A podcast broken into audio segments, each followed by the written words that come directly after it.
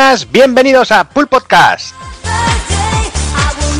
Bienvenidos, eh, un programa más, o un programa no sé cómo decirlo. Eh, arrancamos eh, nueva temporada después de 8 años, eh, como tiene que ser. Programa 153. Y bueno, para los que no se hayan enterado todavía, ya lo comentamos. bueno, a partir de ahora vamos a hacer un programa mensual y fusionamos el programa actual con programa retro. Y así que, bueno, pues, posiblemente vayáis viendo que la gente entra y sale así un poco a lo loco, pero bueno, es, es el formato que vamos a hacer ahora. Y como siempre, como no puede ser de otra forma, empiezo saludando aquí al personal. Empiezo el señor Kafka, muy buenas. Eh, ¿Qué pasa najas? ¿Cómo lleváis esos cuerpos. Bien, bien. Aquí a ver qué tal el, el invento, a ver cómo sale. Bueno, largo, saldrá largo, eso seguro. Sí, porque el, rollo que llevamos, miedo me da. Bueno, bueno, ya hemos cogido ligerito de momento, pero bueno, ya el, mes que viene nos arrepentiremos, creo.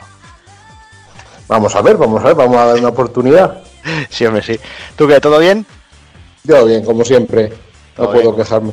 Bueno, si no te puedes quejar o no te quieres quejar, que es diferente seguramente. Ah. Tampoco me dejan, así que. Pues venga, salud también al señor Hazard, muy buenas. Pues muy buena, aquí estamos en este mesecito de, de novedades y vaya novedades, madre mía. Buena, Aquí no, sí, bueno, no hay tiempo a todo, pero bueno, como tampoco hay, hay juegos que no os toco ni con un palo, pero pues bueno, para lo mío, para lo mío he tenido tiempo, para mi chinada favorita. Bien, bien, bien. Luego, no- luego nos cuentas. Y venga, salud también señor Daniel Sam, muy buenas. Muy buenas, ¿qué tal? ¿Cómo estamos, muchachos? ¿Qué tal, Dani? ¿Cómo estás? Bien, bien, bien, tío. Recién llegado de currar, así un poco a tope todo. Y, y nada, con muchas ganas de estrenar aquí formato nuevo, como estabas contando. Que, que, bueno, para algunos va a ser un poco extraño. va a estar dando la chapa más de la cuenta, que ya, ya, ya la damos bastante, pues un poco más aún. Y, y que guay, que, que seguramente que encaja guay el formato. Y disfrutando un poco de, de Kingdom Hearts 3, que es lo que estoy viciando así ahora un poco actualmente, y que hablaremos hoy, bueno, hablarán hoy ahí Rafa, Saon y, y Juana un poquillo de él. Y, y poco más, tío. Pues venga, pues salud también al señor Evil, muy buenas. Muy buenas, muy buenas. Eh, ¿Cómo estás? Bien, bien. Ahora ya un poquito descansado un poco de, de la mente y de estas cosas y de haber pasado la gripe. Que esta semana ha sido de esas buenas. Bien, esas bien. buenas. Ahí a tope, ¿no? Sí, sí, sí. Bueno, y a estrenar formato. O sea que si ya teníamos bastante con el actual, pues ahora toma. Actual y retro juntos. Hostia, pero, que hay. pero los virus se te acercan a ti también con esa cara que A mí, todo. a mí también con esa cara. A ti ya te llegará, como siempre, con retraso. Como a ti te. ¿Todo bien por lo demás, Evil? Todo bien, todo bien. Es que quieren, vienen a por, vienen a por carne y hay que Sí, sí, ya. Te tiene ganas, Eso es lo tiene peor. ganas. tío. Es lo puto peor. Tiene ganas de látigo. Ya ves, ya ves, pero es que. Pues, pues venga, seguimos con el señor Takokun, muy buenas. Muy buenas, tío, ¿qué tal? ¿Qué tal? ¿Cómo estás? Bien. Bien, aquí con ganitas de empezar y ver qué tal se da este nuevo formato, ¿no? A ver Eh, si nos sale bien la cosa o, o tenemos que echarnos las manos a la cabeza. Bueno, como mucho veremos amanecer, pero bueno, tampoco será la primera vez. Nada, todo- Pero será una vez al mes, no dos. Tú Eso pien- sí. Y tú piensas y tú piensa que son todo, son todo ventajas. Puedes saludar a, la- a- a tu parienta en el actual y en el retro, tío. Claro, todo ventajas. dos por uno. Ay, Y nada, pues nada, tío, yo casi que recomendaría a ver si en AliExpress hay cacharros de estos para dar descargas a distancia. Y, y así, Jordi, compramos dos o tres, te los guardas tú. Y cuando, y cuando aquí el amigo Evil o alguno No, es amigo de Por- no personalizarle, rápida, eh, cabrón. por no personalizarle, No, pues nada, descarga. Te has pasado el tiempo. No, eso podría estar bien, podría estar bien. Te lo atas a los huevos. Míralo, mira la, mira la ratilla como ahí, eh. Sí, sí, claro. su, su fetiche. Ya te digo, ya te digo, míralo ahí. En los huevos, dice el, el simpático. ¿Qué huevos? ¿Qué huevos? Me pregunto yo.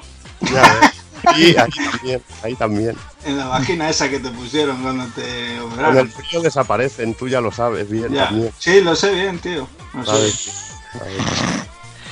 Venga, déjame ser que saluda al señor Rafa Valencia, muy buenas. ¿Qué tal, Jordi? ¿Qué tal? ¿Cómo ¿Qué tal, estáis todos? ¿Cómo estás? Tenía un poco de dudas de si íbamos a poder aguantar el nivel de troleo de los últimos programas, que la gente está muy contenta, pero veo que llevamos el ritmo, Sí, el sí. ritmo bueno. Eh, nada, bien, ha sido un mes de estos de viciar como cuando tenía veintipocos años y muchas menos cosas que hacer, porque pff, he echado una brutalidad de horas a, a algún juego, así que nada, De contento hecho, por de hecho, ha- has retomado una saga de cuando tenías veintitantos años. Claro, claro, si no, no te creas que es baladí lo que digo, si lo digo es por eso precisamente, por esa, por esa, por eso es re- reencontrarme con, con Donald y con Goofy. Así que hablaremos luego. Bueno, cierra, cierra o no cierra la cosa. Eh, bueno, luego, luego lo hablamos, luego Vale, lo hablamos. vale, vale, vale. Y está guay lo de, lo, padezco un poco por ti porque no sé cómo vas a titular los programas. Vas a llamarlo el de hoy Resident Evil 2 más Kingdom Hearts más Super Mario Land. Ah, no ¿Cómo sé, vas? algo así. Madre mía. no, no titularé y ya está, no, por culo. Toma por culo. Sí, señor. Pues venga, saludo también para finalizar, señor Sonchava, muy buenas. Muy buenas, Jordi, buena gente, ¿qué tal estás? ¿Qué, ¿Cómo vas, tío? Muy bien, tío, con mucho vicio, con, con Kingdom Hearts que, le, que le, he dado, le he dado cañita y también ahora el recién nacido Apex que ha salido hace dos días, nuevo. Battle Royale, que os traeré y hablaré un poquito de él y Bien, con bien. muchas ganas de, de empezar el programa. Y bueno, la, la enhorabuena para, el- para los oyentes es que ya me escuchan una vez al mes, ya no dos, así que... Lo- bueno, es que cuando, cuando te te han escuchado dos, tú, tú cuando haces programas de retro. Ah, es Antes- verdad, yo antes tampoco. Es que- es que-. Perdón por la discapacidad. Es verdad. Por eso he dicho al empezar, perdona por el retraso. Claro. Soy ¿Veis un cómo macho. tenéis, que, cómo tenéis que pedir la paguita, tío? Es que no lo tengo dicho, me cago en la puta. Pues la paguita la tienes que, pegar, que pedir tú.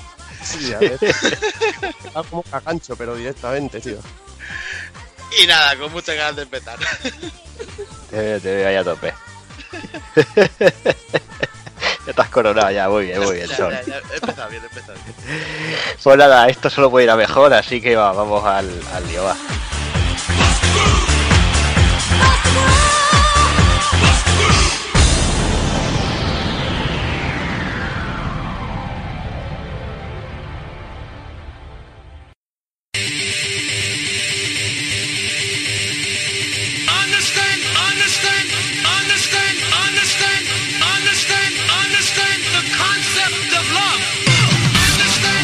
Y el programa 153, el primero de la segunda temporada, comenzaremos con noticias destacadas del mes de enero de 2019. Repasaremos las novedades del mismo mes. Vendrán los amigos de Retromania con su Haciendo el Indie. Analizaremos la saga Super Mario Land. Y remataremos con el ending.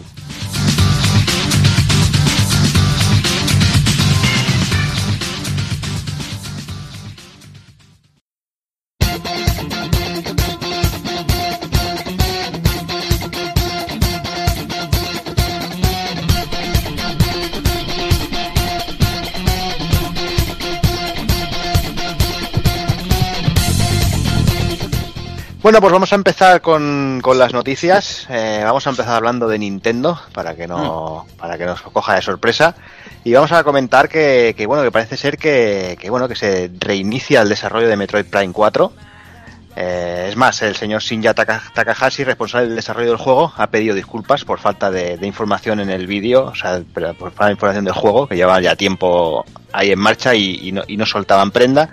Y además han publicado un vídeo, pues bueno, que explican que el desarrollo no estaba alcanzando los niveles exigidos por la compañía y que bueno, que, directamente se cepillaban el desarrollo. Y han decidido que el productor eh, Kensuke Tanabe eh, trabaje estrechamente con Retro Studios y bueno, y se reinicie el proyecto y comiencen de- desde cero. Con esto, obviamente, la fecha de lanzamiento queda totalmente desconocida, ya lo era, pero ahora totalmente desconocida y además que irá para largo. O sea, no sé, no sé cómo lo veis. Eh, yo creo que es una buena noticia, siempre que se- sea para bien. Pues si está Mm. quedando una, una mierda, pues qué mejor que, que borrón y cuenta nueva, ¿no? ¿Qué más? Esto- Si antes, si antes era humo y no sabemos nada, total. Pero bueno, esto es muy normal de Nintendo, ¿eh? Cuando un proyecto Sí. no, no llega a las cotas de calidad que quieren, y en eso, en eso Miyamoto se ve que era el amo del hacha, que llegaba con el hacha y dice, eh, esto no mola. Boom. Y, Y, Venga, y es- a empezar. Y está bien que hagan eso, pero necesitan juegos. Porque Bueno, está bien, pero los juegos. Ya, pero sacar por sacar. la marca. Exacto. ya, pero la sequía es jodida. Bueno, la sequía es jodida, pero si sacas algo Fuker también es bueno para la marca, tío. Eso, eso es verdad. Mm, ¿Quién estaba, este- ¿Quién estaba al cargo del, del proyecto anterior al final? Porque hay mucho hay mucho suposición ahí en quién estaba detrás. Bueno, lo No fuerte suena Bandai. Sí, ¿no? sí, sí. Suena- que más fuerte suenan por los rumores. Pero también no. se dijo que los que estaba, los que hicieron el de 3DS, el Samus Returns, también se dijo que a lo mejor estaban en el ajo. El Federation Force, aquel también. Hostia, eso- que eso tuvieran no, detrás. ¿De qué Eso va? vale. Pero bueno, Eso Igual es que los de. Mercury Steam estaban haciendo otro equipo Actimel de esos. No, no, no creo. Lo, lo bueno, lo que yo pienso que es buenísimo es que Retro Studios coja el juego. Sí. Eh, es un, un equipo súper competente. Y quiere decir que, bueno, se han dado cuenta de, hostia, deberíamos contar con ellos, que fueron los que sacaron el primero y que dieron aquel golpe sobre la mesa con aquel juego. Y dijeron, hostia, vamos a intentar que, que siga por el, por el mismo rollo y a ver con qué nos sorprenden. A mí lo que, lo que me molesta de estas noticias, igual que cuando se que- canceló el Scalebound, que además es por fechas parecidas, que fue como un 8 de enero, el de Scalebound, una cosa así, que dejan pasar la campaña navideña, ¿sabes? Para que, pues chico, pues, te, te pica una Switch y sabes, tienes en mente que hay un Metroid en desarrollo y te gusta Metroid, ¿sabes? Te dejan el, el caramelito y cuando pasa las navidades te meten el hachazo y te dicen la verdad. Bueno, que eso... to- Tontos no son. No, no, está claro que no, No. pero que, que engañan, que no engañan, pero a medias. Bueno, esto de vender vapor lo hace todo Cristo. o sea que- y en este caso tenían un logo la mar de bonito y va a seguir el logo por un tiempo, parece ser. Es lo único bonito que había. ya tío. ves. Bueno, pues pasamos a la siguiente si queréis. Una noticia, un- bueno, que quizá no se esperaba por el, el éxito que ha tenido este Detroit Become Human. Y es que la empresa NetEase ha comprado parte de, de Quantic Dream, de, de lo que es la empresa en sí. Y esto básicamente va a venir a significar que van a ampliar un poco mercado y, y ¿por qué no? Van a expandirse al, al mundo del multiplataforma con lo cual será posible ver títulos de David Cage en, en otras plataformas después de tanto tiempo.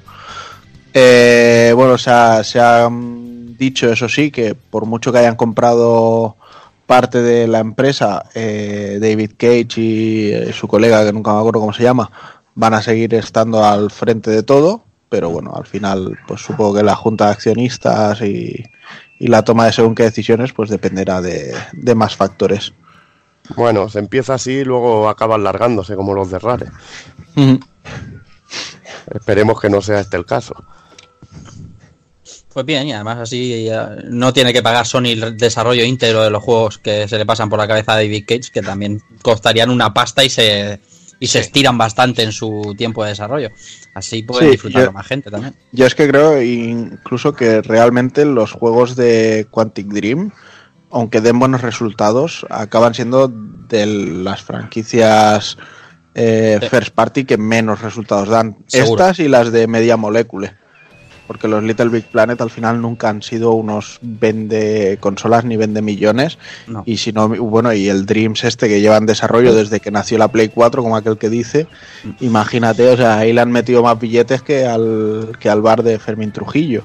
Mm. Sí. Venga, pues seguimos con otra. eh, y es que Evi, como tiene que ser, a principio de año publicó eh, la, la lista de los videojuegos más vendidos en España en 2018. Y la verdad es que poquitas sorpresas hay. Eh, cositas como que el más juego más vendido es FIFA 19. Surprise. Mm, No creo que le sorprenda a nadie. O que el segundo sea Red Dead Redemption 2, pues casi que tampoco. Mm, Bueno, pues una lista bastante, bastante típica, por, por comentar un poquito, yo que sé, los cinco primeros, eh, tenemos por ahí eh, el tercero Marvel Spider-Man, el cuarto FIFA 18, que tiene cojones, que el, que el juego más vendido en 2018 todavía sea el juego anterior de FIFA. También tenemos por ahí Black Ops 4, el, el sexto lugar God of War, el GTA 5 el séptimo, Super Mario Kart Deluxe el 8, Super Mario Odyssey el 9 y Far Cry 5 el 10. Bueno, mm, además eh, hay que añadir aquí que por lo que decían, eh, por lo que tanto electrónicas como Ubisoft ha, ha- ha diferenciado ventas en tanto en físico como en digital y están moviéndose ya en cifras de del 48-49% en digital. O sea que la cosa, la cosa va seria ya. Pero este, Mm. este listado es solo físico, ¿no, Jordi? Esto es solo físico, sí. Solo físico. Lo que pasa es que, es claro, solo físico. eh, ha- hay juegos que, que se sabe ya por, por informes de compañías y tal que se han vendido en digital mm, de la hostia, por encima de lo habitual. Y hay juegos, por ejemplo, y, como normal, eh, en Nintendo, por ejemplo, en Nintendo es muy difícil.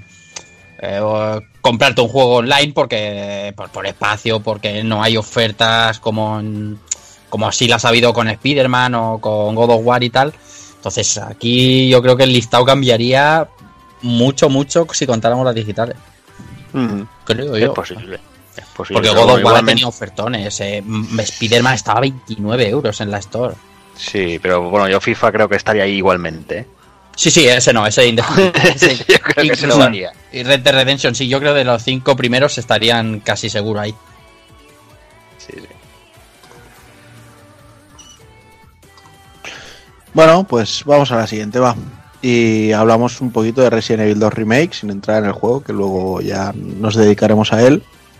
Hay que decir que la gente de Capcom ya ha empezado a reportar que el título ha tenido estupendas ventas.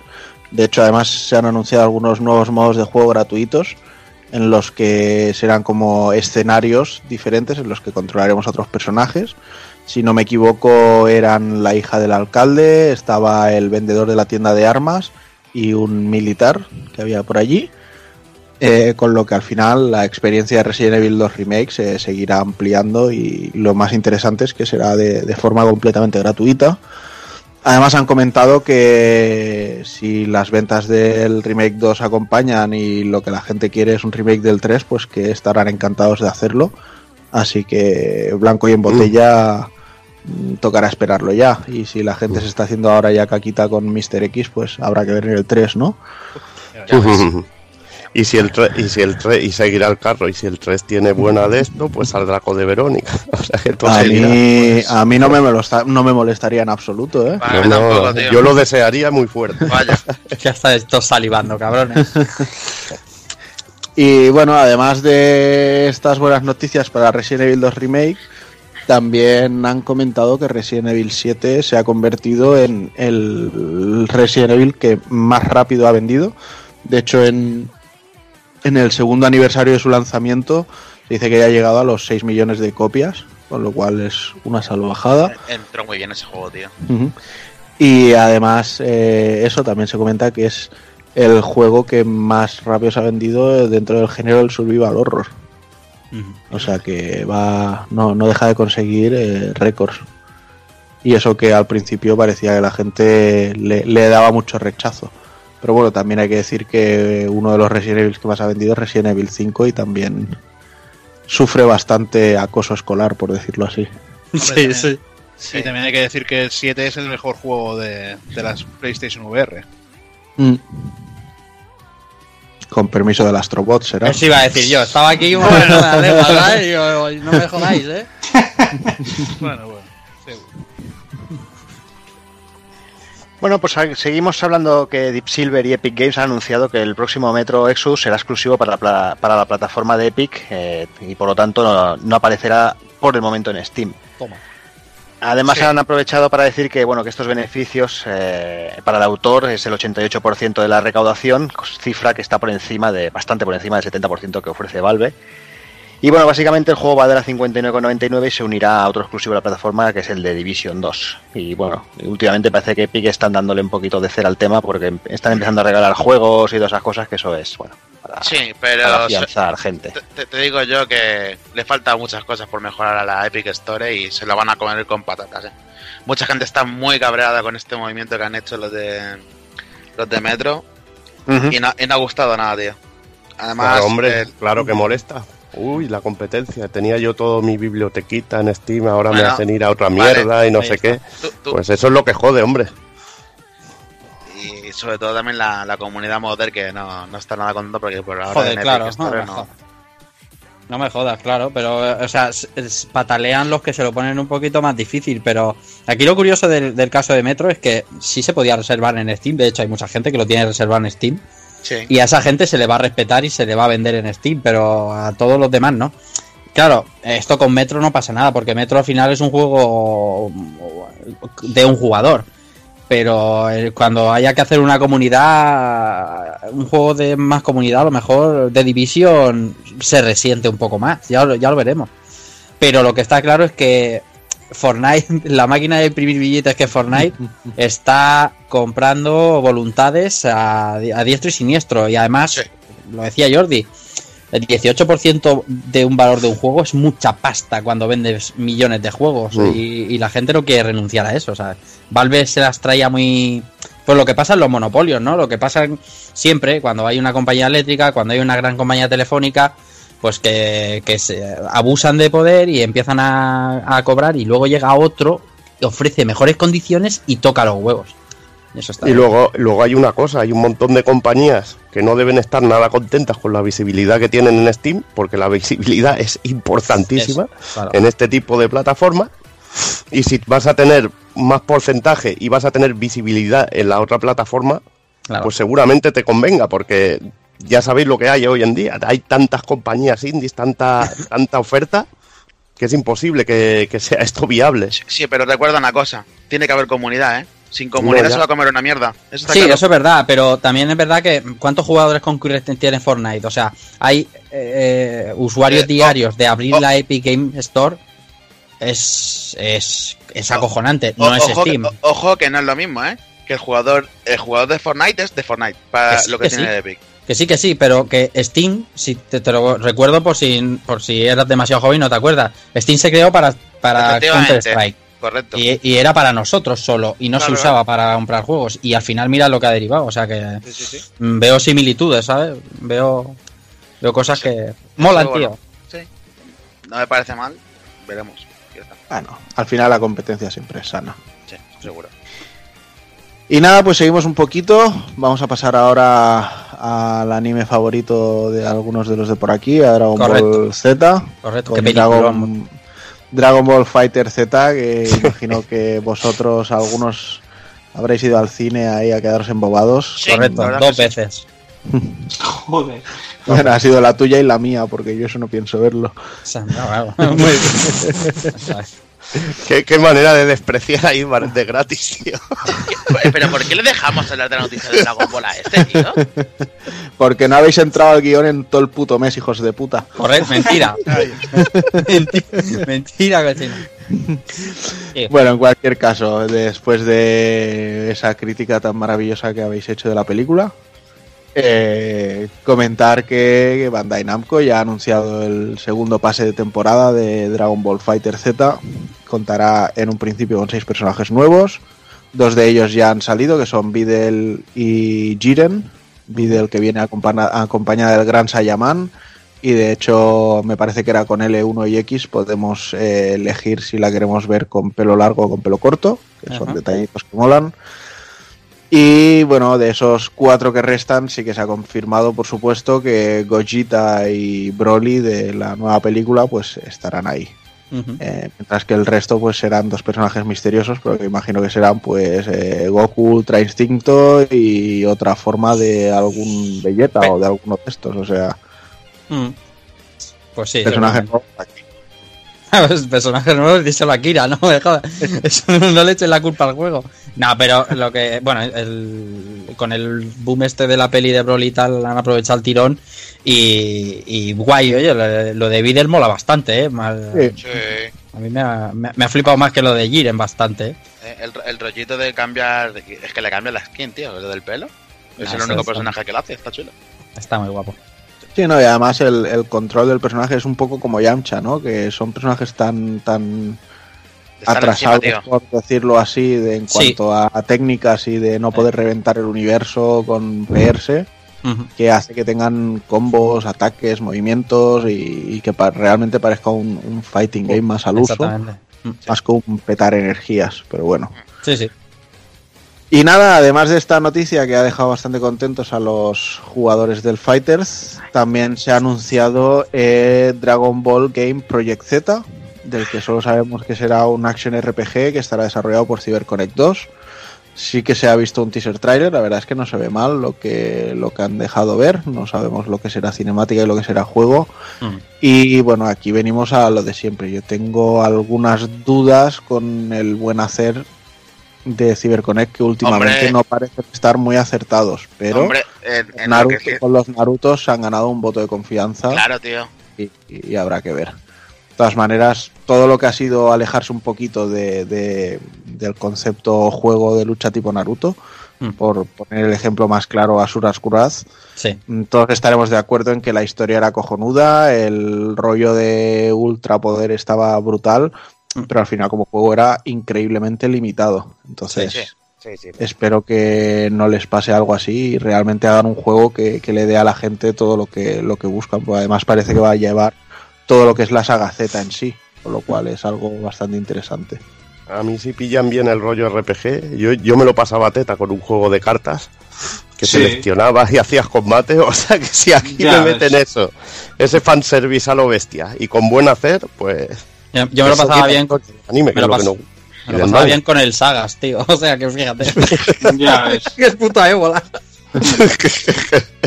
No, yo, yo el Sagas no, pero el Legends aquel sí que me Vale, ya sé, hombre. me coge también algún, algún gustillo. Si, si recuperáramos programas de, de- de, yo que sé, hace cuatro años, estoy. Yo, yo seguro que lo he dicho de mi boca. Qué, qué envidia la gente de lo Naruto con CyberConnect 2 haciendo unos juegazos. Ojalá hicieran un, un juego CyberConnect de Dragon Ball, pues ya lo tenemos. Sí. También decíamos lo mismo de, de Assistant Wars y también lo tenemos, así que estamos de, de bastante enhorabuena. Sin, sin duda. System Wars, que por cierto se hacen también ahora uno del, del Gran Blue Fantasy de lucha. Cuidado, sí, señor. Está- Eh, están con todos los juegos ahora. del mundo, tío. Cuidado, cuidado. Pero bueno. Pues nada, dejamos Dragon Ball de lado si no queréis comentar ninguna cosilla más con ello. Peliculón. Y volvemos a Capcom y sus ventas. En este caso con un personaje al que le tenemos mucho cariño, nuestro maravilloso Blue Bomber. Y es que parece que ha sido un gran año para Capcom y también para el personaje. Habiendo vendido Mega Man 11, se hablaba de unas 900.000 copias y de Bien. unas 700.000 copias el Mega Man X Legacy Collection. O sea, Bien, bien. unas cifras impresionantes. Además, Mola. pensando en eso, que dijeron que según cómo se vendieran tanto uno como otro, el tema de continuar la saga numerada de X no sería tampoco tan descabellado. Así que quizás sea lo próximo que veamos. O que se inventen una saga nueva, que también está, no estaría mal. Siempre es bueno hacer, hacer cosas. A mí me alegra que se vea que, que también tiene su público. Personaje y unos juegos que son catálogos como más hardcore. Después de Mega Man y Mega Man X, pues luego Mega Man Super. Como Dragon Ball. Exactamente igual. Bueno, en fin, dejando. No tiene, no remedio, macho. Vamos a darle un poquito de baza ahora a nuestro Zone. Y es que el otro día, de la nada, se anunció Apex Legends, el nuevo free to play de Electronic Arts y Respawn, que está basado en el universo de Titanfall.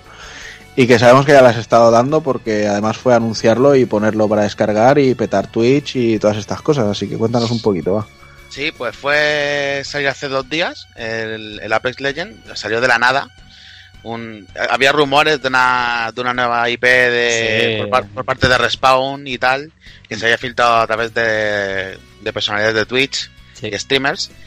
Y al final sal- saltó y pensábamos que iba a ser un, un Titanfall Battle Royale, pero al final se ha quedado en simplemente el mundo, el mundo de, de Titanfall, sin los titanes, quitando la parte, y con un nuevo concepto de Battle Royale, mezclando un poco el hero shooter que vendría a ser de Overwatch con el movimiento y el Battle Royale que te puede dar pues eh, Titanfall.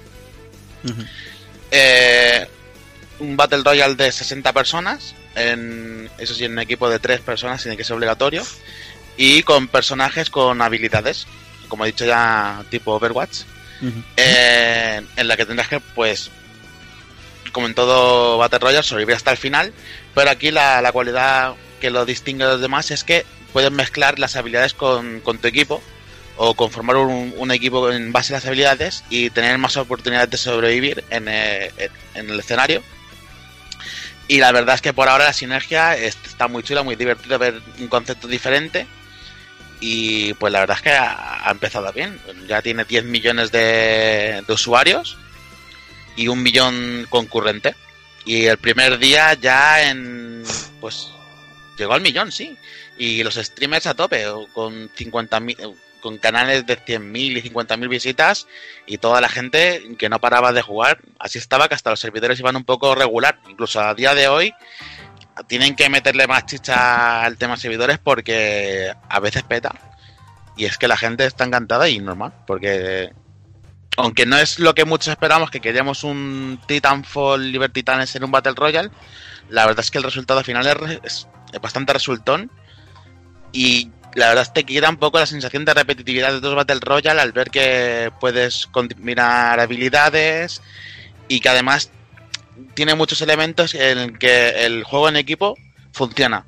Eh, señalar puntos, señalar está el enemigo, que es algo muy importante en un Battle Royale, saber dónde estás tu enemigo y situarte y poder, poder curarte y las habilidades, pues esa capa extra, de te digo. Y, y muy bien, yo por ahora estoy dando, antes de empezar el programa estaba dando un poquito y la verdad es que muy contento. Free to play, con un sistema de, de pago, micropagos, similar al de, al de Overwatch, que son pagas por skins y por personajes. Personajes que además puedes comprar con moneda propia del juego, jugando partidas que te van, vas sacando puntos, subiendo de nivel, te dan también paquetitos tipo Overwatch, que son cajas de loot. Y yo creo que es un, sistema para ser free to play bastante justo y, y que no engaña a nadie, honesto, y que si va a tirar por ahí Electronic Arts y va a crear comunidad, pues yo, yo me subo al carro, la verdad. Muy bien.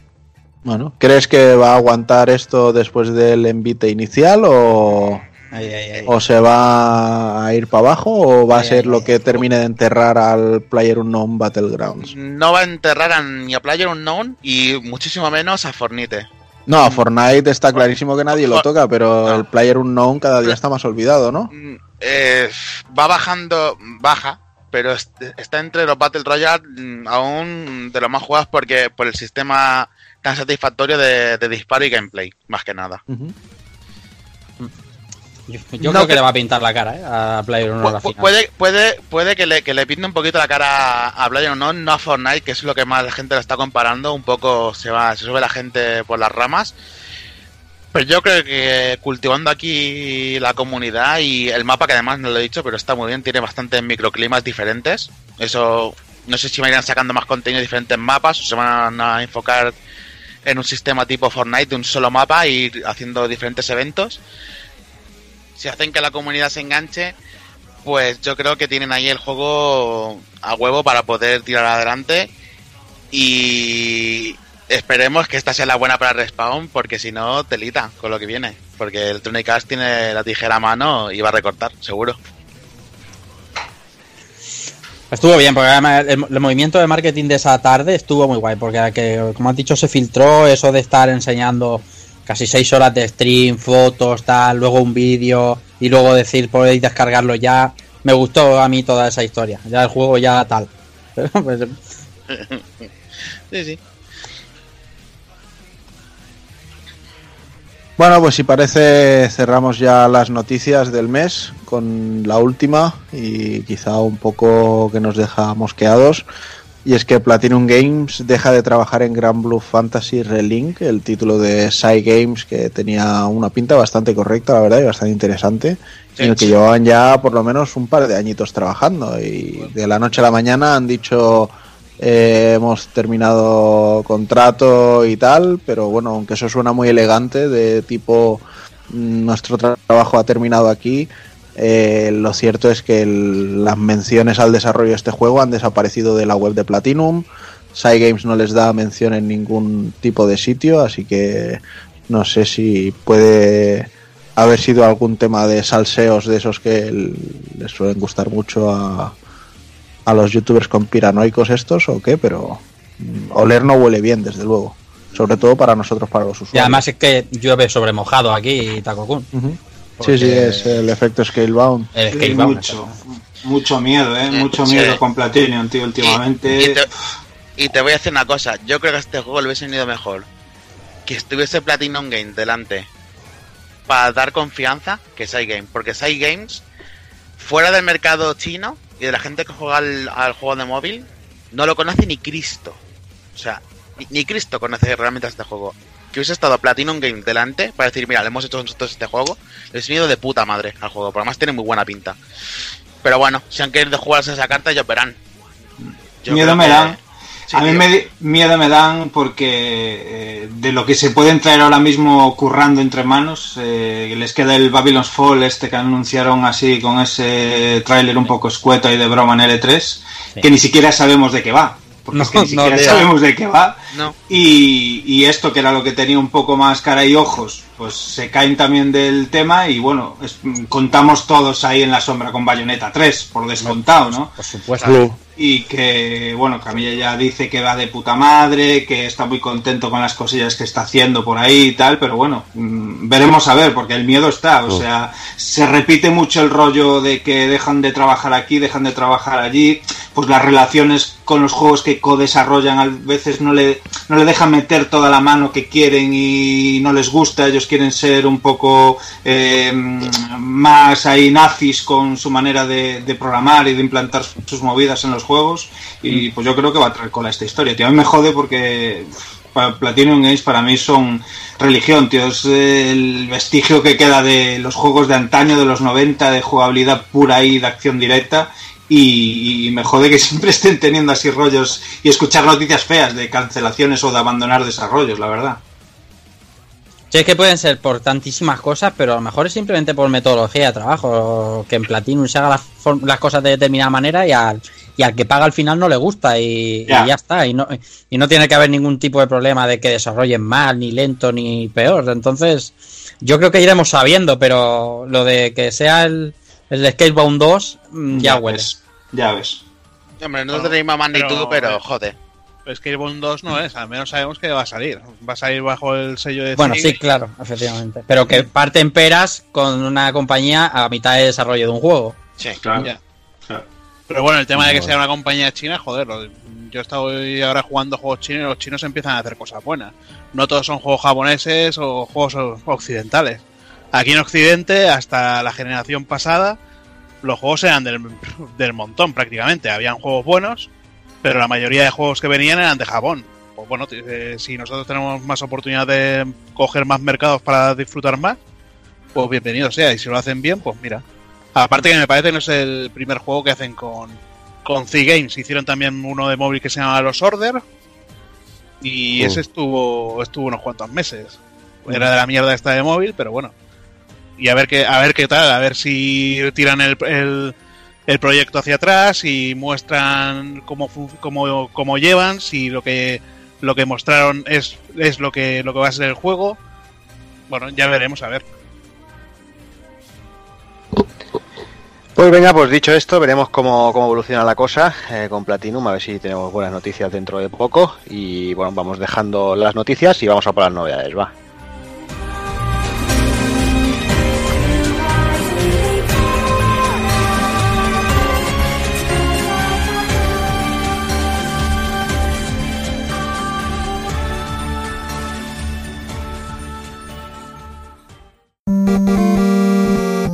Pulpofrito.com Me gusta.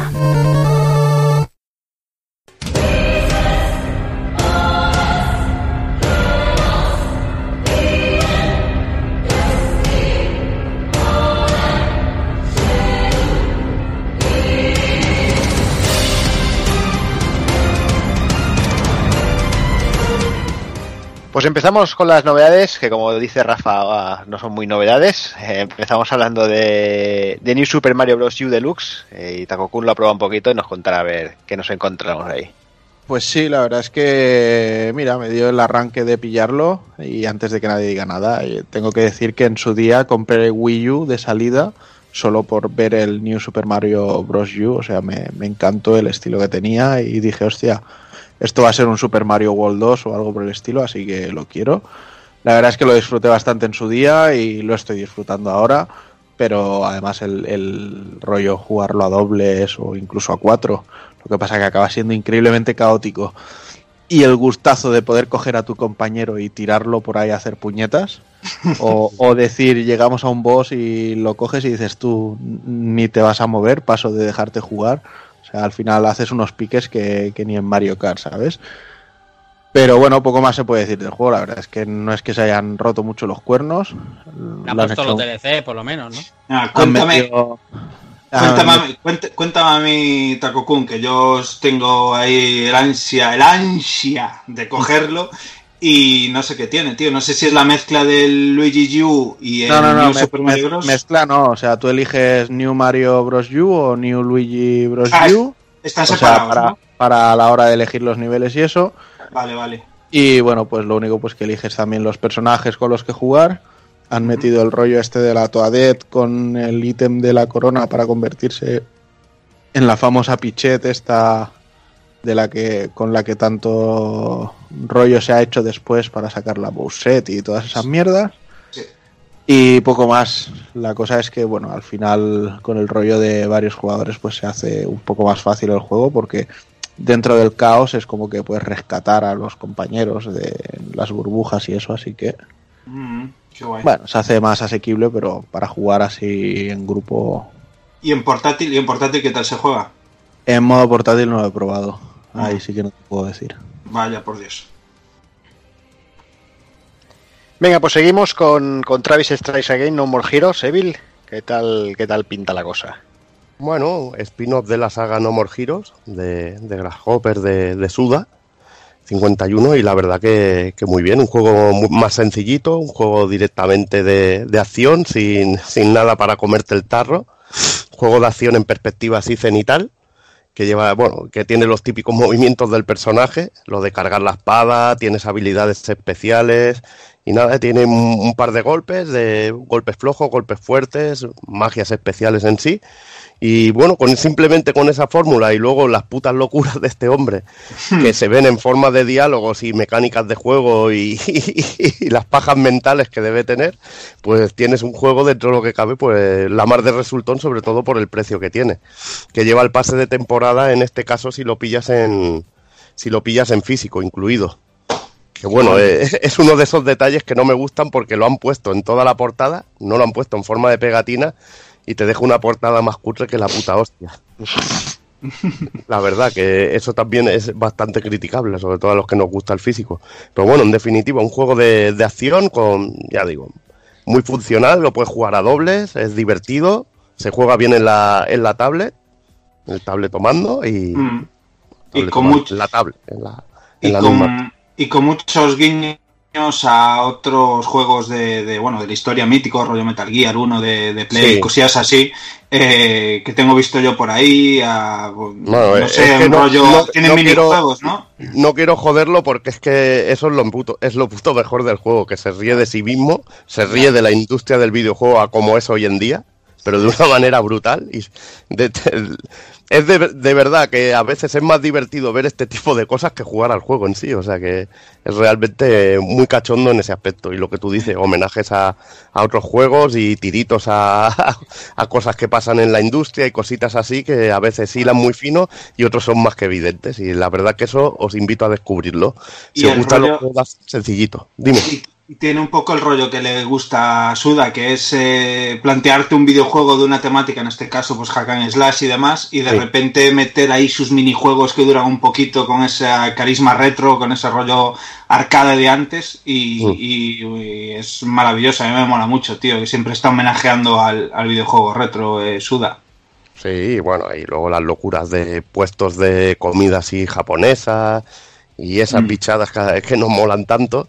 Ya y, ves. ese- y sobre todo esa manera también de, de transmitirte el arte Mm. del juego, el arte del juego, que también funciona muy bien. Pero bueno, que sabes lo que es. Es un juego muy sencillito, no tiene una gran variedad de enemigos, es divertido de jugar y te gana sobre todo con los puntazos que tiene. Qué guay. Venga, pues sigo con Takokun y con Tales of, of Vesperia Definitive Edition. Bueno, la verdad es que poquito puedo decir de este juego que no haya dicho ya en su día cuando lo analizamos en el, en el canal de YouTube. Pero bueno, eh, la verdad es que la gente se quedó muy con las ganas de, de poder recibir esta versión del juego, esta que recordemos se lanzó de forma exclusiva en Xbox 360 y que después salió la que ahora tenemos eh, como Definitive Edition, pero sin, sin el rollo HD y tal en PlayStation 3 y que incluía el poder utilizar a Flynn y el poder tener también a, a la pirata, a la Patty, no me salía el nombre, Patty Flair. Y bueno, además de algunos añadidos extras más, han aprovechado para traer a Occidente esta versión. Además han sido listos y esta vez le han metido una traducción, con lo cual han ganado gran parte del fandom con este movimiento, haciendo que un relanzamiento de un juego remaster tuviera bastante revuelo. Y bueno, y no puedo decir mucho más, la verdad. Es bastante correcto. Es un juego que por el estilo gráfico que tiene, la verdad es que no necesitaba muchas historias, porque ya lucía bien y, y es bastante agradecido de ver. Y aún así, bueno, es muy fluido en combates, bastante fluido también en movimiento. Y bueno, un RPG que la verdad es un gran de la saga. Aunque Sí. tiene, para los gustos de cada uno tendrá mejores, entre los que yo me incluyo. Eh, la verdad es que es un gran juego de la saga y muy completo, muy dinámico, con un combate que le pega 20 patadas a, a los que han venido en las últimas jornadas de PlayStation 3, Ya como los Ya Shilias. estamos, ya estamos. Ya estamos tocando los huevos. Así que nada, un, un gran título a tener en cuenta ahí. Y una, Bueno. oportuni- una oportunidad genial para quien no tuvo la, la- bueno, el rollo de poder jugarlo en su momento pues en, en Xbox 360 y, y demás, pues eh, una oportunidad fantástica de poder jugarlo incluso en Switch, por ejemplo, en el modo portátil que se juega de maravilla y te juegas tu JRPG a huequitos cuando puedas en, en tu Switch y es una, es una auténtica gozada, la verdad. Para mí recomendadísimo, porque tiene una historia cojonuda, tiene un desarrollo, bueno, tiene un desarrollo también que es genial, está lleno de secretillos, tiene sus minijuegos y tiene cositas que, que os gustarán mucho. Es un grandísimo RPG, para mí de mis favoritos de la saga Tales. Pa- Para mí también. El Brave Vesperia está en el corazón y es un verdadero juegazo en toda la saga Tales, la verdad. A ver si ha Un- funcionado un, imperdible. A ver si ha funcionado bien en ventas y te traen también una definitiva edición del Grace F. Ya ves. hostia, Ya ves, ¿eh? Hostia. de puta madre. Chaval. Porque ese es el que verdaderamente tiene el mejor combate de todos los Tales. Exacto, para mí es el mejor. O sea, en, en cuanto a sistema de juego es el mejor y en cuanto a historia el, el Tales of the Abyss. Yo ves, como no he jugado al Teavis, para mí es el Vesperia, de lo mejor, o sea. Podríamos darnos la mano ahí. La verdad es que sí. Pues venga, seguimos con Ace Combat 7, Sky Sub Now, Evil. Bueno, pues séptima entrega de, de la saga, que lo estábamos esperando mucho, sobre todo el señor Hazard y yo, como agua de mayo, la verdad. y nada, la verdad que muy bien. Yo no he jugado tanto como Hazard, pero lo poco que le he podido dedicar, hay muchísimas cosas que me han gustado. Veremos cómo se desarrolla más, más adelante. Eh, sé que Hazard le ha visto más, más lagunas que yo, no sé si para mí eso serán defectos o, o se convertirán en virtudes. Pero bueno, hay una cosa que me ha gustado mucho y es que tiene una dificultad, una dificultad alta, que te sientes a veces en, en las batallas aéreas como que te están atosigando y, y te están y te están partiendo el lomo bien, te están curtiendo el lomo. Creo que es algo que me imagino que podrás que podrás rebajar sobre todo al repitiendo misiones y comprando mejores aviones. Seguramente podrá podrá funcionar muchísimo mejor porque se nota también de un avión de baja de lo que sería de bajo nivel a uno de los aviones buenos lo notas siempre en un Ace Combat. Y me, ha gustado sobre todo mucho de lo que de lo que he jugado al juego es como de la manera en que presenta la historia. Veo cómo me han presentado este Ace Combat 7 y me imagino un área 88 con este con este desarrollo y es que me hago polvo. Simplemente me hago polvo. Me gusta mucho también la historia que han hecho con, con una chica. Al empezar, no quiero tampoco contar muchos detalles, porque me ha, me ha gustado y me ha parecido una forma original de, de presentar el juego. Sí, y pero eso, también- te hacen eso te lo hacen en todos. En Sí. el lo hicieron más o menos igual. Sí, pero lo veo muy bien presentado en este aspecto. No, lo sí. veo más pulido, lo veo como más pulido y sobre todo cómo presentan a tu personaje y, esa manera que digo que también, que por eso me gustaría un área 88. No quiero, no quiero hablarlo porque es joder un poco la historia a la gente. Y es que hay un, momento en el juego que dices, hostia, cómo mola esto y cómo mola lo que está pasando. Y la verdad que, eso es lo que, que realmente me ha gustado, lo que me ha gustado. Luego también, sobre todo, eh, me ha impactado el, el nivel técnico porque hay detallitos y cosas que son realmente espectaculares. Sobre todo lo que veo muy bien que se ha implementado es lo de ir entre las nubes y el tener lo que son las batallas aéreas en las nubes. Lo veo muy bien parido. me ha molado mucho, los efectos climatológicos también son la hostia.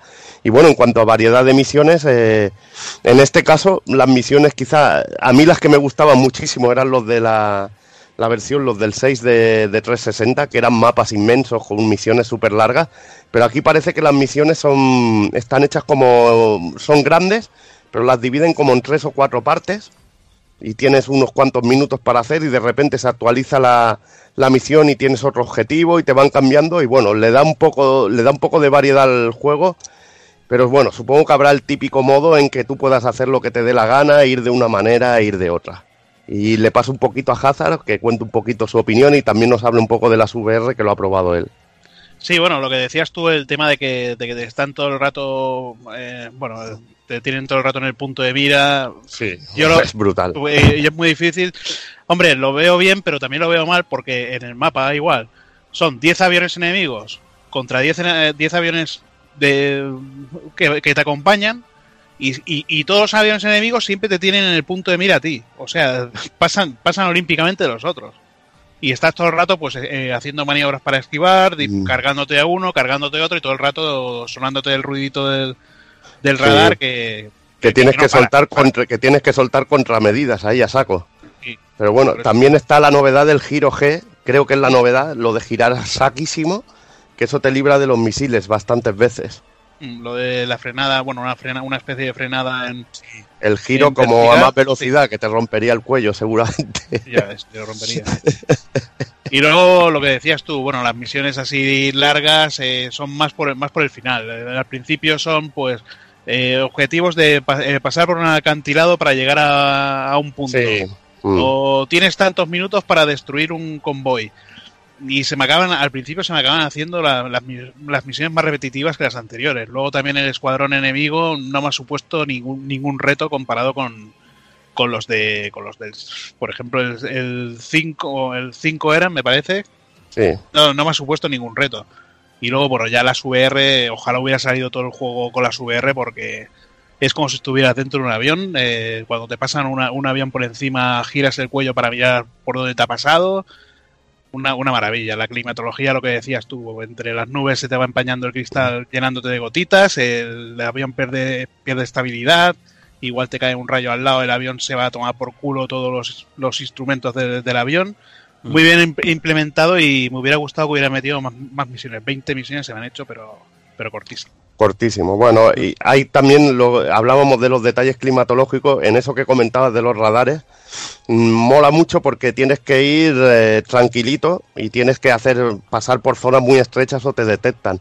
Y ves como el aire te empuja el avión hacia un lado, hay como fuerza y tienes que ir con los alerones, con los botoncitos estos de girar poquito, tienes que ir pulsándolos y me mola mucho el, el rollete ese, esa tensión de, de llevar el avión bien y pilotar de puta madre. El juego la verdad que te enseña te enseña a moverte bien. Y otro aspecto que me ha molado muchísimo es el desarrollo RPG, que lo que, se le- lo que sería el árbol de aviones. Que eso también lo he visto bastante bien trabajado, lo del rollo de que puedas comprar armas especiales para los aviones, para cada tipo de avión, porque hay un montón. Y luego lo de las habilidades, de poder mejorar la armadura de tu avión para esos enemigos que te están atosigando, poder aguantar más y mejorar cositas para que, que al final tu avión sea un puto monstruo y puedas enfrentarte en condiciones. En Steam está siendo una sangría lo de los análisis por eh, una movida que ha hecho la, la desarrolladora con los Jotas, con los, con los joystick para, para este tipo de juegos, porque los ha descompatibilizado todos y solo permite dos Trustmaster y, y dos Ori. Está la gente calentita en, en, en Steam. Yo creo que ha sido más por el oficial que han sacado. Han sacado el oficial y. Sí, hay un oficial que es de Trustmaster, creo. Trustmaster. Sí, o- Trustmaster, sí. Mm. Y luego está el de Hori en Japón.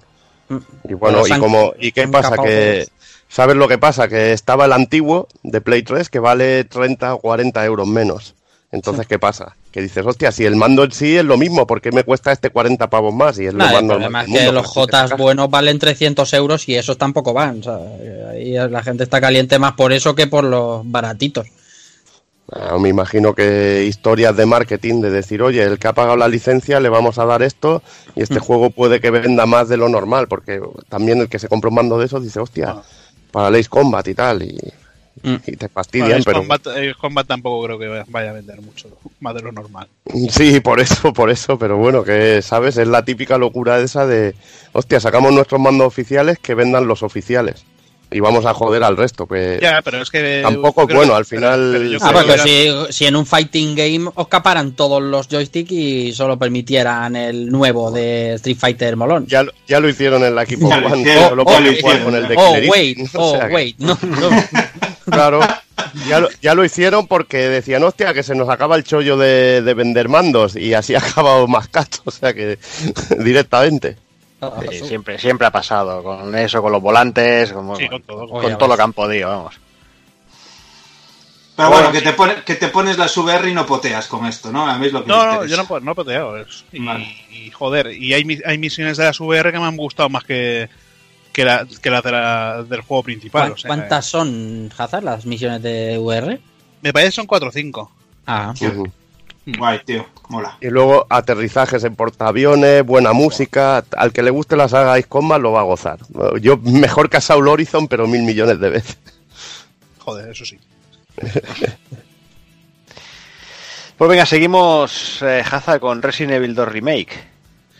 Bueno, pues yo creo que es. eh, eh, bueno, tiene sus pros, tiene sus contras. El juego técnicamente es una burrada. Yo creo que para mí supera al 2, pero no al 2 original, pero no lo supera. Pues, lo supera técnicamente, lo supera en ambientación, en sustos, pero luego lo que es el tema, el, el tema que tenía el, no me acuerdo cómo se llama, el tema este de swap, swap disc o lo, o lo que se llamaba, la- Sí, la- lo de cambiar el disco, sí. este de que empezabas con, con Leon y continuar la historia con Claire para ver los, los diferentes puntos de, de vista. Pues claro, han, han cogido, te han metido al. No sé si será spoiler. Te, te han metido a. poco. Te han metido, te han metido a cierto enemigo de, de la segunda vuelta. Te lo han metido directamente en la primera. Sí. Y claro, entonces ya la, la gracia de la sorpresa de la segunda vuelta, ya al tener la, la primera, pues cuando juegas la segunda vuelta ya es, ya es todo igual, lo ves, lo ves todo igual. Con la segunda vuelta lo que tienen son, bueno, claro, con Leon y Claire, pues depende del personaje que, que juegues, eh, tienes unas zonas y otras. Eh, la comisaría eh, le, le veo mucho más sentido que la de que la del original, del Resident Evil 2. Sí. En la zona del parking tienes, tienes la zona de tiro, tienes la tienes las cárceles, eh, la morgue la morgue también, la perrera, y en la parte de arriba, pues bueno, pues tienes todo lo que es la- las típicas habitaciones de una comisaría, la, la sala de reuniones, la sala de prensa, eh, Al la- interrogatorio. Sí, el interrogatorio y todo esto. Mm. Luego también pues ves pasillos que, que antes podías pasar de un lado a otro, que ahora están eh, tapa- tapiados con barricadas, con bancos y todo esto para que no pasen los zombies. Y es eh, bueno, y es el motivo por el que tienes que dar tantas vueltas por la, por la comisaría. Tienes zonas nuevas, eh, tienes una tercera planta de la comisaría, por ejemplo. Y yo creo que lo que, lo que han hecho es una, una maravilla. El- gráficamente vas por los pasillos oscuros con el suelo mojado, los zombies se despedazan por, por todas partes cuando les disparas. Una auténtica, una, una auténtica gozada. Claro, aquí son duros los zombies, ¿eh? Hostia, yo le he llegado a disparar nueve balas en, en la cabeza, por lo menos. Digo, hostia puta. ¿Cómo coño me ve, tío? Si le he reventado la cabeza, no tiene ojos ya. ¿Y qué, tal, ¿Y qué tal la música del juego? Que eso sí que he escuchado muchos comentarios de que merece la pena de pagar eh, un euro 99 po- o dos- o 2,99 que vale la música original. Bueno, es mucho, mucho más ambiental, no es tan. Mm. La otra era un poquito más orquesta, no sé, más de acompañamiento. Y esta es más ambiente. Bueno, a ver, si tú estás por un pasillo tampoco, yo qué sé, yo por mi casa, por mi casa cuando voy cambiando de habitación no me cambia la música. pues, pues nada, a ver, eh, con la música original es una pasada, pero también hay un, he de decir que hay un combate con la, con la música del remake eh, Mm. por el final del juego que es, es épico y mucho mejor que la, que la de la banda. ¿Y la- qué es lo que te, es lo que te falla para decir, hostia, no es totalmente brutal? Quizás es que no te impacta por- no te Pues- impacta como el primero, bueno, como el segundo No, cuando lo que, a jugaste ver, la primera vez. Me falla el tema de que Resident Evil 2 era que, bueno, eh, eran dos personajes y durante la aventura, por ejemplo, de Leon, llegabas a una zona y te encontrabas a Claire. Mm. Ibas avanzando el juego, bueno, hablaban de lo que habían descubierto y todo esto. Ibas avanzando, te volvías a encontrar a Claire. Aquí no, aquí te encuentras a Claire al principio del juego y al final del juego. Ya está. Las relaciones entre personajes, pues. Pues no sé, se Que ven el cruce de poquito- camino no está Sí. tan acentuado. Sí, por ejemplo, con en la primera vuelta con Leon, eh, tardas un tardas un montón en, re- en reunirte con. Igual tardas una hora en, en reunirte con Claire.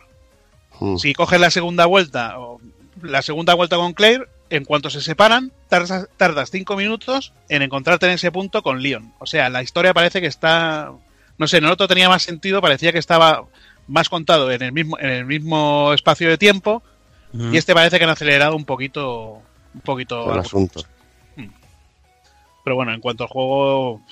Joder, muy guapo. Y una pregunta, ¿estás jugando en consola o en PC? Lo empecé. 26 euros. Bueno, Sí. empecé. Pues está bien porque está haciendo la comunidad cosillas para el juego. Le van a meter también incluso para recordar la- cómo era antaño la cámara fija. Haciendo cosillas por ahí. Así que Sí, pero lo de, la, lo de la cámara fija, el vídeo que ha salido es lo que me comentaba el otro día con la CAN. Eh, eso han hecho un, un mod de cámara, que tú puedes poner la cámara, la cámara fija, pero claro, en cuanto en el, el vídeo que se veía, eh, el, el tío lo grabó en varias partes. O sea, Claro. eh, en cuanto cambiaba de, de- de sitio, de, o Se de vuelve la sitio, cámara a su sitio. Pues la cámara, la- no, la cámara continuaba a tomar por culo. Mm. O sea, continuaba en el mismo punto. Lo tenía que el tío que, que mover manualmente con, con el Cheat Engine, un- una aplicación, y volver a grabar ese trozo. O sea, volver a grabar el trozo nuevo. Sí, Yo lo creo que pasa es que, que, claro, que- que en esta versión lo de la cámara fija no tiene ningún sentido, vamos. No, no. Es incontrolable. Yo he jugado Claro, un es- poquito con el, con el cacharro este y. No. O sea, es un, es un poco absurdo. Yo, yo estoy terminando la primera vuelta con, con Leon, yo voy a, a mi, a mi ritmo. Y, y sí que me están molando mucho lo que tú dices, ¿no? La ambientación es cojonuda, eh, la, la- la comisaría es brutal, la historia está muy bien, pero me, me, me, me chirría eso, lo, lo mismo que, que tú comentabas. El tema de, de- de los cruces de caminos y eso que parece que no es tanto como en el otro, no está tan acentuado. Si tú has jugado ya casi todo, las, cu- las cuatro vueltas ya lo puedes confirmar. Y lo de la incursión de, de ese personaje en, en, las primera, en la primera vuelta me parece una, una, una cagada. Una cagada. Sí, la- Para mí sí. Para No, mí no, sí, no, porque sí, era, era una de las sorpresas de la segunda vuelta mm, y era la gracia, ¿no? Era una de las gracias que tiene la segunda vuelta. Si ya te han dejado sin eso, no sé yo mm, qué, qué- qué- te queda, ¿no? Para esa segunda vuelta, realmente tampoco debe haber... Pero yo he, leído- yo he leído gente que dice que jugó el Resident Evil 2 y que no le suena nada de ese personaje. Claro, Solo porque no lo juega- habían dado las dos vueltas. Claro, solo se juega en una vuelta. Claro, ahí está. ahí Que era, era, era el premio que te regalaban por jugar la segunda vuelta. está. Exacto. Bueno, que Se vaya puede jugar Hay que se ser puede hijo jugar puta, con tofu. premio así. ¿Eh? ¿Se puede jugar con tofu o no? Eh, Sí, y tanto. ¿Y Ahí tienes el, el, el modo no lo has probado o no? El For- y el- bueno, estoy con el For Survivor y hostia. De momento chungo. Madre mía. Claro, con la, hombre, piensa, la munición que te dan y que cada enemigo te aguantas Ya ves. 7, Ya 8 ves que tiros en la cabeza. Sí, sí. Tienes que correr como una loca. Hostia. Aquí lo suyo es dos tiros en la rodilla, partir piernas y ahí por patas. Sí. Y ya está. Y luego vas, vas a un pasillo y van todos los zombies ahí. Arrastra. A ver. Las rebajas. Luego, luego puedes hacer lo de los talones en las ventanas, eso que tampoco es que, que te sirva Bueno. de mucho, pero bueno, está bien. Para un rato, ¿eh? Para una- pa- Sí, por eso digo, por eso digo. No, te vale, a es- ver, te, va- te vale bien, pero claro, tienes que saber en qué zona de la comisaría poner las, las Mm. tablas. Igual que en el primero me parece que tenías un fusible que, que podía cerrar las presiones de un ala de la comisaría o de otra. Sí, Aquí, sí, sí. pues, aquí tienes las maderas. Sí, sí, sí. Bueno, pues eso, yo creo que es, eso es un juegazo. eh, no es perfecto, pero bueno, yo creo que como remake Está, está apañado, tío. está, está mu- muy No. cojonudo. O sea, no- yo creo que poco más se le puede pedir. Pues venga, no sé si, si Takokun, Rafa y Son estarán igual de contentos con Kingdom Hearts 3. Seguro que sí. Pues yo creo que bastante más de lo que lo estáis vosotros con Resident, por lo que Sí. os estoy escuchando. Vaya. Yo iba a empezar diciendo, y hablando de juegos perfectos, Kingdom Hearts 3. Juan Andy. Bueno, va, os cuento para los que no conozcan la saga, Kingdom Hearts, un título que lanzaba Square Enix, de hecho creo que lo empezó como... No sé si lo empezó como Squaresoft o Sí. ya era Square Enix, sí, ¿verdad? Sí, me sonaba. Y al final que nos encontramos, pues un pifostio de montones de videojuegos que tenemos que jugar o tragarnos un montón de vídeos para poder enterarnos de algo con este 3. Esa es la parte negativa que le podemos encontrar, si queremos llamarlo así, porque la historia al menos a los que nos gusta, nos gusta tanto que suplicio ninguno. De hecho, yo me la conocía y refrescar con vídeos ha, estado de coña. En cualquier caso, si alguien quiere jugarlos, que sepa que tiene que hacerse el 1, el Chain of Memories, luego el 2, eh, tirar con el Recoded, eh, tirar con el 358 barra 2 Days, mm, hacerse un Birth by Sleep, hacerse luego también el Dream Drop Distance, el capítulo 0.2 con Aqua y finalmente verse el Back Cover Chi, que es una película de una hora aproximadamente, y por fin estará listo para jugar a Kingdom Hearts 3. De todas maneras. De todas maneras, hostia puta que me mato y me caigo en la silla, estoy partiendo. Que, que, que eh, eso es así, pero vamos, que el juego intenta resolverlo a su manera. Sí, lo, lo intenta, lo que pasa que al final es tanto, tanto, tanto que te es, pierdes un montón si no lo haces así. O sea, Eso es. si, si tú no te has visto, yo creo que es importante, al menos Trip Drone, el, el, Sí, sí, sí, el el 13. Dream. la película, porque es una película que tienes que ver del back cover, y el Bird by Sleep, eso por lo menos tiene que caer seguro. Mm. Los de DS, pues, y el Reco, pues te lo puedes dejar un poco, pero mm, hay que hacer un pequeño esfuerzo para llegar al 3, la verdad. Hombre, Yo, yo, No yo, a nivel, yo a nivel usuario estándar, que esta misma semana pedí consejo a la sabiduría de Taco Kun, es decir, Taco, voy a empezar con Kingdom Hearts 3, ¿qué tengo que hacer antes? Y me pasó ahí un, un enlace de YouTube, un vídeo así resumen de una orilla, un poco ahí concentrado muy bien, y, y la peli, por supuesto. Y tengo que decir que me violó el cerebro nivel Dios supremo. O sea, que, o yo no estaba preparado, era temprano por la mañana, o hay un- algún tipo de molestia severa. Porque, joder, eh, muy duro, ¿eh? Y, y que conste que es rollo nivel usuario. O sea, yo me había jugado en su. Como imagino que le habrá pasado a cientos de miles de personas. eh, yo me jugué primera y segunda parte en PlayStation 2 en su momento, cuando salieron. Y nunca más volví a tocar nada. Sé que salieron el de PSP, que lo toqueteé un poco por encima, lo dejé por ahí aparcado. Y nunca más. Hasta que me llovió aquí eh, Kingdom Hearts 3 ahora y me entró el gusanillo de volver a reengancharme con la historia, un poco refrescar la, la cabeza.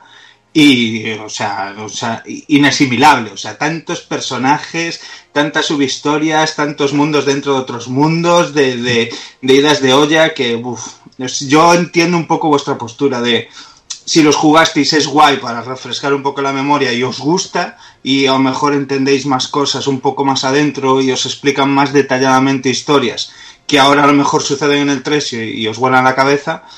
Pero a mí que vengo de fuera, yo he disfrutado Kingdom Hearts 3, eh, pues las 5 horas que llevo de juego, eh, perfectamente a lo mejor Claro. sin haberme comido lo otro, porque es lo que dice Claro. Rafa. O sea, el juego se encarga paso a paso de repetirte la misma historia siete veces para que sepas dónde viene lo que va a pasarte dentro de unos instantes Eso en el es, juego. exactamente, Sí. exactamente. Es, Pues es a nivel que- básico, no es a Ahí nivel está. profundo, pero está Pero- bien resuelto. Es mejor de lo que yo me, me imaginaba. Donde yo quiero llegar es que nadie se asuste o que no se aleje nadie de jugar el juego por no haber jugado lo anterior, que en- o sea, en ningún momento lo dejas de disfrutar, vaya. Sí. Fíjate que tengo yo un caso aquí al lado. Mi hermana quiere jugar al 3 porque ha visto las princesas de Disney, el mundo de Disney, que le gusta mucho, es muy fan, y quiere jugar al 3. Y digo, ¿y cómo me meto yo? Que tengo aquí los recopilatorios para que entiendas tú el Kingdom Hearts 3 sin jugar el anterior. Pues bueno, un vídeo o explicárselo, y es verdad que en el 3 más o menos está bien resuelto todo para explicar. Yo creo que si se lo explico, se, se puede entender. Más o menos. Mm. No, no está mal, la verdad. Bueno, dejando si un caso de lado el, el bagaje previo, aquí ya queda libre albedrío de cada uno. Pues decir eh, algo que sí que es cierto que habíamos estado comentando bastante en, en nuestras largas conversaciones, que es el, el tema del salto generacional, ¿no? El- lo bien que le ha sentado y, y- y este soplo de, de- de aire que le, que le ha dado el que hayan pasado tantos años, que la saga no, apa- no haya pasado por PlayStation 3 de una forma propiamente dicha, Mm. que muchos de los títulos hayan sido en consolas portátiles y que ahora de repente nos encontramos esto. Sí. O sea, chicos, aquí la calidad es impresionante. Y ya no, ya no solo la calidad, sino el, el buen gusto aprovechando todas las capacidades de las máquinas para, para hacer unos, unos mundos bastante grandotes, bastante bien llevados. Sí, No os, sé os- yo. os lo comunicaba en el grupo que nos hicimos que me ocurrió un poco con lo que el salto generaciones que es, es tan, tan grande y tan obvio que me ocurrió como con Monster Hunter, que venía de polígonos de Play 2 a dar un salto a nueva generación y dices, cojones, es que se nota un huevo, tío. Es absolutamente abrumador. Además, ahora sí. se siente una acción RPG, porque siempre ha sido una acción RPG, pero hay, ahora llega a un, a, a codearse con el hack and slash de una manera muy seria y muy dinámica, porque si, si, si de algo si de algo caracteriza a este Kingdom Hearts 3 es la jugabilidad que tiene, es una cosa deliciosa, eso es, una- eso es Sí. maravilloso. O sea, aparte de lo que nos guste la estética de los muñecos de Square y del rollo de Disney, jugar a Kingdom Hearts 3 es siempre es divertido. Divertido, tío, mucho, la verdad que sí. Exacto, y la cantidad de, de customización que tiene ese combate con las habilidades, las que Ujú. quieres equipar, las que no, etc, etc, los finishers con tus compañeros, o sea, al final hay un montón de cosas que hacer y, y ver y demás. Pero bueno, dejadme que haga un pequeño comentario ahora que estábamos con el tema este del salto generacional y es el, el tema del rendimiento del juego, ¿no? Eh, el- en Play 4 normales eh, tengo entendido que en algún momento, que puedo llegar a entender por qué, el, el juego rasca. No Mm, sé, sí, pe- pe- pero, pero no es muy exagerado, ¿eh? Yo, yo Vale. tengo una vanilla y no he notado nada de rascar. Yo tengo que decir que con la Pro y el modo imagen se veía de lujo, pero le notaba que le faltaba esa fluidez. O sea, el juego siempre intentaba moverse 40, 50 frames, ta, ta, ta, ta. Mm. No porque lo diga yo con mi ojo biónico, sino porque luego he ido a ver vídeos de, de donde los pilla todo el mundo y dice que hace sus análisis. O sea, Sí, sí, sí. tampoco, tampoco hay que ser aquí unos cracks, ¿no? Pero llegó eh, el. Bueno, me llegó un aviso de decir, oye, si te pones la consola bloqueada a 1080 de imagen, eh, luego lo que pasa es que el rendimiento es que el juego va a 60 frames constantes. Y oye, la verdad es que lo puse y una delicia como, como se nota el, el movimiento, lo, lo agradecido que es. O sea, es, es flipante, de verdad. Yo re- recomiendo que la gente que tenga esta opción, que lo haga porque lo, lo disfrutas, pero lo, lo que no está escrito. Parece una tontería, pero, pero le da mucho. Y bueno, pasando ya de todo esto, pues decir que aquí en esta nueva entrega, eh, la parte negativa que yo le encuentro es que se ha prescindido prácticamente por completo de- del universo Square. Totalmente. Si bien es, si bien es cierto que cada vez ha ido de, de más a menos, porque ya con Dream Drop, Dream Drop Distance solo tuvimos eh, los personajes de The Wall Ends With You. Sí, Ujú. Neku y poco más, sí. Con este nuevo Kingdom Hearts, pues la verdad es que no tenemos eh, apariciones, al menos hasta donde yo estoy, que también tengo que decir que de momento no he terminado el juego. Y lo que sí es que han tirado de, de utilizar muchos mundos nuevos y para ello mm, no han cumplido los sueños húmedos que teníamos algunos. En mi caso tirar de Marvel o en el caso de otros poder tirar de Star Wars. Pero en el mío Pero- han hecho Frozen, así que. Pero lo que sí que han hecho es tirar de Pixar y de las películas de esta compañía. Entonces nos encontramos pues que tenemos eh, mundos de Toy Story, mundos de Enredados, Frozen, Big Hero 6, tenemos por ahí a Romper Ralph en cierto modo. eh, no sé, tenemos muchas cosas. Está el mundo de Piratas del Caribe, que también se ve una burrada. Vaya, tío.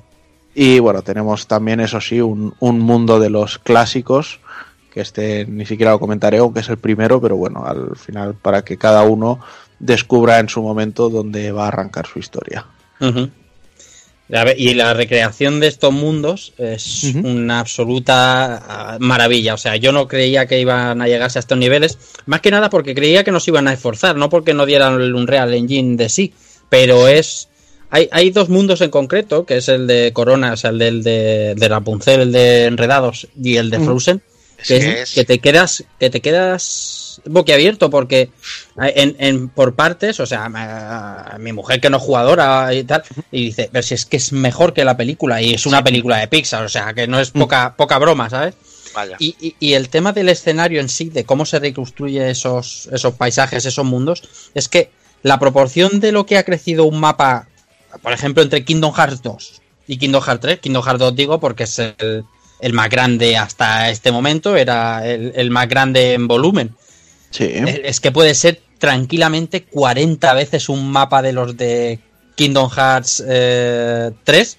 Puede ser 40 veces el mismo mapa en Kingdom Hearts 2. Es- o sea, es la amplitud es, y además tú cuando avances más en la historia lo verás muy claramente, es grandísimo. El mapa es enorme, muy grande todos los planetas y con muchas cosas que hacer como suele ser normal. Hay, hay algunas que las puedes hacer si quieres, o sea que es como muy, muy secundario, y otras que tienes que hacer sí o sí. Y es una delicia pasearse por esos mundos que conoces si has visto las pelis o te pueden gustar más o menos, escuchando los arreglos que hace Yoko Shimomura de sus bandas sonoras. O sea, es que es delicioso, tío, es una, una Sí. maravilla. Yoko Shimomura, que al menos por la parte hasta la que yo he llegado, está inspiradísima para este juego. O sea, La, se nota la que. hace, la hace de puta madre, tío. Yo he pasado, he pasado por dos, he pasado por dos épocas durante la semana y pico de juego que he dado fuerte, que llevaré Ujú. unos 75 horas. y he pasado por el joder que bien. Mm, no sé qué pensar y, y, Dios mío, eh, Dios mío es Dios, ¿sabes? Es- y ahora mismo estoy en ese, en ese momento. El final del juego es una, o sea, el final del juego, los compases finales del juego son de un, son magistrales. Es, Y- es, es, es, es- es que no se le puede criticar nada a la, a la banda sonora en sí. Me jode porque Yo por internet sí. que está poco inspirada, tío, pero yo es que, yo como tú, yo, yo la encuentro muy bien, tío. Yo sí que criticaría algo a la banda sonora. Takoku sabía yo que no me iba de mí defraudar, que siempre tiene que criticar algo. Correcto. Sí, pero en este caso no a Yoko Shimomura, sino tanto a Hikaru Utada Oh, como y a a Skrillex. Hostia, ya Skrillex. ves, qué mal, tío. ¿Vale? O sea, Hikaru Utada, los dos temas que ha sacado, tanto el Face My Fears como el Don't Think Twice, eh, no están mal, aunque no le llegan al Hikari ni al, ni al Passion a la, a la altura Vale. de los zapatos. Passion, bueno, Sanctuary en la versión Japo creo que era. Pasión, pasión. Pasión, pasión. pasión. Pero hay, hay que decir que el tema con Skrillex no queda bien. O Es sea, que no, no- eso no nada, hace un tío. poco de, de- de cutrerío extremo. Pero bueno. Pero es que esto ya pasó en el 2. En el 2 se, se remezcló el Simple al Clean, el Simple al Clean del Hikari del, del primer. Se remezcló también con, con Chunda Chunda. Sí, pero bueno, la, Sí. la versión, la versión de Hikari que había de Planet B eh, Sí. era cortita y, y estaba muy bien llevada. Pero en este caso con Skrillex no, no ha funcionado tan bien el binomio. Bueno, la- la, la canción sola, sin el remix, es buena. ¿eh? Sí, está bien, exacto. en Pero cambio, el, el problema es eso, compararlas con las anteriores. Sí, es que. lo- y, y luego es, por ejemplo, la de la de Aqua, la de la, la de Mo- bueno, el, el corto que vamos a jugar desde Aqua, me gustó bastante más, tío. El remix que, que hacía del opening me gustó mucho. Ese, por ejemplo, en comparación. La oportunidad que tiene aquí Yoko Shimomura, y eh, veréis conforme avance en el juego, es que puede usar cualquier pieza de la banda sonora de todos los juegos, me quiero referir. No, no solo de los principales, y hace arreglos de una altura brutal. Absolutamente brutal.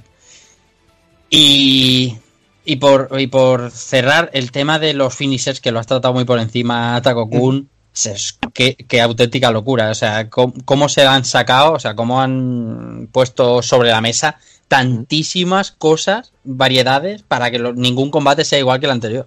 Eso, Exacto. eso es un- un- una virguería. O sea, es. Me parece increíble lo guay que es.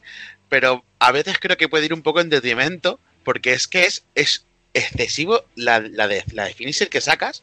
Y, se, ha- y se hace muy, muy rápido. Bueno, pero si eres, si eres un Sí. fan del Hack and Slash, no los haces y ya está. Sí, pero, sí, sí. pero yo, yo Yo- es que no, no yo- pienso en el juego para mí, pienso en el juego para, para, Sí, sí. para Marcos o para alguien un poco más pequeño. Y eso es eh, la fiesta. Yo tengo que decir que a mí lo único que sí que me sobra a nivel de finishers es el tema de las atracciones Disney. Son largas, son innecesarias, están demasiado overpower, por así decirlo. Sí, sí, sí. Pero con el resto de cosas, o sea, mm, tenemos eh, finishers de lo que son los combos en sí, tenemos finishers eh, de estos propios combos, pero que si equipamos determinadas habilidades, pues los haremos en combinación con, con los personajes que nos acompañan. Eh, tendremos ataques especiales con nuestros compañeros, que además se ven de lujo. Tenemos el rollo de las llaves espada, que ahora podemos llevar tres llaves espadas equipadas a la vez y, Sí, muy bien, cambiándolas en tiempo real. Cada una de ellas, eh, conforme se va cargando la barra, un poco como vimos ya en Birth by Sleep, eh, va evolucionando en- durante el combate y, y desbloqueando nuevas formas, nuevas habilidades, eh, ataques finales, etcétera, etcétera. Cosa que está brutalísimo. Además, el, el amplio espectro que le dan a las transformaciones de las llaves espadas. Pues sí.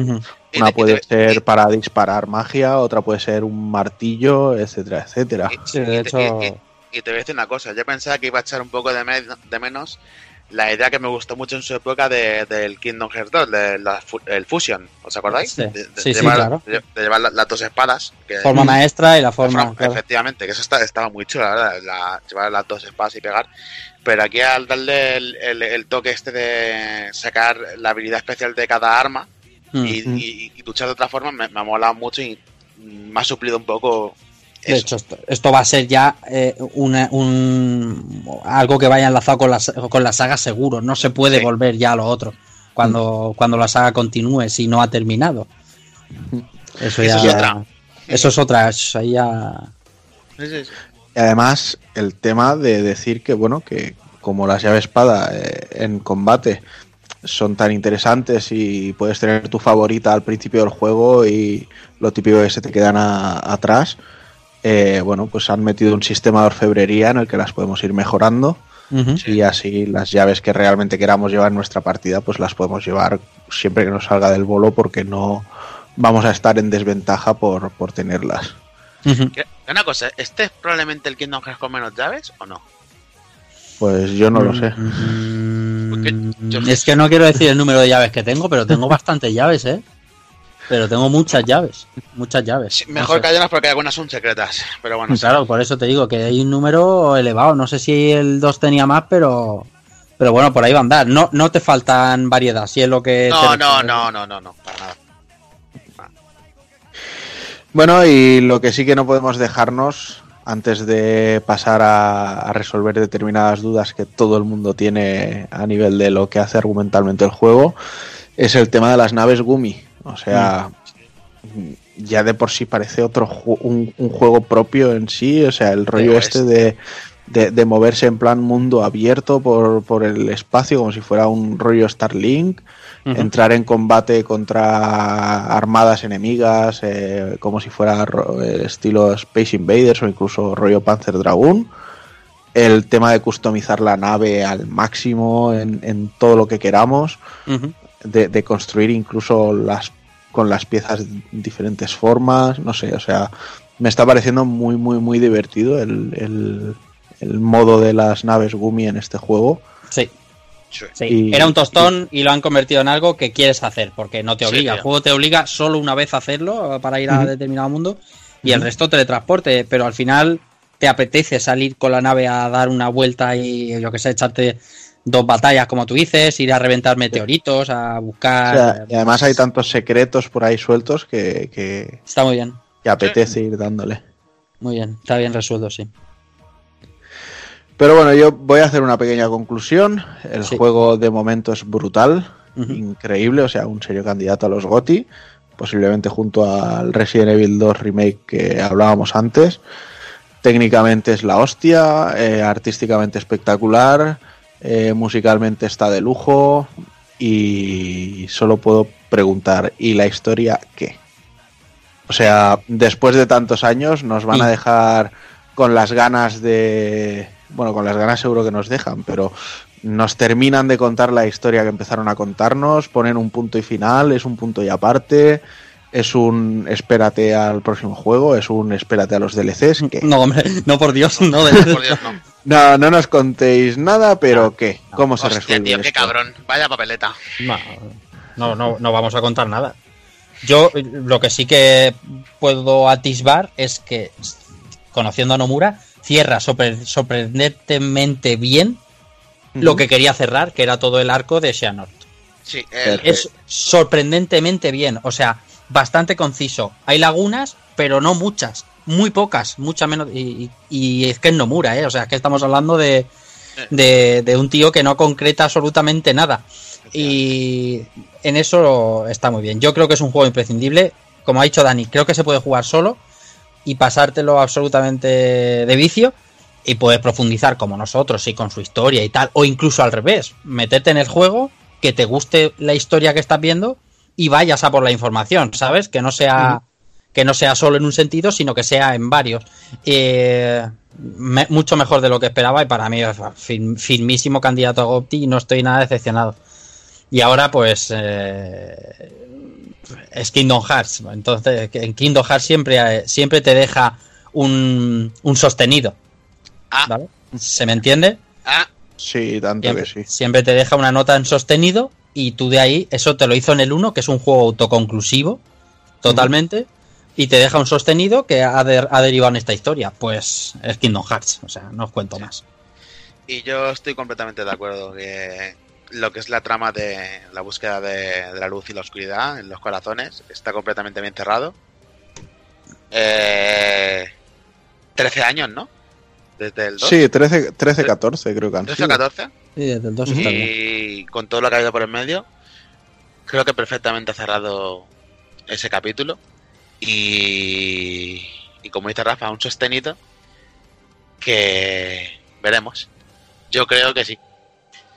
Pero no digo más. No, no me quiero, no quiero decir nada. Bueno, pues entonces si os parece cerramos aquí el análisis Sí. y devolvemos la conexión a Jordi. Pues bueno, pues bueno, está- habrá que tenerlo en cuenta todo esto. Eh, bueno, que la verdad es que, que- que hay ganas de, de Kingdom Hearts. Aunque, aunque como estoy muy, muy, muy en, el, en plan como Dani, pero bueno. Buah, pero tú es que como lo pongas con el Gerard, el Gerard se va a Sí, hacer por polvo, eso. tío. Por eso, por eso, básicamente, básicamente.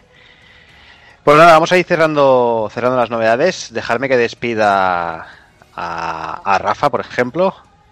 Sí, señor, uno que se marcha y os deja con los buenos juegos, con los retros, pero, pero bueno, el deber manda, así que pasarlo bien, un placer como siempre y nos vemos el mes que viene. De aquí a un mes. Nos vemos el mes que viene las jetas, las caritas. Claro. Porque nos Sí, vamos. algunos, algunos, ¿eh? Algunos, algunos. Nos vamos a ver las caras, ¿eh? Que ya está bien. Partiéndolas. Sí, señor. Nos Sí. vemos pronto, chao. Venga, Rafa. No tengo ni para empezar contigo. Madre mía, abuelo. Toma. Ya, ya te llevo yo las pastillas para que me, para que me dures. No, te las tendrás que tomar tú, a ver si sobrevives. Pues venga, Son, me despido también de ti. Pues como siempre, encantado de estar aquí y os dejo con la naftalina, con el retro, que yo me sigo aquí viciando al Kingdom Hearts, que me queda cosas por rematar, y con el Apex, que también tengo ganas de metérmelo en vena. Pues venga, al vicio. Venga, gente. Y me despido también del señor Hazard. Eh, sí, me parece que sí. Porque Sí. eh, esas cosas tan viejas ya. Bueno, ahí lo tengo. bueno. Ahí, ahí lo, lo tengo. lo tengo- los te- esos dos los tengo todavía ahí guardados en el armario. En el, en el ¿Ves? armario, ¿eh? ¿Ves, ves? Ah, que hablabas de juegos, pensaba que hablabas de Evil. No, Sí. eh, ahí, Bueno, ¿para eh, qué me va a tener a mí en el armario, tío? Para que salgas de él. de Tienen su vez. puto sano juicio, me tendría a mí en un armario. Pero bien, sí. Ya hemos, ya hemos acabado este mes con todas las novedades. Y el mes que viene me parece a mí que poco, poco va a caer. El mes que viene va, va- va a haber más hambre que. Hay mu- Mes sale que mucho viene- juego, pero sale mucho. No sé. No. El mes que viene analizamos Kingdom Hearts otra vez. Lo veo. Sí. Pues nada, Hazard, a descansar. Venga, Astro. Y bueno, eh, os dejamos ahora con los amigos de, de Retromaniac haciendo el indie, pero antes eh, Dani nos trae unos minutillos musicales. Pues sí, sí, sí. Vamos a. En esta ocasión vamos a dedicárselos al maestro Hirokazu Tanaka, Chip Tanaka, eh, como, como bien conocemos por ahí, compositor del- de, de uno de los tres títulos que, que nos tocan eh, hoy en este programa retro de Super Mario Land. Entre, por supuestísimo, muchas, muchísimas eh, maravillas dentro del catálogo de Nintendo, como, como veremos luego, que si no me equivoco, Bill nos hablará un poquillo sobre él. Y bueno, es un, auténtico maestro que la verdad tenía bastante de mano la arquitectura de- del chip de la Game Boy en sí. Y para muestra un botón, ¿no? Eh, la manera que tiene soberbia de usar pues, todos los canales de sonido de la portátil, de, sobre todo el, el uso del estéreo, ¿no? Que, que- en este principio de, de juegos en la, en la consola mm, joder, eh, se valoraba muchísimo jugar con tus cascos enchufados.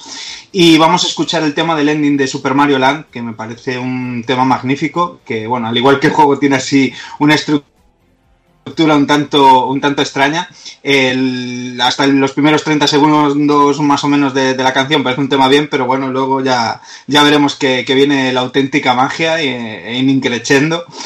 Y bueno, tras finalizar esto, también os pondremos eh, ahí unas notas un poco misteriosas, unas cosillas que duran ahí unos segundos y bueno, es lo que se llama la Totaka Sound, que es eh, otro buen maestro dentro de, de Nintendo. em, Kazumi Totaka, compositor de Super Mario Land 2, y luego vamos a hablar de él y de estas curiosas notas que siempre deja escondidas en sus juegos. Venga, vamos a ello.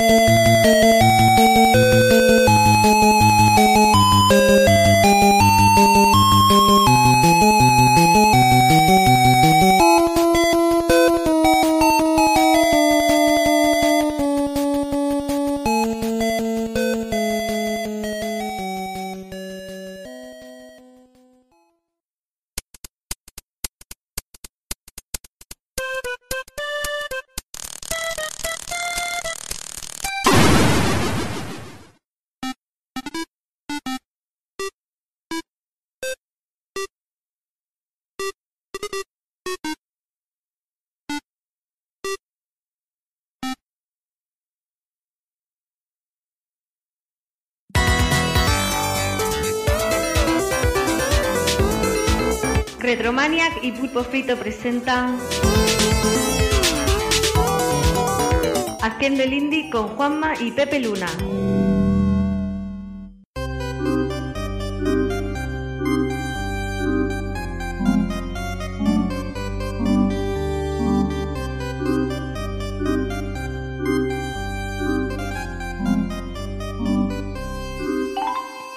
Y nos encontramos aquí un mes más. Además con, con el cambio ya, digamos, de... Iba a decir de horario, anda, que está la cosa bien. De horario, no, de, de, de- de programa, ¿no? De, de los pulpos, que ya no va a ser programa cada 15 días, ya lo han explicado. Así que, bueno, ahora en vez del juego de la quincena va a ser el juego del mes, pero bueno, da igual. Al final, como lo vamos a hacer como queramos, ¿verdad que sí, Sefer? Pues sí, sí, sí. La verdad es que hoy inauguran el nuevo formato de mensual con parte de actualidad y parte de retro.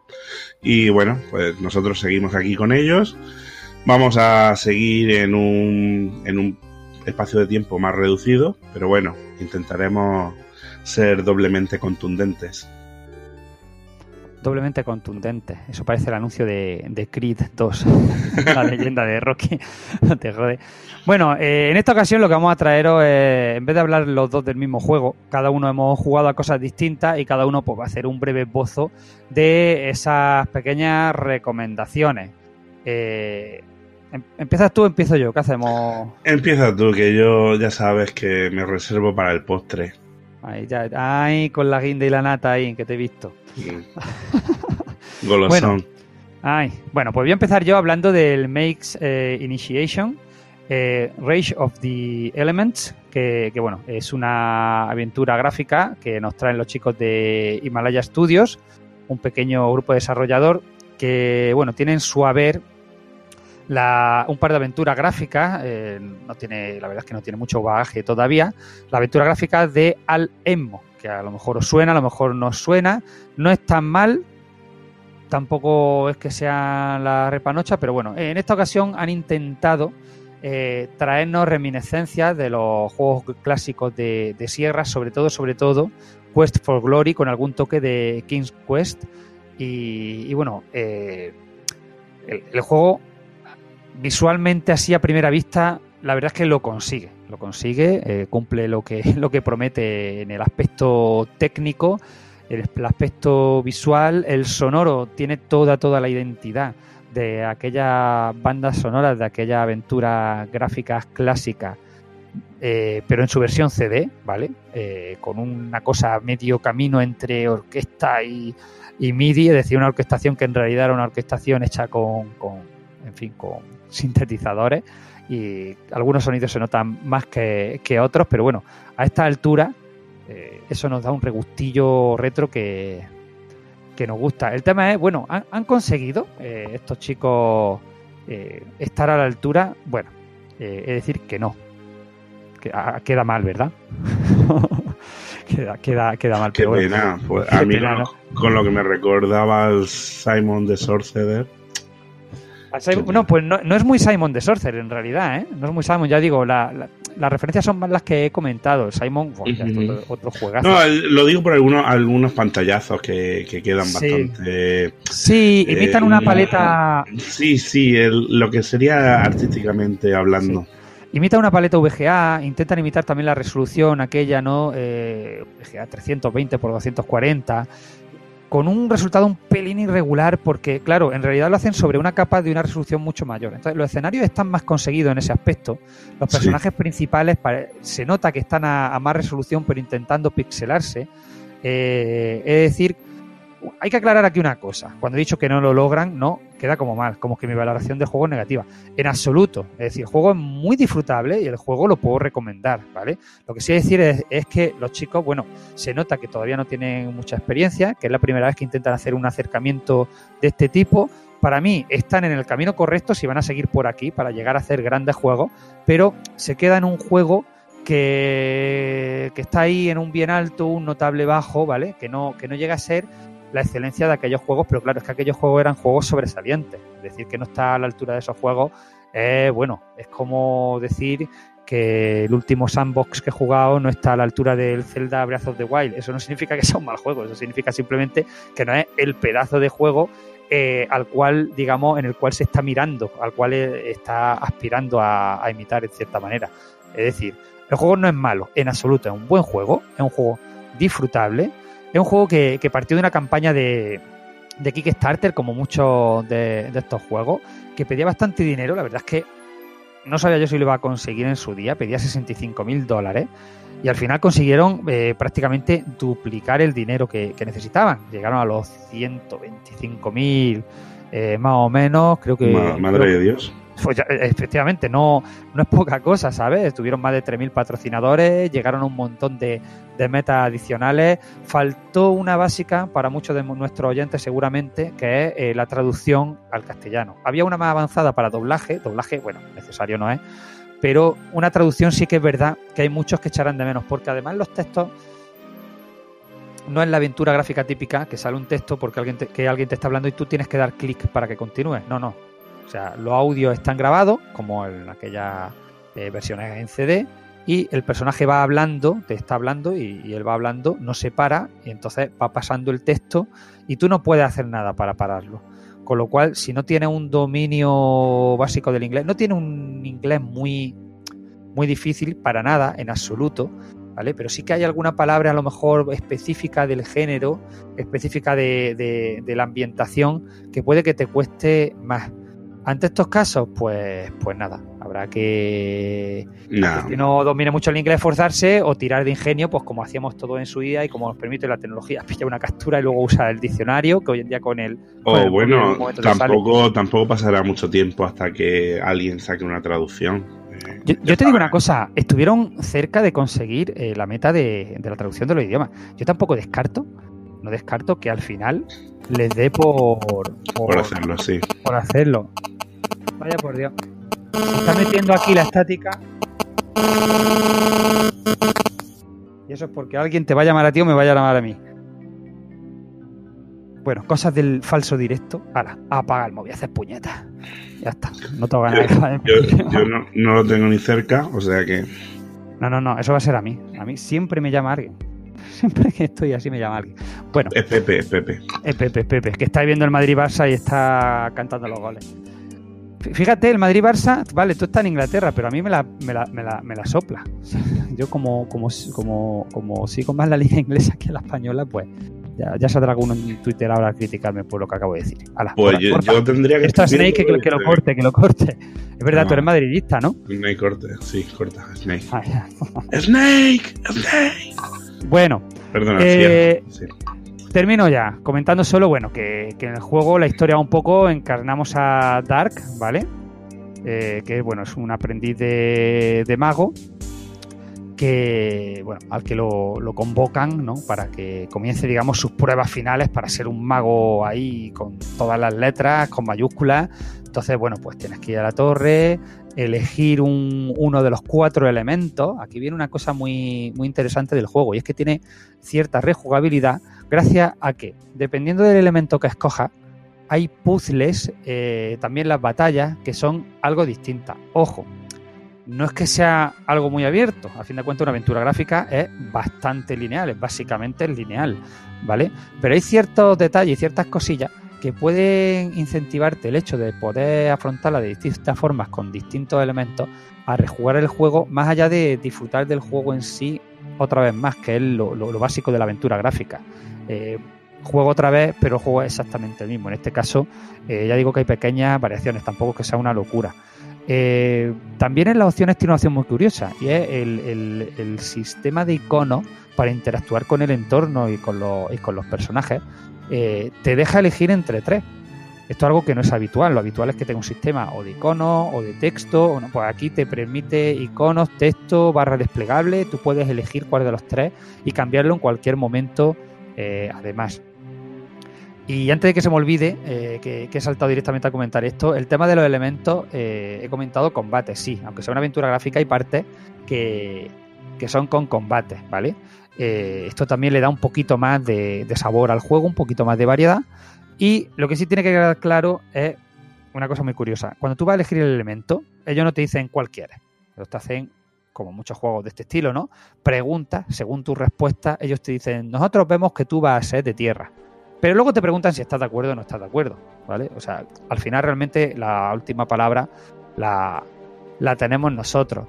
Eh, y esto es, con el poquito tiempo que tenemos, en base todo lo que hay, ya digo, en definitiva un juego que intenta imitar, traernos reminiscencias de aquellas aventuras clásicas, que obviamente no llega a la calidad sobresaliente de unas compañías que tenían equipos bastante más grandes, presupuestos mejores y sobre todo que se las sabían ya el sistema de memoria, pero que ya digo que, tiene propuestas interesantes, que trae buenos recuerdos, que el juego, la historia está bastante bien y, y además está muy, muy baratito, ¿vale? Pues está ahora mismo a 13 euretes solamente eh, en Steam, en GOG, que como siempre digo es mi favorita, eh, y más aún desde que Steam ya, aquí que somos amigos de los retro, desde que Steam quitó el soporte para Windows XP, a las que tenía. Juegos de Windows XP que dan problemas en Windows 7, sí, pues te aguanta, porque ahora en Windows XP no lo puedes poner y en Windows 7 o en Windows 10 dan algún monos. Hay un vídeo por ahí de, juegos que dan problemas en Windows 10 y ahora qué haces, pues ni una cosa ni otra. Así que ya sabéis, lo mejor GOG, que ahí no tenéis DRM, no tenéis historia y tú lo compras, es para ti. Y, y ya está. Y esto es todo lo que tengo que, que decir. Ya me he pasado yo de tiempo, fíjate tú. Y mira, mira que he sido breve, ¿eh? Bueno, y tú, eh, Pues- así brevemente, ¿qué, qué nos comentas tú del tuyo? Venga, anímate aunque sean 5 o 6 minutillos, que nos puedes Bueno, comentar. ¿Cuál nos va a traer tú? Sí, para, para el tiempo que me has dejado, tío, pues ya, bueno, a ver lo que puedo hacer. De todas formas, gracias por la publicidad a, a las plataformas digitales de PC. Y bueno, vamos a hablar de Fight of Gods. Eh, pues sí, un juego que digamos que más que famoso o más que notable es controvertido, muy controvertido. Es un juego de lucha de, de una de un pequeño estudio eh, de Taiwán, Digital Craft, que no tuvieron nada mejor que hacer un buen día que coger eh, unos eh, cuantos personajes de varias religiones y bueno y enfrentarlos en un juego de lucha. ¿Tú quieres pues, que nos cierren ya el programa o que nos monten una manifestación? Sí, o que, bueno, o bueno. que en, en Twitter nos linchen o algo. Había, había pensado, había pensado que si paro aquí estaría bien. Lo que pasa Sí, es sí, que es, es que yo sé lo que viene ahora. Lo que pasa es que me apetece nombrar los luchadores que podemos llevar y, bueno, pues para que sepamos que tenemos. Y luego ya en sí un pequeño comentario de lo que es el juego, el gameplay, porque lo que es el juego es realmente básico, es básico, se mueve bien, mm, es rápido, tiene unos combos fáciles de sacar. No, como juego de lucha qui- quizás es demasiado básico, pero hay que decir eso, que, que es cierto que, que malo, malo, malo, malo no es. Lo que claro, rodeado de toda esta eh, polémica por, por las elecciones de luchadores, pues te puedes imaginar la que se ha armado. Eh, bueno, voy al. Voy a, a nombrar la lista del roster, que bueno, no tiene ningún desperdicio. Empezamos por Amaterasu, la diosa japonesa de, de la luz y, y del universo. Bueno, no sé, esperamos que en el país del sol naciente no se hayan ofendido demasiado. Seguimos por Anubis, de la mitología egipcia, el dios de la muerte y, y del otro mundo.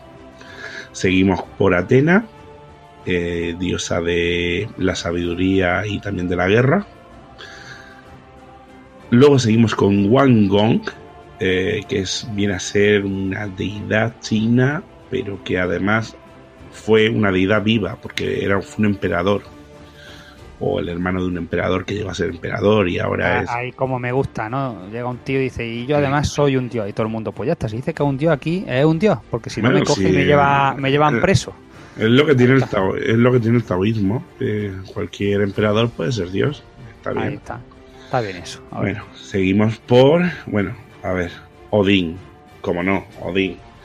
Odín de la mitología nórdica. El padre de todos los dioses. Asgard. Luego seguimos con Sif. Sif es también de la mitología nórdica. Es la mujer de Thor. Luego no podía faltar Zeus. El dios de. Bueno, el dios de todos los dioses olímpicos. El dios del rayo. Y aquí empezamos ya con el terreno escabroso. Tenemos a Buda, que aunque no es un dios, pero fue la persona que meditando llegó a lo más cercano posible. Y, y ahí, aquí está dando hostias como panes de kilo. Seguimos por Santa, que no sé por qué se le han ocurrido meter al juego, Santa Claus. Será también. De, deidad en el Polo Norte o así, pero bueno. Ahí está. Lleva toda la vida comiéndose nuestras galletas y aquí viene a repartir leche y galletas, ¿no? Vaya tía. Y ya llegando a los dos últimos, Moisés, que este Ahí, partiendo de las tablas, partiéndote el mete- lomo con las tablas, sí, sí, mete unas letras con las tablas y, y abre, abre los ríos. ¿no? Nos van a, nos van a excomulgar. Y bueno, la estrella, sí, y la estrella, Jesucristo. Sí, Jesucristo. Pero bueno, tenemos a Jesucristo, no nos jugamos con el Jesucristo niño, que eso ya sabes que tal y como están las cosas ahora mismo, serían sospechosas. Eh, jugamos con el Jesucristo ya en su, en su época de 33 años, cuando está ya crucificado, que en el propio juego se ve como rompe la cruz y entonces se le quedan los dos maderos en, en los brazos y da hostias con ellos. Ojo, anda que. Te has querido Sí. meter tú en, en un fregado bueno ahí. Bueno, No, eh, juego- fuera de coña, fuera de coña, fuera de coña. Ya, sí, muy gracioso, todo muy tal. Pero el juego está chulo, o sea, ¿tú lo recomiendas realmente que la gente pille el juego? Es que me lo estás Em. diciendo y suena todo muy, muy enervante, tío. A ver, primero, sí, claro, si eres de los que en Semana Santa sale a pasear al Cristo eh, y te da el latigazo en los lomos, pues te iba a decir, no, por favor, no- ni te acerques a él. Pero si te lo tomas todo con mucha más filosofía, lo ves como una curiosidad más que como algo que pueda ofender, pues sí, ¿por qué no? pero, pero- En pero yo, no te hablo, yo no te hablo de la ofensa. Yo digo, imagínate que los personajes fueran otros. El juego es divertido, o sea, está bien hecho como juego de lucha. El juego, eh, sí, sí, pero muy simple, pero sí, no está mal, no está mal, no está mal hecho, no tiene ni desequilibrio muy grande los, los personajes, el sistema de combo es básico, pero, pero bastante jugable, el teaming está bien, eh, sí, puedes estar un rato divertido, puedes estar un rato divertido sin ningún problema, lo que pasa es que claro, este juego va a estar obviamente marcado por la polémica para siempre. Pero sí, sí, vamos, eso ya te digo, cuando, cuando te vengas para acá en mayo, nos echamos una partidilla, y la, si No. quieres la grabamos. Jamás me niego. Yo ya bastante, bastante, bastantes polémicas también en el mundo del videojuego, déjate. Bueno, nos tenemos que ir despidiendo, eh, que tenemos que, que, que- que vamos, que, estoy mirando aquí el reloj y nos van a cortar los pies por abajo, ¿sabes? Eh, ya está. Muchas gracias por traernos este, este juego raro y enervante. Yo aquí trayendo cosas todo nostálgicas y tal, y bueno. En fin, muchas gracias por estar aquí y ya está. Nos vemos el mes que viene. Venga, nos vemos chicos, y bueno, un recuerdo para los pulpos y los chicos del Telegram.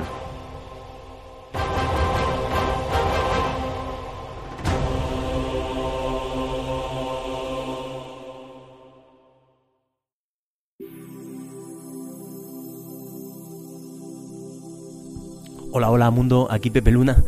Eh, esta vez me toca a mí sumarme al formato en diferido que estrenamos en el programa anterior. Y la otra vez fue Juanma, pues esta vez soy yo el que va a hablaros brevemente de un pequeño proyecto que ha llegado a Kickstarter. Se llama Summer in Mara y es la nueva creación del estudio valenciano Civic Studio son los creadores de Dayland, juego que llegó en formato físico para PS4 hará un par de meses, creo que sobre diciembre, y que podéis pillarlo por unos 15 euritos. Muy recomendable, un juego que se desarrolla en un planeta diminuto, muy al estilo del planeta de Kaito, en el que tenemos mecánicas de RPG y sandbox. Muy chulo.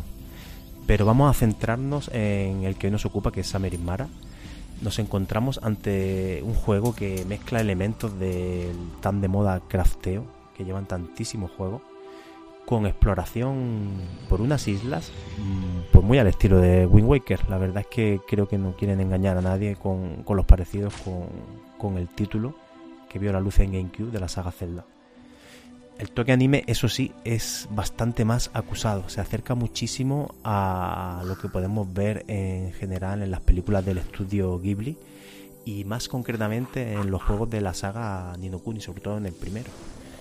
Tiene un estilo artístico bastante llamativo y que tampoco esconde sus orígenes, vaya. La protagonista es una niña chica que se llama Koa, vive en una isla y decide aventurarse por su propia cuenta en el mar de Koa mediante un pequeño barco. ¿Y qué nos encontramos en esta aventura? Pues tenemos elementos de RPG, tenemos bastante farmeo y crafteo de ítems y cuando llegamos a las islas también se desatará la característica RPG, pues tener que charlar, ir de tiendas y dar uso a todos esos objetos que hemos ido encontrando tanto por tierra como por agua. Y en el mar tampoco os creáis que vais a estar a salvo, porque los malos del juego, la corporación Elite, nos pondrán las cosas muy complicadas con su, con su flota de barcos. Así que no podréis distraeros ni un segundo. ¿En qué plataforma sale este juego? Pues PS4, PC y Nintendo Switch. Y la fecha es verano, este mismo verano. O sea que lo tenemos a la vuelta de la esquina. Se ve que compaginaron desarrollos porque el juego está bastante avanzado, cosa que se agradece hoy en día en las plataformas de financiación colectiva, que lo que te enseñen sea fiel reflejo de un trabajo que ha habido detrás y que no te hagan pagar por humo, que ya bastante escarmentados hemos salido.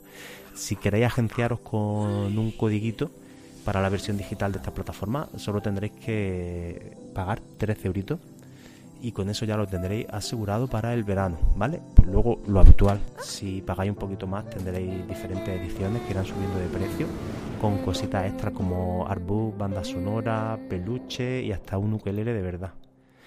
Así que eh, ya sabéis, echarle un vistacito porque el tráiler tiene muy muy buena pinta. De hecho, el juego lleva poquitos días en la plataforma.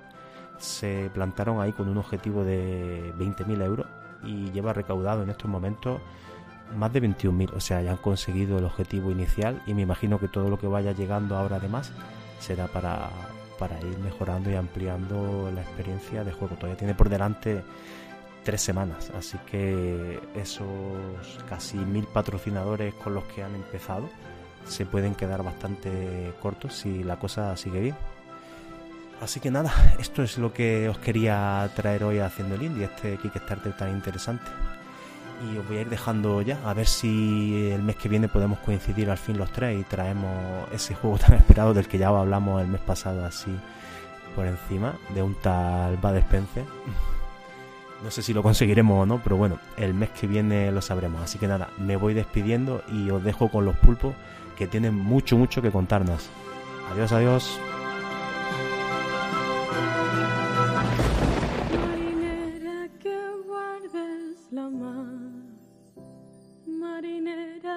Recorda'm la llar, qui aferma el meu rumb, bufen els vents de marà.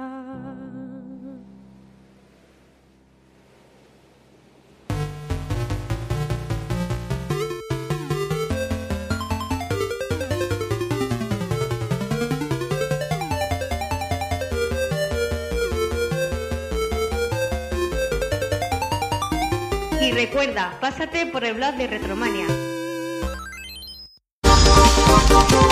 Visítanos en pulpofrito.com. Te esperamos.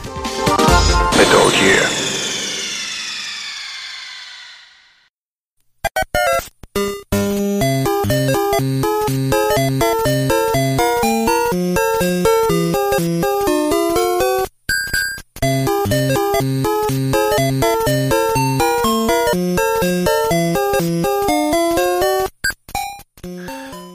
Chavales, antes de meternos de lleno con Super Mario Land, vamos a hacer un pequeño repaso de lo que ocurría esa semana de lanzamiento del primer título, que fue la semana del 28 de septiembre de 1990.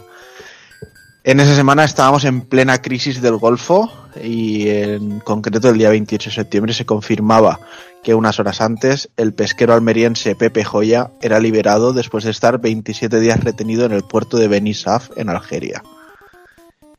Además también coincidía, bueno, eh, algo que ha estado sonando mucho estos últimos días, ¿no? Porque además de los bloqueos en las carreteras de media España que se estaban generando por los ganaderos, que estaban en unas huelgas, eh, no recuerdo exactamente bien por qué, pero era algo sobre, sobre las vacas en sí, pues los taxistas madrileños amenazaron con sumarse a este caos, aprovechando para reclamar al Ayuntamiento de Madrid una subida del 30% de las tarifas del servicio. Casi ya veis que los pesetos siempre haciendo amigos. De haber conseguido ese- esa subida, coger un taxi sería pagar 300 pesetas, porque sí, todavía pagábamos en pesetas, por la bajada de la bandera, 88 pesetas por kilómetro recorrido y 1.475 pesetas por tener una hora de parada. El ayuntamiento aprobó una subida de un 13%, pero al parecer esto no era suficiente para, para nuestros amigos del gremio taxista. Ay, Cabify. En fin, eh, nos movemos de. cambiamos de tercio, nos vamos a las salas de cine. Juana, hombre, que tendrá todo el mundo derecho a comer, tío. Tienen que, que pedir sus derechos, coño, que no todos van a ser megacorporaciones que controlen todo. Que también Sí, se rumoreaba que los amigos de Uber y Cabify habían hecho el agosto mientras no podían trabajar los otros. O sea Bueno, que todos ni- van a por tu ni pasta. que si son ni pesetos todo- unos, son pesetos los otros, ¿eh? Ni todo es blanco ni todo es negro. Por Ahí lo que está claro es que el taxi ha tenido un monopolio y además ha especulado con las Sí. licencias de los taxis. Eso, eso es lo peor, eso es reprobable, pero totalmente. Pero que a mí no me gusta de que estos son los buenos y estos son los malos. No, no. Ah, no, no, no, por supuesto que no. Ah, El malo es el que me imposibilita a mí las cosas, tanto unos como otros. Pero bueno. Va, seguimos con el cine. Eh, Por, por un momento pensé que íbamos a hablar de Crazy Taxi o algo. No, también podemos Ya enroscados. Vale, vale. Vale, A punto, ¿eh? Más taxistas de eso necesito. Venga, anímate. Bueno, en las carteleras, en los cines, veníamos de un principio de mes que estaba un poco cargadito con clásicos como Dick Tracy o con La Jungla de Cristal 2. Pero lo cierto es que la semana de lanzamiento de Super Mario Land, nuestras salas solo recibieron la española las cartas de Alou. Eh, Joder. ¿Qué coño es eso? Joder. un inmigrante senegalés, si no recuerdo mal, y la verdad es que en Film Affinity tenía unas críticas muy buenas, pero bueno, eh, eh, lo típico. Pero esto, esto porque te lo buscaste, ¿no? Porque dime que no te sabes eso. Sí, sí, Hombre, hombre, por Ah, supuesto. Y luego teníamos también por ahí el clásico Días de Trueno de Tom Cruise. Muy bien, muy bien. Clásico, por decir algo, porque. Hombre, es un carro, tío. Es un de clásico. cine, En tío. fin. Además, la- tipo- eh, coño, que es del mismo director de, de, de Top Gun, tío. El hermano de, de Ridley, coño. El Tony. Va, vamos con la música, ¿vale? Está chuparla, Evi. Claro, sí, sí, sí. sí. Tal cual. Arrancamos. No, que yo te quiero mucho, Evil. No quiero Sí, que sí. parezca corto, ¿eh? Lo que pasa que es que no sabía qué más decirte con, con el amigo Ridley. Es el, el hermano Tony, fallecido Tony. Pues no tenía ni idea. Ay, Para eso estoy yo, para decirte tonterías de esas. Bueno, va, nos metemos con la música, ahora sí. Septiembre tuvo algunos grandes hitos, como el de Los chicos no lloran de Miguel Bosé. Joder. Joder. Pero eh, hay que decir que antes del estreno, unos días antes del estreno de Mario en nuestras portátiles, llegó la fiebre de MC Hammer con el You Can Touch This. que eso sí, terminábamos el mes con otro número uno español que creo que no lo conocemos nadie, que es La Rosa Gris de, de Duncan Du. Si bien a Duncan Du los conocemos todos, eh, y este título yo no tengo ni puñetera idea de lo que es. Ni idea. Me, me dejas más tranquilo, eh, te lo digo también. Sí, sí, sí, sí. Llegas a soltar una fuquerada de esas tuyas, chaval, y ya me pones nervioso. No, no, no, la fuquerada viene ahora porque si ampliamos el espectro a 1990, a 1990 y pasamos de septiembre, eh, nacieron un gran número de bandas del, del mundo del rock. Y es que Peter O'Toole montó sus Typo Negative. Eh, eh, pero bueno, es que también nacían Anacema, In Flames o, o Fear Factory. O sea que Qué bien, Fear Factory, joder. la música brutita y el death metal y todo esto tuvo, tuvo un buen año en ese 1990, fue una buena cosecha.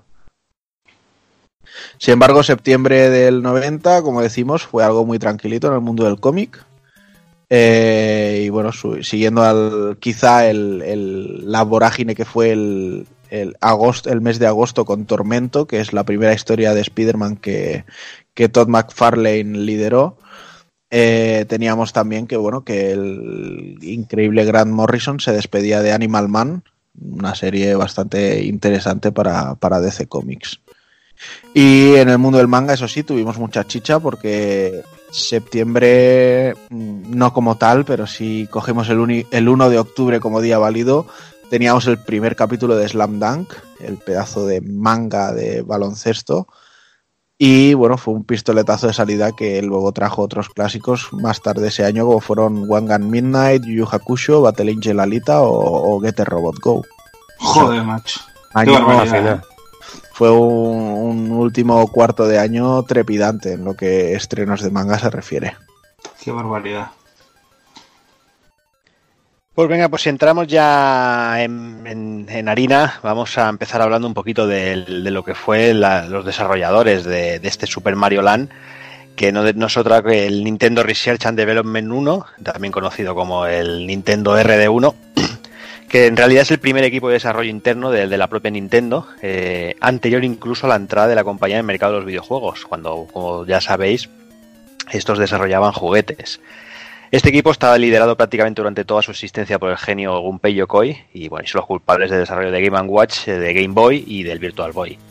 Que fue tras el fracaso de este último que cuando Yokoi ya presentó su renuncia y el equipo quedaría comandado por Takehiro Izushi hasta 2005 cuando Iwata ya decidió hacer una reestructuración completa de la compañía y bueno, la mayoría parte de los integrantes pasan a formar parte del grupo llamado Nintendo S-.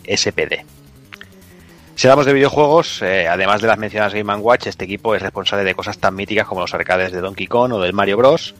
eh, la saga Metroid, eh, tenemos Doctor Mario y la saga Super Mario Land que, que hoy nos, nos ocupa, entre otras muchas cositas. Poca broma, ¿eh? Poca Eh. broma los títulos que salen ahí. eh. Leyendas, tío, hoy en día vivas en el videojuego.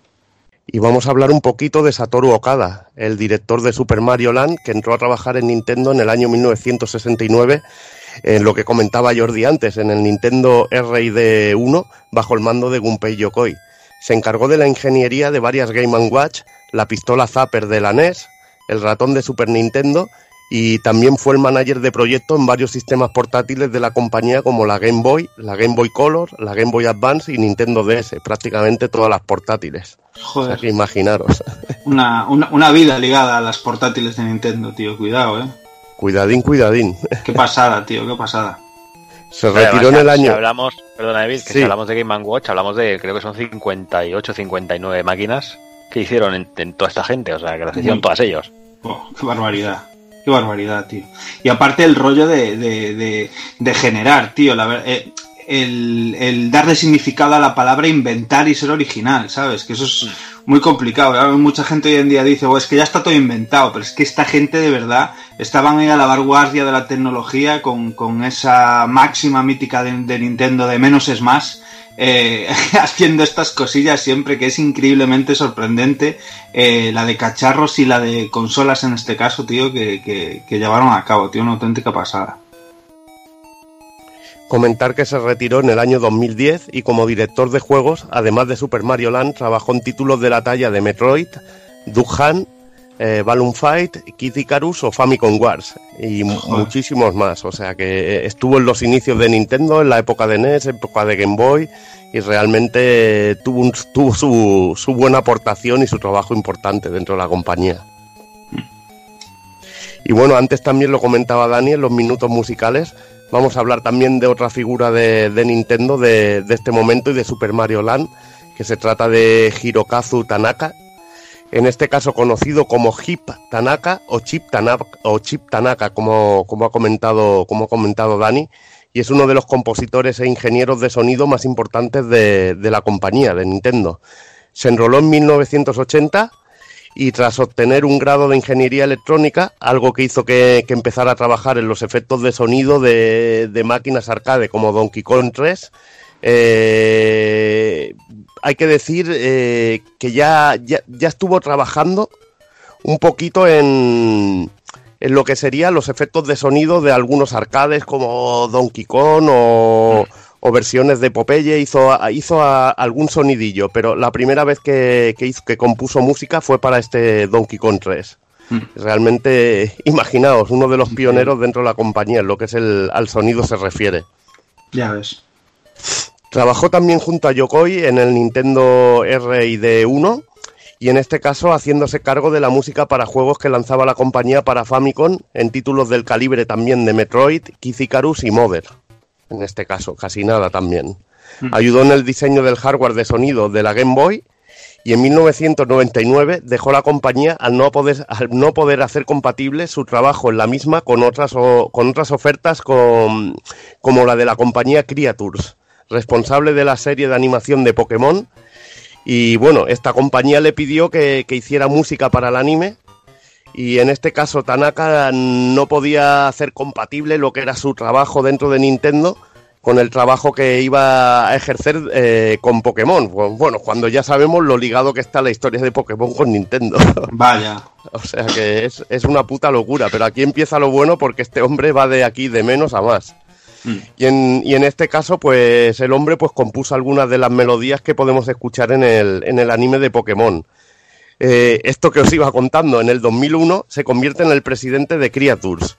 Y aquí es donde funda The Pokémon Company, que esto ya sonará más a, so- a- a casi todos. O sea, el- una de las, bueno, lo que sería una compañía paralela a Nintendo que maneja una pasta y, y unos dinerales que no es normal Brutal. que no es normal. Y decir que, bueno, siguió, com- siguió componiendo música, en este caso para, para lo que serían los animes de Pokémon. Eh, tampoco, tampoco hay que decir que dejó de lado lo que serían sus trabajos en, en videojuego, porque además, bueno, además de, de trabajar en, en lo que sería su trabajo de, de hacer Sí. músicas para la, la compañía de para los animes de Pokémon ha trabajado también haciendo algunos arreglos en la saga de, de Super Smash Bros. Y una cosa que es muy cachonda es que el no- sobrenombre de Chip Tanaka le viene de. es, es un nombre o un alias que, que utiliza en. cuando actúa en discotecas japonesas. O sea que esto es una puta locura de esas que, que es muy, muy, muy, muy grande, muy grande. Algunos de sus trabajos, bueno, además de Super Mario Land, en lo que sería juego clásico, y en este caso en Game Boy, centrándolo un poquito en lo que sería la Game Boy, los tenemos en Tetris, Doctor Mario o algunos episodios de la saga Fire Emblem, por citar algunos de ellos. Mm. Vaya que sí. Brutal, tío, este hombre, tío. A mí me, chifla, tío. Me tiene loco como, como artífice musical dentro de, de Nintendo en sí y todo lo que significó, que comentabas antes, bueno, eso, pues que ya con su experiencia, al estar desarrollando pues en los primeros arcades de Nintendo, sobre todo en los juegos eh, propios de la compañía, en los first parties eh, dentro de Famicom y luego eh, pues toda esa sabiduría plasmarla en la Game Boy que, que, que todo el mundo tenga conciencia ¿no? de la simpleza que es una Game Boy y cómo, cómo se obraba la magia enchufándole un- unos cascos y con sus humildes canales de sonido y su canal de ruido pues, pues hacían magia y este el chip en sí que le viene aquí un poco de, de chip Tanaka este, este mote que, que le pusieron en su momento y que, y que él bien adoptó y siguió usando como comenta Sevi eh, es justo por esta magia. Lo que a él le molaba era la complejidad de plasmar lo que componía en, en- en programarlo en los para que sonara a través de los chips de, de- del momento, ¿no? Y bueno, eh, tiene una historia fantástica y le Bueno, recomiendo. Pues Es que, es que es eso que comenta, es que además él ayudó en el diseño del hardware del sonido de la Game Boy. O sea que imagínate, se Claro. la conocía de pe a pa. Efectivamente, es que ahí está. Eh, recomendarle a la gente los estos documentales que hay de, de Red Bull sobre, bueno, eh, tocan un poco los diferentes eh, compositores un poco más míticos, ¿no? En la trayectoria de, sobre todo influyentes en Japón. Eh, eh, Chip es uno de ellos, es de los primeros además, sobre todo por esto mismo, ¿no? Por, por la complejidad, igual que Koshiro lo contaba en 50.000 entrevistas, la complejidad de plasmar con, con un PC-88, con los medios que tenían en la época, el, el componer, el hacer que los instrumentos sonaran en, cuatro humildes canales de sonido eh, a través de chips, eh, era pura magia, ¿no? Y, este tío es un pionero en ello. Y bueno, los que a lo mejor nos mola un poco el rollo de las melodías así en chip, eh, pues, pues lo valoramos bien. Y vamos a hablar un poquito también para poner un poco así en, en su tiempo lo que la consola que manejaba estos Super Mario Land, que era la Game Boy. Eh, decir que la consola se lanzó originalmente en 1989 en Japón y Estados Unidos y un año más tarde nos llegaría aquí en Europa. Los juegos de lanzamiento en Japón fueron Ale, Way, que es una especie, bueno, que es una especie, es un arcanoid Es- en sí. es un arcanoid, es, Es una un especie, arcanoid. no, es un arcanoid que tenía algunos detallitos la mar de chulos, como por ejemplo que tenías scroll, Mm. algunas pantallas con scroll que ibas scrollando los ladrillos y los tenías que ir cargando y que le daban pues su variedad, O pantallas en los que iba bajando el, iba bajando el techo y te daban, bueno, tenías así como un poquito de riesgo a- de, de quedar taponado y bueno, eran cosas realmente muy cachondas. Juego la verdad que estaba bastante bien. Es mítico, de los primeros también, de los primeros de la consola. De lanzamiento teníamos el béisbol, Super Mario Land y Yakuman, que es un juego de Mayon que también hizo la música eh, Chip Tanaka, por comentaros. Eh, los juegos de lanzamiento en Estados Unidos muy similar. Way, Béisball, Super Mario Land, tenis y Tetris. En este caso Tetris, que, que tiene una buena historia en, el, en el caso de la Game Boy. Efectivamente. En el caso de la Y Game Boy. tenis, y tenis, cuidado, eh. Cuidado con ese juego de tenis eh, maltrecho con Mario de, de juez ahí de línea y que, y que es vicio en estado puro este juego. eh, o sea, pero es infernal la cantidad de, ingente de horas que a mí me llevó en la Game Boy. eh, eh, este jueguillo que parece así un poco de broma, pero que tenía su miga y picaba. Luego tenemos los juegos de lanzamiento en Europa que serían más o menos los mismos. Alleyway, Super Mario Land y Tetris. A pesar de que llegó más tarde, tampoco tuvo un catálogo mucho mayor, pero bueno, esto ya, ya se amplió rápidamente. Es la, eh, es la sucesora de la famosa Game Watch, que hemos comentado muchas veces. Y en este caso es un sistema portátil con cartuchos intercambiables para poder jugar a muchos juegos diferentes que era bueno en sí la idea de llevar a la Game Watch y que pudiéramos tener un sistema, como dijéramos, maestro y poder jugar a diferentes juegos. Lo que vendría a ser la NES en este caso, pero portátil. Y bueno, su arquitectura es de 8 bits y contaba con una pantalla LCD de 4, tonos, 4 tonos de grises de 2,6 pulgadas y sonido estéreo mediante cascos. Eh, lo que comentábamos, una de sus bases era que fuera como la NES y tiene una configuración de botones basada en esta consola. Para funcionar usaba cuatro pilas de, de clase AA o podíamos también utilizar un adaptador de corriente. Y una de sus grandes eh, ventajas de la consola, sobre todo eh, sobre sus competidoras, era que el consumo de, de las pilas no era muy grande y podíamos tener unas sesiones de juego bastante importantes. Que eso fue un punto clave. Sí. Punto clave a la hora de, Sin duda. a la hora de, de ganar la batalla de lo que serían las portátiles.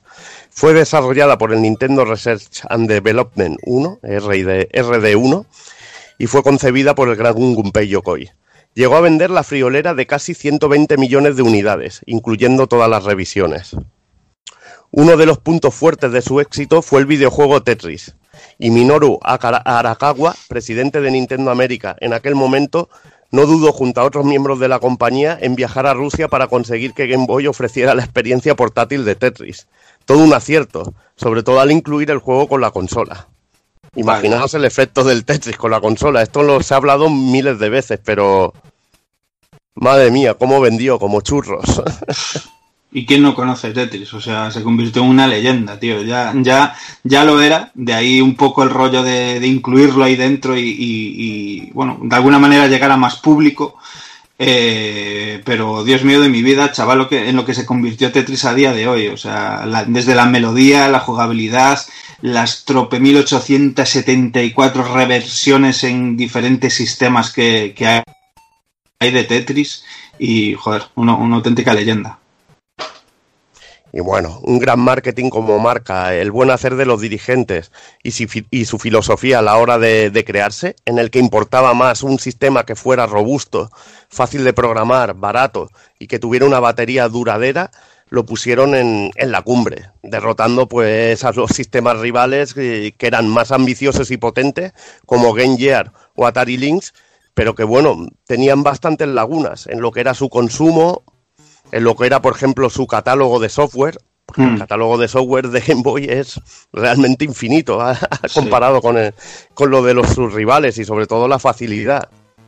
Que bueno, que era lo que buscaba, era un- un- más o menos el pensamiento de Gunpei Yokoi, ¿no? De vamos a hacer una máquina con algo barato, que conozcamos muy bien y vamos a intentar innovar, en vez de lo que es la consola, de que sea lo más potente, vamos a intentar innovar en lo que son las jugabilidades y vamos a dar buenos juegos. Y esa era la mentalidad de Nintendo y lo que quería transmitir Gunpei Yokoi. Y realmente lo, lo consiguieron. Vaya, si lo consiguieron. Vamos, pues gracias a su sencillo, que era llevar juegos al sistema, pues disponíamos del, del catálogo este que era realmente tremendo. Mm. En España, Herbe se encargó de distribuir la consola y a, y a diferencia de NES, que, que en este caso se había encargado Spaco. Al parecer, pues Nintendo no estaba muy contenta como se había distribuido la, la NES en, en España, porque realmente, ¿recordáis algún anuncio de juego de NES que, que realmente destacara? O, bueno, no sé, alguno, algún juego sí que se llegó a publicitar bien, pero es que salían muchísimos juegos que no tenían nada de publicidad, no se sabía ni si salían en las revistas y era una distribución, la verdad, bastante oscura. Yo creo que eso perjudicó bastante a Spaco. Hmm. Sí, sí, sin duda. Y bueno, y Nintendo buscó una, una empresa que tuviera experiencia. En este caso, Herbe, pues ya la conocemos toda la historia que tuvo con los ordenadores de 8 bits, sobre todo aquí en España, Hmm. que tuvo mucho éxito. Y bueno, decir que cuando entró Herbe con, con Game Boy, una de las primeras ideas fue el famoso sorteo de las 1000 Game Boys en hobby consolas. Algo que robó la portada a uno de los juegos más importantes de la historia de la competencia, un tal Vaya. Sonic the Hedgehog de Mega Drive. ¿no? Ya ves, ya ves. Y bueno, y eh, aún en- creo que estábamos aún buscando, ¿no? Alguien que le hubiera tocado el. Sí, que seguimos, le hubiera seguimos. tocado alguna de aquella Game Boy. Sí, a ver pero si alguno se- nos dice algo. Creo que se puso en contacto con nosotros un, un oyente diciendo que él era uno de los que le habían tocado. Es que bueno, esto tiene una- un rollo de leyenda urbana que es de estas muy bestias, ¿eh? Bestiales, sí, sí. Que son Yo mil, conozco- ¿eh? Que, se conozco dicen rápido, ¿eh? Yo conozco a otro que le tocó en persona, o sea que. Vale, De- de- deberíamos de conocer, por lo menos a estas alturas, tres o cuatro cada uno. O sea, yo no- no- pero son bueno, mil Game Boys, tío. que son mil, Boys. ¿eh? Y somos muy pocos raritos, ¿eh? Es que yo no sé. Y en aquella época me- menos todavía. Ah, no, a mí no me salen las cuentas. Algunas publicidades son realmente muy recordadas, ¿no? Eh, os acordaréis sobre todo del ven, ven al mogollón, ven al Nintendo, ¿no? Vaya, eres Era un fenómeno. Eran de las más, eran de las más cachondas. No sé si a Ale- Alex, que, que le mola mucho el rollete este, recuerda alguna publicidad así muy bestia, vídeos promocionales de, de Game Boy. Hombre, repartieron un montón de catálogos, salían en el programa de superjuegos de Antena 3. eh, manda- eh, tenías la revista de Club Nintendo, que también hacías Paco. Eh, yo que sé, había cosillas con su tarjeta de socio, había cosillas que estaban bastante bien. Lo que pasa es que también hay que tener en cuenta que en aquella época, según dicen, también era muy por zonas.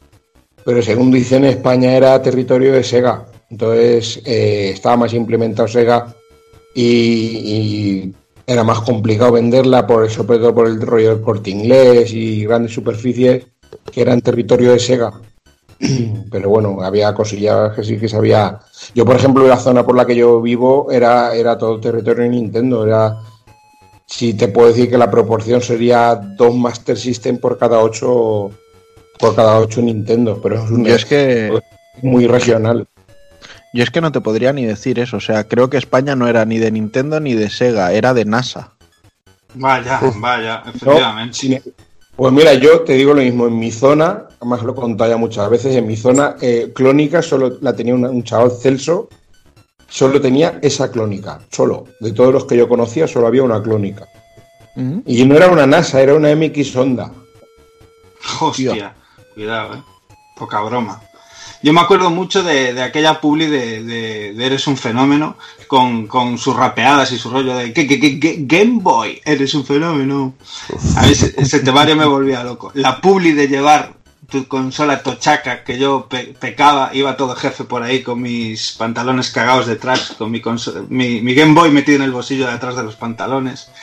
Muy grande. Va, muy como, grande. como sigas así, le voy a pedir a, a Jordi que el trozo este que has rapeado te lo edite y te ponga una base de trap ahí detrás.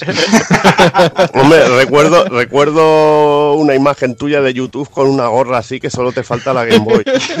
Qué una, una, una Game Boy, como nos vas a contar ahora, de revisión ro- ¿Qué te parece, tío? Respecto a lo, respecto a lo de las portadas que estabais diciendo, en, en Retroalba contaron eh, Bruno y, y Marcos García de Elf que no fue no le robaron solo la primera la primera portada Sega con el Sonic que es en la esquinita. Mm. Si os fijáis en las cinco o seis primeras portadas de hobby consolas, los que son las que lleva sorteo, eh, tenían por. No había un contrato como tal, pero decían que si querían que hubiese ese sorteo, eh, las portadas eh, tenían que ser o de Nintendo o de algo que no fuese Sega. Por ejemplo, hay una que creo que es genérica de fútbol, otra que creo que es genérica de Fórmula 1, otra que creo que es Asterix. Ahora mismo no me acuerdo muy bien, pero que no fuese de Estaba, Sonic. estaba la de Bart y los Space Bueno, Bart-. Esa es la primera. Esa es la Una- primera. una de- una de- Simpson. La La de de Hogan teníamos también. Tasmania me suena a mí por ahí. No me acuerdo, yo sé, es que lo- y de hecho los pusieron en la, y lo, claro, en las, en las 5 o 6 que hay concurso de las mil Game Boys o las que fueran, la- la- lo principal de la portada no podía ser Sega. Tenía que ser algo o random total, por eso eh, Simpson y no pone, además no pone Bar de Spimutan, pone de Simpson Mosquis como mola, algo así pone. O- A mí me gusta, me gusta a mí este temario nazi que se manejaban antes, me gusta mucho. ¿eh? Eso es una jugada de Hervé de- del, del cabrón este de que ahora no me acuerdo cómo se llamaba, que era pues que se venía, que era muy pirata, pues, el rollo ese que se llevaban. Y, est- y estaría en su puto sillón, tío, viendo, viendo, viendo desde la ventana de sus rascacielos el kiosco, en plan, bailad marionetas, feliz. Y bueno, comentar que la consola tuvo sus revisiones, muchos periféricos, cable link para jugar a, para echar partidas a dobles, que podíamos interconectar varias consolas, eh, lupas, luces, la impresora, la cámara, etcétera, etcétera, etcétera. Incluso también jugamos a la misma en la Super con el, con el Super Game Boy, que incluso en Japón hay una segunda versión del mismo.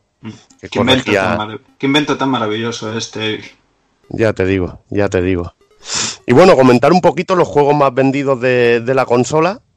En este caso el primero son sería un Pokémon, porque aquello, aquello del Pokémon fue, Menuda fue un- bueno, es que ello fue demasiado. En este caso el rojo y azul, que vendió más de 31 millones de unidades, una auténtica barbaridad. Luego tendríamos el Tetris con 30 30,26 millones también. Este, bueno, venía incluido en la consola y este juego lo tenía lo tenía todo Cristo. Pokémon Oro y Plata que se irían a las 23 millones de, de unidades. Super Mario Land, que es el juego que hablaremos, 18 millones. Pokémon Amarillo Special Pikachu Edition, que se iría a 14 millones y medio.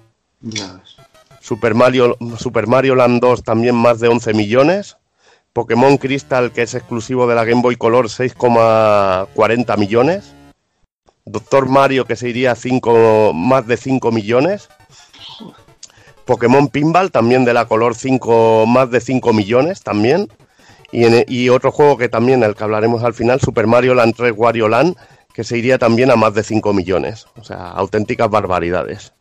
Y todo de la casa, ¿eh? O sea, Sí, Nintendo cagando billetes, pero a lo bestia. Aquí, aquí no se colaba ni Cristo, aunque a pesar de que a pesar de que en Game Boy había Castlevanias cojonudos, había Konaminadas, había Mm. Parodius, había Twin había Goemon, había todo también lo- de las buenas, o sea que había había había muy buenos juegos, incluso arca- algunos arcades como uno de mis favoritos que es Tumble Pop y no sabía yo que había versión de, de Tumble Pop en alguna consola y está en Game Boy.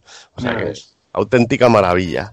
Yo sé que habrá vuestros juegos fetiches. Si queréis comentar alguna cosa de Game Boy que realmente os guste mucho, podéis hacerlo. Yo Yo, me, yo- yo- yo me voy a autocensurar porque soy un enfermado eh, eso, declarado de Game Boy. conozco, que tú eres. No, no, no, yo me, me voy a autocensurar porque, vamos, o sea, me parece... eh, no podría quedarme con uno, pero sí resumir un poco los, eh, ese valor enorme que yo creo que tiene la Game Boy, que, que es la definición perfecta de, de variedad en partida rápida. O sea, todos los que amamos los arcades, los juegos de, de- de jugabilidad directa, de disfrute puro en 30 minutos, eh, yo creo que Game Boy es, vamos, o sea, perfecta para esto. Y su catálogo así lo atesora porque, vamos, o sea, es que os podéis encontrar el juego del género que queráis, aparte de las 100.234 fumadas que existen en Japón. Eh, juegos que, yo que sé, 20 años después alguien puede hacerlo, pues eh, ahora para un móvil que está muy de moda, pues existía en Game Boy, a alguien ya se le ocurrió hacer esa mecánica puzzlera o, lo que sea, y estaba en Game Boy, y, que eso fue la bendición. Evil, tú lo estabas contando antes de que, de que el, eh, este pequeño estudio de Nintendo pues intentó desarrollar algo en plan muy humilde con un coste muy bajo, eh, creando, basándose y apoyándose fervientemente en que la gente le fuera fácil programar para ella y, que dejaran volar la imaginación y crear juegos eh, mágicos. eh, joder, con una pantalla monocromo y, y- y- cuatro cosas eh, asequible a todos los bolsillos y joder, a vista está a día de hoy, macho, que el catálogo es brutal y es imposible quedarse con un juego solo. Te puedes volver loco con una aventura maravillosa como Zelda, a echarte una partida rápida y acabarte Super Mario Land como vamos a ver en 20 Vaya. minutos, ¿sabes? Y te quedas Y es tan gocho, que, ¿sabes? y que tenía sus Castlevanias, tenía sus Mega Man, tenía un Bionic Commando que, que para mí era, pero auténtica crema, es que te- tenía sus contras, tenía todo, tío. Ya ves. Hasta King of Fighters tuvo. Por eso, por eso, Es tenía lucha, hostia. tenía de todo. Es la hostia. Bueno, pues ahora sí, vamos a darle ya paso a Cero que nos hable de Super Mario Land, ¿no? Pero antes, dejadme contaros muy brevemente. Super Mario Land se lanzó en Japón el 21 de abril de 1989. El 31 de julio del mismo año se hizo en Estados Unidos, mientras que a Europa llegó el 28 de septiembre de 1990. Todas estas fechas, como ya he dicho antes, Evil, de lanzamiento de la consola en los diferentes países. El título está desarrollado por Nintendo Research and Development One. Es para un único jugador. El precio de salida era de 3.900 pesetas, lo que vendrían a ser 24 euros para los millennials y los de la LOXE, como diría Goyo Jiménez. Y en cuanto a unidades vendidas, cosa que ya nos ha contado Evil también antes, teníamos 18,14 millones, que no son moco de pavo. Y ahora sí, cero, todo tuyo. Pues venga, empezamos con Super Mario Land y bueno, era un cartucho que en principio estaba previsto para, para ir en bundle con la consola, eh, era juego de lanzamiento, pero como contaba Evil, eh, llegó un día el señor Hank Rogers, eh, presidente posteriori de, de la Tetris Company, y convenció a Minoru Ara- Arakawa, que era el presidente de Nintendo América, para que bueno para, para que en vez de Super Mario Land incluyeran Tetris en ese bundle y porque bueno porque se llegaría a un espectro más amplio de jugadores y aquí viene la historia que comentaba Evil que se fueron a, a Rusia por los derechos y bueno todo lo demás es, es historia ya sabéis cómo, cómo, cómo lo llegó a petar Tetris eh, y bueno y ahí está el tema Aquí te puntualizo cero que, que en prácticamente en todas las localizaciones, Japón, USA y Europa, eh, unos cuantos meses después, pues eh, se haría un bundle definitivo, ya esta vez sí, de Tetris con por fin Super Mario Land, ¿no? O sea, el pack mm, ultra mega clásico que yo creo que, que más gente conoce, más gente le cayó por la comunión también, ese, ese Sí, pack ya de los dos juegos que es mágico. Pues el juego fue, fue el primer Super Mario desarrollado por el Nintendo R, RD1 y no por el grupo de Nintendo EAD como era costumbre. Y aquí era Gunpei Yokoi el productor del juego y Satoru Okada el director. Y como ya hemos comentado, pues el señor Chip Tanaka fue el encargado del aspecto sonoro del título, de todo. Eh, vamos a contar un poquito la historia sacada del manual. Eh, esto es, había una vez un pacífico mundo llamado Sarasalan, que de aquí no haremos comentarios. Las El risillas, chiste fácil. las risillas, sí. El chiste fácil lo obviaremos, ¿vale? Porque total ya, ya, ya se hace solo. Y bueno, este mundo está compuesto por cuatro reinos, el Virabuto, el reino Muda, el reino Iston y el reino Chai. Eh, un día los cielos de Sarasalan se, se cubrieron repentinamente por unas sospechosas nubes negras y de una grieta apareció el desconocido monstruo espacial Tatanga, con la intención de, de conquistar Sarasalan. Ta- Ay, me, estoy, me estoy imaginando a un famoso luchador, a un famoso wrestler ahí. Tatanga hipna- hipnotizó a todos los habitantes de los diferentes reinos eh, para así controlarlos y hacerse con el control del mundo. Tras esto, la intención del malvado monstruo era ca- casarse con la princesa Daisy y convertirla en su reina. Por suerte, nuestro héroe Mario se entera de todo y emprende un viaje a- hacia el reino Chai, donde está la, la princesa cautiva, y así rescatarla y poder restaurar la, la normalidad en Sarasalan. Y el manual acaba diciendo, ¿podrá Mario derrotar a Tatanga, liberar a los es- habitantes de Sarasalan de su hipnosis interestelar y rescatar a la princesa Daisy? Todo depende de ti y la habilidad de Mario. Adelante, Mario. Yo que, y aquí es cuando se te acaba el porro, ¿no? Sí, exacto.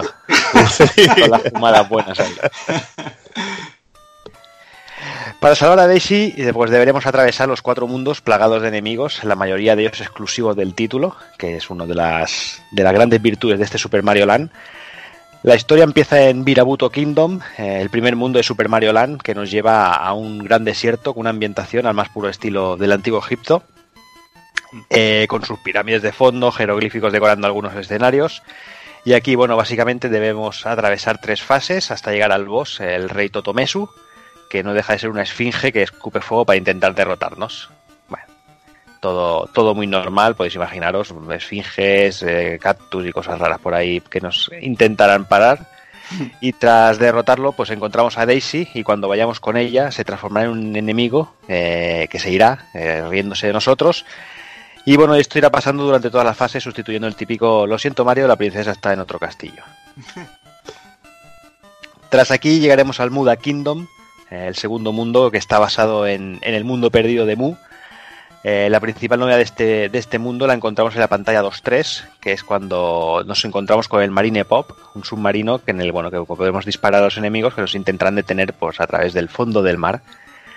Aquí el final boss es un caballito de mar que se llama Dragon Zamasu y que bueno que también podremos aplastar para, para seguir con, con la aventura. Yo, yo tengo que decir, eso iba a decir, yo me fascinó la música de esta fase, de este mundo. Ahí vas, ahí vas.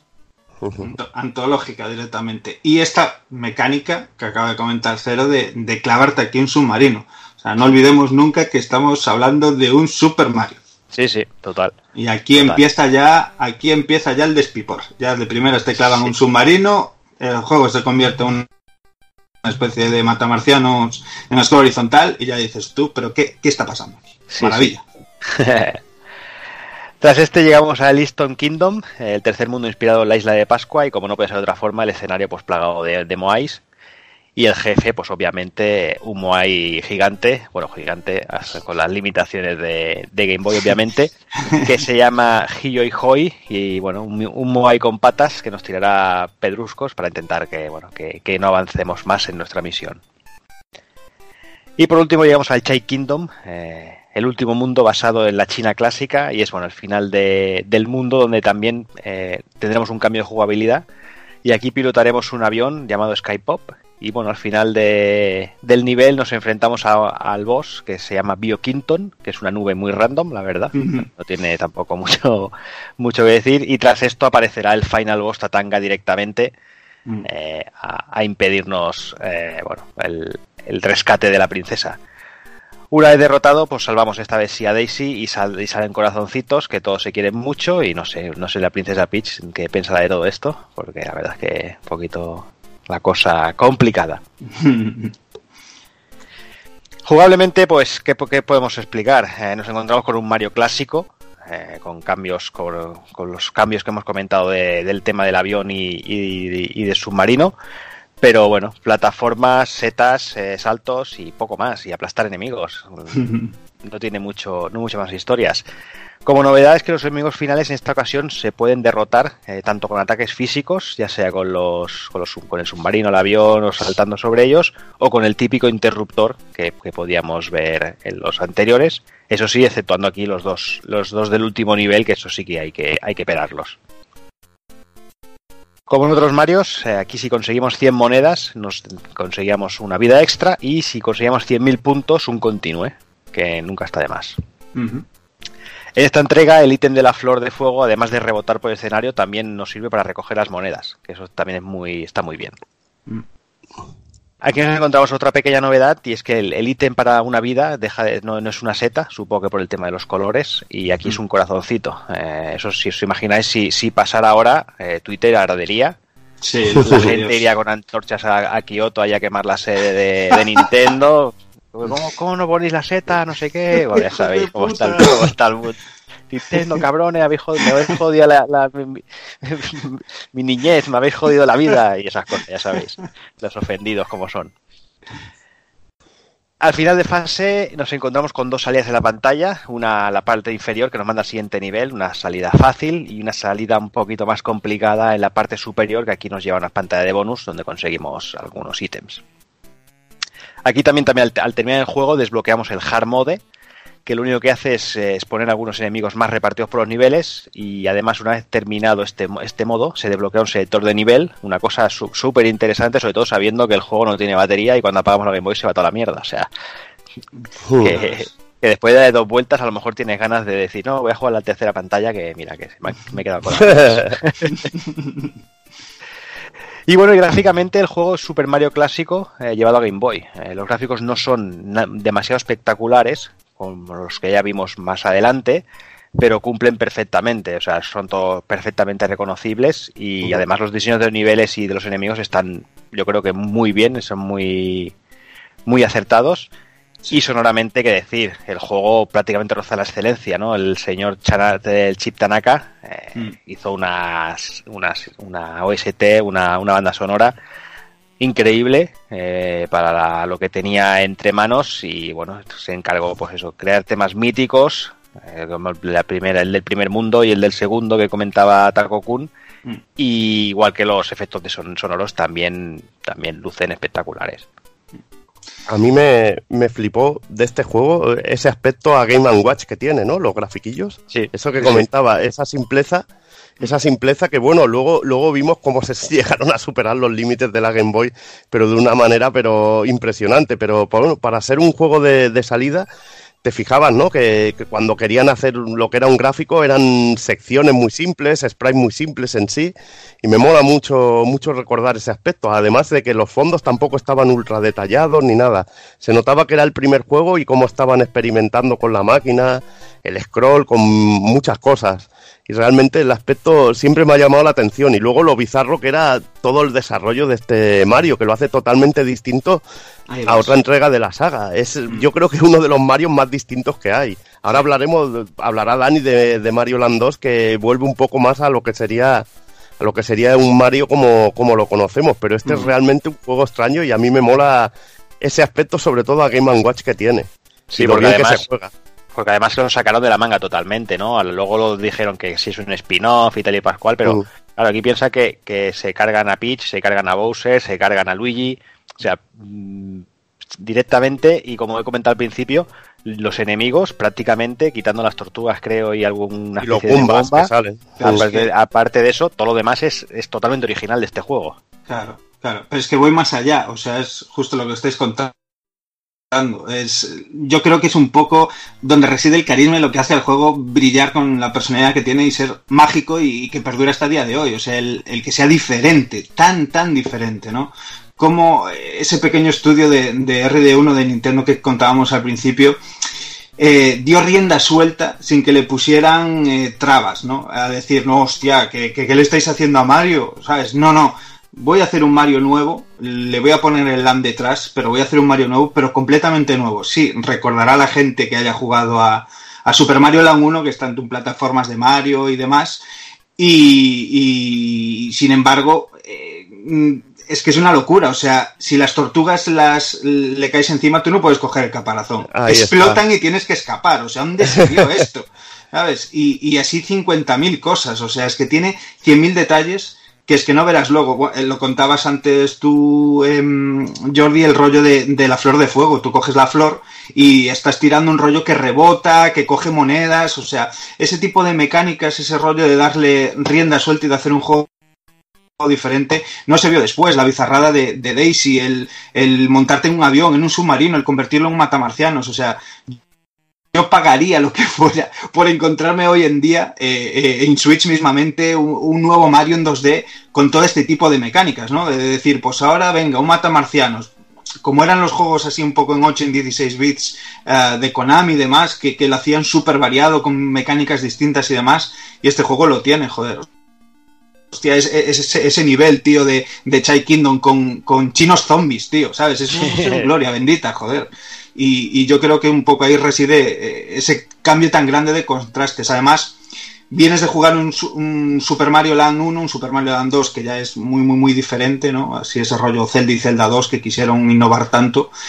Eh, pero sin embargo es lo que cuenta Evil, o sea, es la simpleza extrema. Mario es más denso, pesa más, eh, es todo un poquillo más tosco y más directo. Y para mí, joder, lo hace maravilloso ese, ese, ese feeling que te da jugando. Muy bien, pues si te parece cerramos Super Mario Land aquí, el primero de ellos, y pasamos contigo mismo, Dani, con Super Mario Land 2, pero primero dejadme que también os cuente, lanzado 21 de octubre de 1992 en Japón, el 2 de noviembre del mismo año en Estados Unidos, con lo cual muy poquitos días de diferencia. Y ya sí que tuvieron que pasar unos mesecitos, un par o tres, eh, y es que a Europa llegó el 28 de enero de 1993. Mantenía la misma desarrolladora, Nintendo Research and Development One, el mismo número de jugadores, que es uno, y el precio, eso sí, eran 4.990 pesetas, que venían a ser 30 euros aproximadamente. Este Super Mario Land 2 vendió 11,18 millones de unidades y es todo tuyo. Pues sí, vamos allá, Super Mario Land 2. Eh, como comentamos al principio, eh, un poco esta bizarrada que decía Evil de historia que, que nos contaba Cero eh, sobre Super Mario Land 1. Y bueno, aquí siguieron, quisieron seguir un poquito por, por, por estos derroteros y bueno, eh, Super Mario Land 2 no deja de ser una secuela directa al, al título anterior y los hechos que se nos narran en él pues ocurren inmediatamente después de, de lo sucedido en el primer, en el primer título. Mientras Mario luchaba valientemente por rescatar a Daisy, como vimos, de las garras del malvado Tatanka, eh, Tatanka, Tatanka, ¿eh? que, es, que es Tatanka a todo esto. No, Eh, pone Tatanga, eh, te aviso. Tatanga con G, ¿no? Sí. Supongo que será Ah, rollo lo tema puse- traducción de Japo o de. O del Yankee, seguro, eh. Sí, yo no sé por qué puse Tatanka, o sea, es porque lo tenía yo en mi cerebro, yo es que no, ni, ni lo vi, ¿sabes? O sea, le tengo que Tatanka y punto, como, como el rollo Wesley, ¿sabes? sí, sí. Eh, suena- me bueno, suena eh, eso. Claro, claro, pues sí, igual va muy por ahí, mi cerebro me está, me está jugando una me mala imagino, pasada, me ¿no? imagino un mohicano, un mohicano en bañador ahí o algo así. bloqueando con su baile de Sambita ahí vas. Bueno, va, eh, un carismático villano que, bueno, se agenciaba en este caso el, el castillo de Mario. eh, cuando os contaba, pues Mario estaba aquí luchando contra el, enemigo de la primera entrega. Eh, había ahí un, personajazo que, bueno, no, no era otro que el mítico Wario, que, bueno, además tiene bajo un hechizo a todos los que son los habitantes de, de Mario Land y ha repartido pues las seis monedas doradas eh, que en estos momentos son em, eh, custodiadas de la puerta del castillo. En el castillo en el que vivía Mario que en este momento se apropió Wario tiene seis monedas a su alrededor y, y son necesarias para acceder a él. Pues bueno eh, Wario invade el castillo y las esparce por ahí.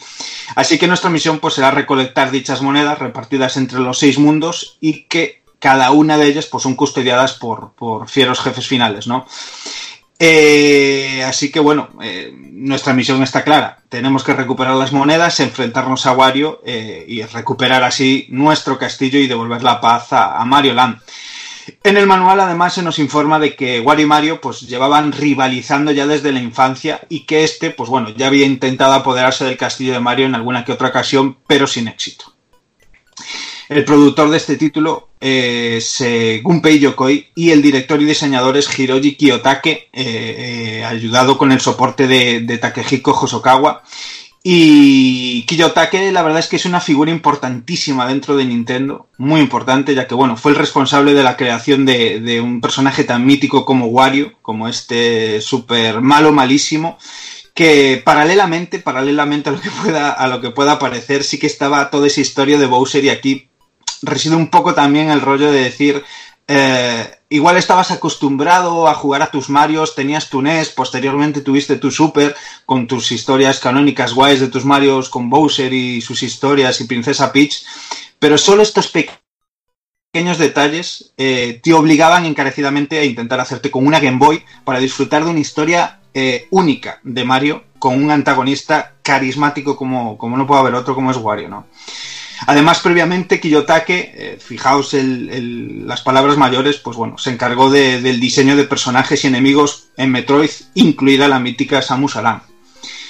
El título fue desarrollado en tan solo 10 meses, de los cuales 4 fueron de, de ajuste sobre la propia beta programada, o sea, se, desarrolló y se programó el juego en, tan solo seis meses, que es, que es una pasada hablar de estas cifras y, de equipos tan pequeñitos, que siempre lo decimos en, los Retropool Podcast, que, es sorprendente, ¿no? El comparar un desarrollo de hoy en día con, con, los que hacían antes y, ver eso, pues que en seis meses desarrollaron el juego y, y que cuatro fueron de, de, arreglar un poquillo los rollos, que había unos problemas de dificultad y de diseño, decían que el juego era muy difícil, al final lo intentaron ajustar y para mi gusto, bueno, se campanearon ajustándolo para atrás, lo acabaron haciendo demasiado fácil a mi parecer, pero bueno. La idea del, diseño inicial era mucho más loca que todo esto, ¿no? Que lo que sería el primer título, ya que, bueno, querían distanciarse aún más, hacer un Mario ahí aún más especial que el, típico canon que todos conocemos sobre él, pero bueno, eh, Yokoi dijo, eh, eh, levantar el pedal, que, vamos, tampoco se pueden flipar y decir, este tío no es Mario. Entonces, bueno, les cortaron un poco las alas y, y, bueno, de esta manera se les ocurrió plantear ese nuevo archienemigo de Mario, el crear a Wario, que de hecho nació del uso de la palabra japonesa warui, que, significa malo, eh, coincidiendo también un poco con el rollo del W, ¿no? Que no dejaba de ser el bien y el mal, una M invertida, la M que llevaba Mario en su gorra, pues en este caso cambiarla por un W y bueno, este rollo así en plan diseñarlo también más grande, más corpulento, el sprite mucho más grande que nuestro prota, que, le sentaba de lujo, la verdad. Jugablemente, pues como todos sabemos, es un paso adelante, pero vastísimo, enorme, eh, con respecto a la anterior entrega y, por decirlo resumidamente, en planteamiento y jugabilidad, pues acerca muchísimo más a un Mario clásico que la primera entrega. Si bien la primera entrega podríamos a lo mejor compararla con un Super Mario Bros. 1 mítico clásico de, de la NES, eh, quizás este Super Mario Land 2 se puede semejar más a Super Mario Bros 3, por decirlo así, hacer un paralelismo, ¿no? El, feel- el feeling del control es mucho más exacto, en el primer momento que le ponemos la mano encima, pues nos recordará, como os digo, mucho más a Super Mario Bros 3 o incluso a Super Mario World, que hacía, que hacía bien poco que, que se había lanzado. El cartucho cuenta con pila de guardado y tenemos tres espacios, en este caso, pues las míticas tres tuberías para usar. Y además, si presionamos Select en este momento, pues podremos elegir entre dos niveles de dificultad. Eh, principalmente contaremos con un minimapa de selección de mundo donde podremos movernos libremente y demás, al estilo, pues eso, Super Mario Bros. 3 o Super Mario World y demás. Y, tiene otro de esos detalles heredados que es que una vez completamos un nivel, calcando Select y podemos volver a salir a este, a este mapa de, selección de niveles para así, pues bueno, poder recoger ítems y, y monedas y demás y poder ir cosechando eh, vidas y poderes. Eh, en este caso, pues bueno, ya podremos recoger las conchas de los cupas, salcarlas encima y lanzarlas para golpear a otros enemigos. Eh, contaremos además con un nuevo movimiento, ese mítico Spin Jam, eh, heredado directamente de Super Mario, Super Mario World, que si le dábamos para abajo y saltábamos, eh, rodamos en el aire y podíamos romper eh, los bloques que teníamos por debajo nuestra. Y destacar sobre todo pues el nuevo y exclusivo de este juego que nos ha vuelto a ver ese, ese power up maravilloso donde la zanahoria que, convertía a Mario, le ponía esas orejas de conejo y nos hacía pues suspendernos un poquito como, como la cola de Tanuki, un power up así similar y que, que, era la hostia. De hecho, te podías pasar prácticamente aquí fases enteras en el juego volando desde el principio al final y, y le daba un toque, yo creo que cojonudo. A mí me encantaba este, además el diseño y el spray de todo de Mario con las orejas de conejo es fantástico. Y a la similitud del primer Super Mario Land tendríamos también este rollo de, dos vertientes al llegar al final del nivel. En este caso son campanas. Había una a la mitad de la fase que nos actuaría como un checkpoint y dos al final. La de arriba, que era un poco más complicado de llegar, que nos llevaría a una fase de bonus, y la de abajo, que sería pues para completar el nivel. Si conseguíamos almacenar además 900 eh, monedas, en este caso hasta 999 que podíamos eh, almacenar, eh, podíamos gastarlas en un casino que era un poquito, pues bueno, también similar a un bonus game, eh, donde en el menú, en el menú del, del, del, mapa que veíamos había una fase que eran como unas tuberías y ahí, pues bueno, podíamos jugar a conseguir eh, vidas extra, había otro que era el típico eh, juego de gacha del Garfio y, y que según lo calcáramos, pues cogía algo que estaba pasando por una, por una cinta transportadora. Eh, bueno, un rollo bastante guay, la verdad. Eh, al igual que en el juego anterior, pues por el problema este de los colores, las vidas son en forma de corazón. Como fases así, un poquito para recordarlas rápidos, teníamos eh, los seis mundos, que serían Trizone, eh, donde, bueno, el jefe final sería un pajarraco. Comentar desde ya mismo que lo decía antes que el juego me parecía súper fácil, pero es que lo de los jefes finales, o sea, es que lo tengo grabado a fuego como que fuera una broma. Incluso ya recuerdo de, sí. de ser pequeñajo, de jugar de. Aparte que le pusieron tres toques solo a cada jefe final y que unos patrones un poco de broma. Un rollo muy, muy, no sé, muy, muy, muy tan fácil que, que es que no te suponía ningún reto y, y no llegaba a viciar por eso. Eh, La jugabilidad, por ejemplo, dentro de Trizone mola mucho porque en cada uno de estos mundos cambia un poco el sistema jugable por el desarrollo y el diseño del nivel. En este caso era así ambientado en árboles y, rollo pues de hierbas y demás. Y había como savia de los árboles y, y hacía que nos quedáramos pegados. Según calcábamos el botón de saltar íbamos mo- eh, moviéndonos hacia arriba de, dentro de esta, de esta textura, un rollo muy chulo. Estaba Macrozone, que era así un rollo pues sobredimensionado, un- la verdad que un diseño súper original, la verdad que los enemigos eran casi todos así hormigas, obreras y demás, y el jefe final era una rata, mm, maravilloso y bien fácil.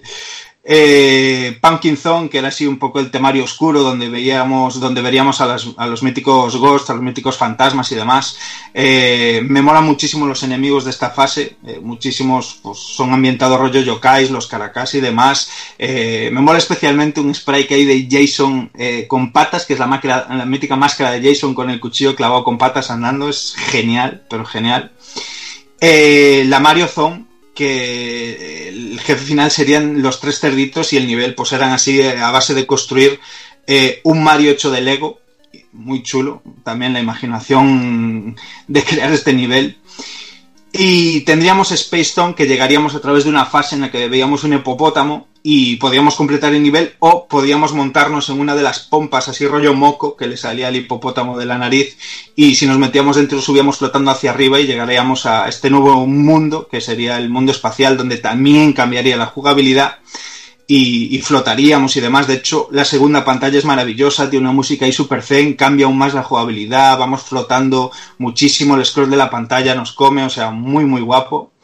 Y aquí ya vemos que hila directamente con el anterior juego, ya que el jefe final en este, en este mundo es eh, Tatanga, eh, al que habíamos vencido ya en el, en el anterior y se aparece aquí de la misma manera, la verdad. Eh, y por último tenemos Turtle Zone, que donde nos esperará al final ahí una buena pulpada, como Dios manda, saliendo de vasija ahí en plan al skid. Y por supuesto el castillo de Wario. Una vez reunidas las seis monedas, pues eh, nos tendríamos que completar el castillo de Wario, que es quizás donde puede ofrecer algo de desafío el juego. Es ya un nivel de, castillo mítico de, Super Mario con sus trampas, eh, su semiboss intermedio por el medio. O sea, un rollo muy muy chulo. A mí me hubiera molado que la dificultad del juego en sí fuera similar a este castillo. Y donde nos esperaría Wario al final, que con su cara de, de- de loco empastillado, de maravilloso, desencajada la cara.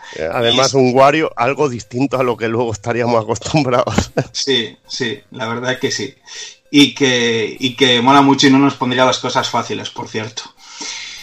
Gráficamente, bueno, pues el trabajo en cuanto a diseño artístico es excepcional. Sorprende, la verdad, que todo el juego esté creado en sí en una Game Boy. Lo hablábamos un poco antes, el salto Mm. entre el primero y este es increíble. Lo que hasta donde llegaron a hacer en la Game Boy es una pasada. Eh, durante bastante tiempo fue uno de los cartuchos con, con- con más peso, más grandes eh, de, de la Game Boy, hasta 4 megabits. Y el spray de Mario es sencillamente alucinante, muchísimo más grande, mucho más detallado. eh, los enemigos, los escenarios, pues es todo, mm, todo corre la misma suerte con un mimo increíble.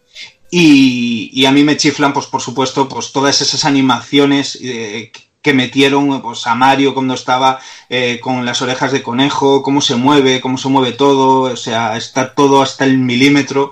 Ese detalle de, de enfundarlo en un traje de astronauta para el nivel de la luna, eh, eh, yo qué sé, no sé, mil, mil detalles. Tengo apuntado aquí, por ejemplo, que se transformaba en una bomba cuando queríamos borrar la partida en, la selección de tuberías eh, de donde teníamos guardada la partida, si queríamos eliminar, pues el spray de Mario se, se cambiaba, tío. A mí ese tipo de detalles me, me chiflan hasta, hasta el infinito.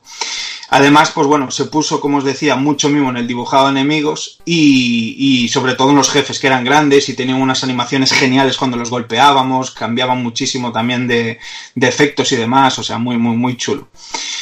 Eh, eh, y en cuanto a la música, pues bueno, eh, si hablamos del apartado musical, tiene un nombre propio, como os contaba, Kazumi Totaka. Eh, un tacazos ya a día de hoy, que comenzó Nintendo con, Mario Paint ahí, vaya marrón en plan, venga amigo, que entras aquí y venga, cómete un Mario Paint, así de primeras, ponle música a esto. Y, la verdad que bueno, rápido cayó su primer encargo completo, que en este caso pues fue Super Mario Land 2, de, sí que desarrolló algunos eh, títulos por en medio en Game Boy, pero bueno, pequeñas canciones como compositor completo y encargado completo de la música este Super Mario Land 2, que, musicalmente es magistral. Y después lo podemos escuchar en grandes joyas ya antológicas como Zelda Link's Awakening, o Yoshi's Story, los Luigi's Mansion, el encargado de hacer las músicas del menú de la Wii, de, de- de un montón de juegos de Wii como el Wii Sports y todo este tipo de juegos, hasta, hasta día de hoy. Destacar que, que- que este señor, cuando se empezaron a poder a meter eh, samples ahí un poquillo después de Nintendo 64, pues fue el hombre que acabó poniéndole voz, es el doblador de Yoshi, del mítico Yoshi, y esa tiene, pues es eh, Kazumi Totaka. Y qué decir, que la música en todo el juego es absolutamente sublime, sobre todo pues porque es muy escueta, ¿no? Apenas, eh, no sé, funciona a las mil maravillas y es que es algo muy complicado de hacer por entonces, que es lo que contábamos, que por capacidad y, y- y pesadez en, el almacenamiento del cartucho, lo que costaba almacenar las cosas, tenían que hacer músicas muy pequeñitas, unos loops que duraran apenas 30 segundos y que no se hicieran pues realmente pesadas al final. El juego debe tener cerca de cuatro niveles entre esos seis mundos, unos 25 fases entre las que hay en los menús y apenas son seis o siete temas diferentes y que se entrelazan en las distintas pantallas. Y la verdad es que lo sigues escuchando a día de hoy, te sigue pareciendo, pero es que maravilloso y son canciones que no aburran. Conseguir hacer eso con tan poco es, vamos, o sea, tiene un, valor terrible, la verdad.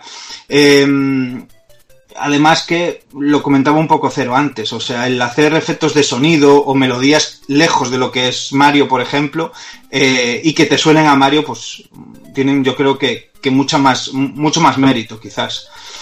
Eh, hay pequeños detallitos como, como que el tema de que suena en Tritop eh, suena también en el mundo de Mario, pues tiene de fondo la melodía del mundo acuático en Super Mario Bros. 3, eh, temas antológicos como Athletic, Star Maze o, el tema del ending, que son, pues vamos, o sea, eh, obras maestras. Y como curiosidad, pues bueno, eh, contar que hay algo, como escuchábamos antes en los minutos musicales, que se llama la, to- la Totaka Sound, son como, pues eso, 19 notas ahí encadenadas y demás, y que, y que Totaka suele esconder de alguna manera eh, como curiosidad dentro de sus videojuegos o los videojuegos en los que hace música. Eh, en Mario Paint recuerdo que es calcando con el dedito la O en, la pantalla principal, le incluyó en, un- en- en uno de sus primeros juegos en Game Boy, que es el X, es un juego eh, que os recomiendo a todos, aunque sea solo por ver, eh, desarrollado por Argonaut, que son los creadores de, de Starwing, y eso, no deja de ser un pre-Starwing, poder imaginaroslo así, un rollo pseudo con vectores, eh, en plan poligonal, dentro de una Game Boy, ahí lo dejo. Y, y si queréis escuchar esta Totaka Sound que la escuchasteis antes, eh, pero en este caso dentro de Super Mario Land 3, pues nada, en la pantalla de Game Over, cuando palméis, esperáis 2 minutos 30 y, y os sonarán esta, esta mítica melodía. Para terminar, a principios del 2018 se, se lanzó un hack llamado Super Mario Land 2DX, que, que no podéis dejar de probar por el amor de Dios, que bueno, al fin y al cabo lo que hacía era añadir eh, color, eh, vamos, o sea, está coloreado el juego de una manera increíble. Por supuesto, con, con la paleta de, de una Game Boy, el juego se plasma en un cartucho, se puede grabar la ROM en un cartucho, enchufarlo en, en tu Game Boy Color y disfrutarlo.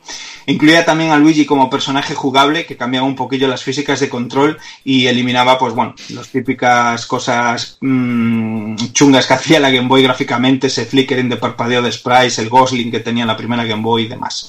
O sea, un- una joya, que ya Super Mario Land 2 de por sí es una joya, pues esto es la joya ya extrema. Ya ves, este era el Super Mario ya llevado a la, a la máxima potencia, porque dices, coño, aquí es reconocible tal como eran las consolas grandes y quizá pierde esa originalidad, ¿no? Que tenía el que tenía el primero al ser más Mario pero llevado a portátil. Lo que pasa es que es tan bestia a nivel técnico que flipas que estés jugando en una consola de este tipo y digas, joder, si es que son los gráficos como los grandes. Y luego la ambición de los, esos 4 megas que tú decías y meter el juego muchísimo más largo porque, bueno, el primer Mario Land te lo acababas como aquel que dicen un suspirillo en sí.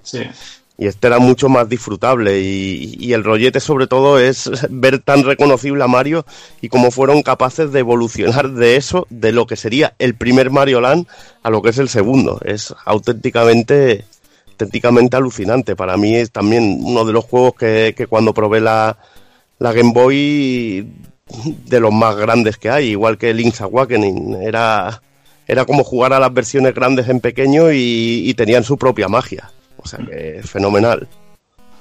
Sí, eh, sin duda, yo principalmente es mm, uno de mis juegos preferidos dentro de, de Game Boy con, con Zelda Link's Mm. Awakening, como dices. Y yo creo que le pasará a muchísima gente, porque a mí me pasaba, yo humildemente mm, aún no podía tener la Super Nintendo, ya, ya se había lanzado. Y, pero yo sí que tenía mi Game Boy y poder jugar a Super Mario Land 2, viniendo de casa de mis colegas y venir de jugar Super Mario World, saber que no lo podía tener, pero poder echarme un Super Mario Land 2, decía, bueno, no me puedo jugar a aquel, no puedo jugar a un Link to the Past, pero me juego mi Link's Awakening bueno, me cambia un poco ahí el mono, ¿sabes? O sea, Vaya, una- no, una no es tan, no es tan lo que intenso. hacían con eso, claro, totalmente. Venga, pues vamos ya con el tercero, el último, pero no por ello el peor, ni mucho menos. Tenemos Super Mario Land 3, lanzado en Japón el 21 de enero del 94, el 13 de marzo del mismo año en Estados Unidos y el 13 de mayo en nuestro territorio. Seguía desarrollando Nintendo Research and Development One, teníamos de nuevo un único jugador y esta vez el precio seguía subiendo un poquito más y ya nos íbamos a las 5.990 cucas o lo que vendrían a ser 36 euros aproximadamente. Y aquí ya nos encontrábamos con 5,19 millones de copias vendidas. Así que Kafka, este es todo tuyo. Bueno, pues eh, Wario Land o Super Mario Land 3, eh, con Yokoi como productor y Kiyotaki Hiroshi y Hirokawa Takehiko como los directores, ¿vale? Con dos directores que tenía. Y la mayor novedad es que Wario aquí toma el control para, para esta tercera y última entrega de Super Mario Land, que es la primera en lo que es en la saga Wario Land, pues damos la bienvenida al antihéroe, al antihéroe de Nintendo. El argumento es muy sencillito. Tras dejar el castillo hecho unos zorros, ¿vale? Pues Wario se plantea una pequeña reforma, pero para ello necesita pasta eh, para gastar. Y no se le ocurre mejor manera de conseguir fondos que robarlos, ¿vale? Pues algo que Nintendo lleva toda la vida haciéndonos. Y bueno, pues Wario es un bastardo cabrón y no iba, pues, no iba a ponerse a trabajar ni a vender cupones. ¿Quién tiene la cantidad necesaria para pagar la letra del castillo que Mario destrozó en Mario Land 2? Pues los piratas Brown Sugar, que están capitaneados por la capitana Syrup o Sirope, y que se esconden en, Ki- en Kitchen Island, en la isla de la cocina. La casualidad que poseen una estatua dorada de, de Peach, de la princesa Tustol, y que, es una estatua gigantesca que quita el sentido. Y a Wario, pues, ¿qué, se le ocurre? Pues, ¿y, si pedimos un rescate por ella? Pues, dinero fácil, ¿no? Pues es básicamente el, argumento de, de este juego. Eh, estamos ante otra plataforma in Nintendo, pero que hace hincapié en la recolección de monedas, algo que se recuperaría, por ejemplo, eh, para el segundo New Super Mario Bros. de Nintendo 3DS. El- por supuesto, nuestro deambular por los niveles encontraremos tesoros perdidos, así como rutas secretas y caminos alternativos. Esto es muy importante porque el premio final dependerá de la cantidad de dinero que hayamos conseguido a lo largo del juego. El juego se divide en siete mundos y cada fase requiere que al menos una moneda grande para abrir la cerradura del final. Aquí no hay campana que tocar, ¿vale? Necesitamos 10 monedas normales para construir una moneda gigante y poder abrir la salida. El juego va abriendo fases conforme pasamos las previas, al igual que Super Mario Bros. 3 y Super Mario World o Super Mario Land 2, pudiendo revisitarlas ya superadas las veces que queramos para acumular más monedas. Wario es un gañán y como tal puede cargar contra los enemigos que no tengan armas y, recogerlos del suelo para lanzarlos como si Bud Spencer tuviese un mal día. Por supuesto, dispondremos de ítems de transformación como los juegos anteriores, pero bajo el prisma garrulo de, de- de Wario. Las habilidades transformistas de Wario son necesarias para descubrir el 100% de los secretos del juego, pues obviamente como no puede ser de otra manera. En el juego, igual que en el anterior, tenemos las orejas de, de conejito. Tenemos eh, el Wario Toro, que es con la botella de ajo, pues eh, nos convierte en más agresivos y más fuertes. Y podremos agarrarnos al techo usando los cuernos de la, de la gorra y hacer temblar el suelo. Con el dragón Wario, eh, que es la botella de dragón, que a mí siempre me ha recordado una pizza mirando hacia arriba. No sé, cada uno ve lo que quiere ver. Tu mente Hostia, no, me- no me digas que no parece una picha así extraña, con ojos. Sí, pa- sí parece, sí. Sí, sí. Si sueles ver pichas con ojos por ahí, sí que lo parece, sí. Yo veo pichas con ojos por todos lados. bueno, pues con la botella de dragón nos pondremos un gorro que, que dispara, que expele fuego, y aunque curiosamente debajo del agua lo que dispara son flechas, una cosa bastante extraña, pero que, no podemos atacar cuerpo a cuerpo con, este sombrero, porque al pulsar el B, en lugar de embestir, lo que haremos será disparar ese, arma, ese fuego. Luego el último gorro sería el Jet Wario, ¿vale? Que es un casco similar a un avión, y podremos planear un tiempo, aunque también caminaremos más rápido y saltaremos un poquito más alto.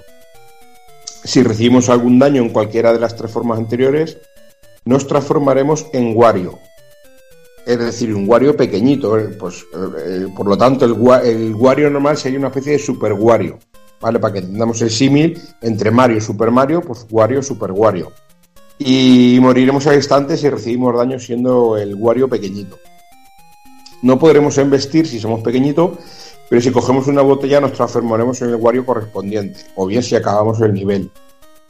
El juego es, es una, una evolución normal ¿no? del, de Super Mario Bros. Land 2 a este.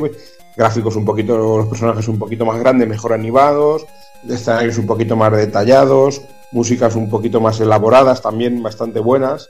Eh, los diseños de los enemigos un poquito más también más elaborados, más, más ricos en animaciones y también diferentes de cada nivel. Por ejemplo, en el mundo 1, que es Rice Beach, la playa del arroz, eh, pues eh, lo típico de, de- una, de una playa de piratas, ¿no? Con cuevas, arenas movedizas, playas. eh, y, y el enemigo final, pues es Spike Pirate, un, un pirata con pinchos, que es una especie de Hammer Bros, un hermano martillo, pero que va con una armadura con pinchos. Y en cada enemigo, aquí sí que tiene un poquito más elaborado, deberemos adivinar cómo acabar con ellos. Aquí, por ejemplo, no os lo voy a explicar en todo, pues molaría que lo descubrierais cada uno, pero por ejemplo, en este primero debemos encontrar la manera de darle la vuelta para poder atacar su, vie- su vientre. Al igual que, por ejemplo, en Bowser en Super Mario Bros. 1, si usamos fuego, pues acabamos antes con él, pero no tiene gracia. El mundo 2, el monte Tipot, el monte Tetera, que ahora ya os contaré un poquito, también oculta Servet Land, que es eh, el mundo oculto, de, igual que en el mundo del espacio en el 2, pues aquí el mundo oculto sería este, esta isla del sorbete. El mundo es una tetera, que, pues muy del rollo de Vainilla Doom, de Super Mario World, y los mapas aquí veremos cómo van cambiando conforme pasa, ¿vale? Aquí la tapa veremos que se eleva y es bastante, bastante gracioso. El enemigo será Bifun, un minotauro orcero, bastante folludo, que también está muy guapo. El mundo 3 es Toth Canyon, que es el mun- una especie de mundo volcánico con una cabeza tiki llamada Fun Fun, que nos lanza rocas y desprendimientos. El mundo 4 es el SS Tikup, ¿vale? Que es el barco de pirata de la capitana Sirope y sus, camaradas. Y tiene enemigo Bobo, un pajarraco cabezón que debemos golpear varias veces para y adivinar cómo poder alcanzar lo que está volando por encima de nosotros. El mundo 5, Parsley Woods, que, es del rollo, para que os hagáis una idea, del rollo del Forest of Illusion de Super Mario World. ¿Vale? Aquí hay un tren, unas fases con un tren que están muy guapas. Hay una fase que es. En el mapa vemos un árbol que es como un tenedor. Pues una de las fases se desarrolla en él y está muy bien, muy bien representado. Y el enemigo final es eh, Zenikushi, un- una especie de fantasma, ¿vale? Que también debemos adivinar cómo acabar con él. El mundo 6, que es el castillo de Sirope, el fin de nuestro viaje, pues, debemos derrotar a un genio, a un genio de la lámpara maravillosa. Y yo creo que es un combate muy, muy guapo, dividido en varios. en, va- en varias mecánicas y en varias fases de combate, ¿no? Que es un, un- enemigo final muy bien, muy bien planteado. El mundo extra, que os decía, la Serbiland, es un mundo opcional, es una especie de iceberg helado, con niveles submarinos, con deslizamiento, es un mundo de hielo, eh, básicamente. Y el enemigo final es el Geniari, que es un pingüino con guantes de boxeo, con, púas en, en los guantes. Eh, como veis, son bastantes niveles y siete en total, con varias fases cada uno, unas cinco o seis fases cada nivel. Y yo creo que está, es un juego muy, muy bueno, muy, muy divertido, que sigue muy bien las pautas del 2, innovando en algunas cosillas y marcando a partir de ahora lo que sería la saga Wario Land. Hay bastante cosillas muy curiosas, porque por ejemplo Mario, cuando te terminas el juego, Mario hace un cameo, no le diré cómo, pero Mario hace un cameo al final del juego. El único momento en el que aparece el fontanero, según la recaudación, como os digo que es muy importante a lo largo del juego, eh, podremos conseguir diferentes castillos. Por ejemplo, el primero, eh, depende del dinero que consigamos, nos darán bolsas de dinero. Y depende de la cantidad de bolsas de dinero, podremos conseguir una pajarera para que Wario viva en ella, un tronco de árbol con una puerta, una casa así como de madera, más modesta, un palacio rollo japonés, el castillo eh, propiamente dicho de Wario, o un puto planeta para nosotros solos, una especie de luna, es, un, que es una cosa muy En, en Wario Land 2 podremos encontrar al SS Teacup, al, barco de la capitana Sirope. Eh, por ejemplo, cuando drenas el lago de Parsleywood, pasa a llamarse Parsleywood, que es una cosa muy, muy curiosa. Según la revista Nintendo Power, eh, Wario Land es el, el septuagésimo primer juego, eh, mejor juego de, para la, de Nintendo en, según el año 1997.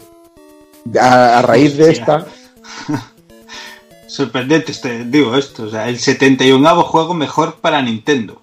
segu- hasta el año 97. Luego después vendría muchísimo más, lógicamente, pero para que veáis que es un juego que, que tuvo bastante éxito. Perdona, Dani, que has dicho el septinavo juego. Entendió el septinavo juego. Ya claro, luego soy yo el que ve pollas con ojos. Ya Eh, que- digo, tío. Tú es que no haces otra cosa que pensar en nabos. hijo Ah, joder, Dije tío. 71 avos. Pero es que estás en el programa de los relojes y nabos, tío. Es que es normal. Ah, ya, ya. ¿Y qué te gusta a ti una pizza? Eso también. ¿eh? dale, dale, Kafka, dale. Dejamos los nabos. Y bueno, para que veáis el éxito que tuvo Wario, que la jugada de lo del antihéroe le salió muy bien a Nintendo, después vendrían el Virtual Boy Wario Land, Wario Land 2, Wario Land 3, Wario Land 4, Wario Land 6 Kid, que es una pasada, eh, Wario World, que es un juego de Treasure para, para magnífico. GameCube, Maravilloso. eh, Wario Master of the Guys para Nintendo DS, que hay mucha gente que, que este juego ya ha perdido un poquito de folle, pero yo os recomendaría que deis una vuelta porque es un... A la gente que le gustan los Metroidvania, pues Vale. este Master of the Guys es una maravilla. Vaya. Bueno, yo creo que fue un poquito incomprendido, pero bueno, está muy bien. Luego tenéis referencias a, a la saga ya a Wario Land en WarioWare. Mm. Tenéis un Wario, aparece un montón de, de- de juegos deportivos. En Smash Bros. hay muchísimos guiños a objetos y enemigos. Eh, los juegos Party, ¿no? De Nintendo, que aparece Wario también. Eh, Waluigi, que también sacó derivados del mundo Wario. Este, este sí que es cutre, ¿eh? el Waluigi, tío. Yo lo encuentro ultra cutre, ¿eh? Y lo, lo piden para el más, tío. Y lo veo de los personajes más cutres, es que es Pierno Doyuna, tío. Es, que es Sí. un cutrón de cojones, tío. Bueno, tío, pero si desde que debutó en Mario Tennis y la voz que tiene, el, el- el- el rollo este que sea patoso, que sea, pues eso, pues muy pierno de Yuna, ¿no? A mí sí me mola y de hecho hay muchísima gente que lo pide como personaje Sí, jugar. pero coño, al lado de Wario, Wario mola, tío. Pero es que Waluigi nada, tío. Es la dualidad, tiene un nombre en japonés ahora no me acuerdo, es la dualidad de. Bueno, el, el equivalente al gordo y el flaco. ¿vale? Sí, sí, sí. Por ejemplo, el, el- igual eso no es un gordo, eso que tiene un nombre en japonés, pero no me acuerdo cómo es. El, eh, tiene que ser uno gordo y otro flaco, porque Mm. será el equilibrio, es que no me acuerdo cómo es la movida, pero. Y aquí igual, pues eh, si os fijáis también los colores son parecidos. eh, Mario Luigi, eh, Waluigi Wario, pues es un rollo que. Y la verdad es que yo lo, a mí me hace muchísima gracia. Lo que me mola muchísimo es que lo que dices tú, que sea un patoso y un desgraciado. A mí me mola mucho. a mí es un personaje que me mola. A mí Eh, me chifla, aquí te puntualizo, Kafka, tío, que me chifla Wario Land 4 eh, en Game Boy Advance. Es brutal. maravilla. Tremendo, Pero tremendo. brutal, tío. Eso es un derroche de buen hacer, pero increíble, tío. Lo que hubiera dado yo por un juego así, tío, un super, tío. Vaya. El rollo, el rollo de, de empezar un nivel y tener que salir del nivel con el tiempo, la música, la- Es la- increíble. la- la- las- la- los, los gráficos, los, de- los, de- los escenarios, las ambientaciones, ese juego es absolutamente brutal. Brutal, Ese juego brutal. es absolutamente brutal. La música es flipante en ese juego, Sí. macho. Sí, sin duda, tío. A ver, que me he perdido. Ah, sí, ya, que ya me he encontrado.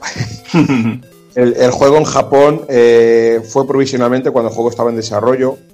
Se llamó Super Mario Land 3 eh, Kairiki Wario, que es algo así como eh, Wario super fuerte o super dotado. Algo así, Hostia, ¿vale? superdotado, eh. Y, bueno, dotado en el sentido de, de- de- de como de habilidoso, ¿no? De lo que estáis pensando. Ya estáis los Si me dices en la portada sale Ron Jeremy ya en la leche, tío. Eh, Ron Jeremy y, y Torbe, los dos. Vaya. Torbe no, tío. Torbe no. Ya me acabas de matar, tío. Bueno, el, el juego, por esto que digo del desarrollo, es curioso porque el juego se lanzó en el 94, pero eh, en la propia ROM podemos ver que es del 93, ¿vale? Pero no sabemos muy bien por qué ese lapso de tiempo y por qué se, se aguantó. Supongo que para no coincidir con algún, con algún otro juego importante. Posiblemente. Y lo que decimos de lo que estábamos diciendo antes de los efectos sonoros, los efectos de sonido, pues hay, hay efectos de sonido reciclados de, de Metroid 2, del Return of Samus para, para Game Boy. Por ejemplo, cuando un jefe es golpeado, el ruido es el de cuando se golpea un Metroid, ¿vale? O la pausa del juego y el sonido de las minas del Morphal, de la Morph Ball, el mismo, es el mismo sonido. Es algo que, que siempre me hizo bastante gracia. Hay un modo truco que, eh, por ejemplo, aquí, como de- decía Jordi, que perdías en el Super Mario Land 1 la movida de, de elegir nivel y de trastear y tal. Pues aquí, por ejemplo, si presionas Select 16 veces en la pantalla de pausa, eh, manteniendo presionados A y B simultáneamente, podemos cambiar los números de la barra del estado y el ítem de Wario, pudiendo cambiar las monedas, el tiempo y todas esas movidas, que eso es algo también bastante curioso, sobre todo porque el manual nos indica que el botón Select eh, no se usa para nada, ¿vale? Pero ahí lo, ahí lo tenéis. Está bastante bien. Y ya para terminar, pues otra cosa que es bastante, bastante curioso, supongo que viendo el potencial del juego en Japón, el juego se llama Super Mario Land 3 con el subtítulo de Wario Land, pero se invirtió en Occidente cuando se lanzó, dejando claro, pues eso, que la era de Wario Land o de Wario, ¿vale? Comenzaba y que el cabrón este gordo pilas había llegado para quedarse. Juego, un juego mola, ya mola. de a mí de los tres es mi, es mi favorito. El primero es mítico por, por, lo, por lo que supuso y, y tal, pero yo mi favorito es el 3. Ujú. Aquí, bueno, era, era una cosa que comentábamos, ¿no? Antes de preparar el programa, ¿te acuerdas? Que hablábamos de, hostia, como la idea de que cogen a un villano de un juego y te le dan su propio protagonismo y en este caso cómo ha triunfado. Quizás el, el ejemplo más bestia, ¿no?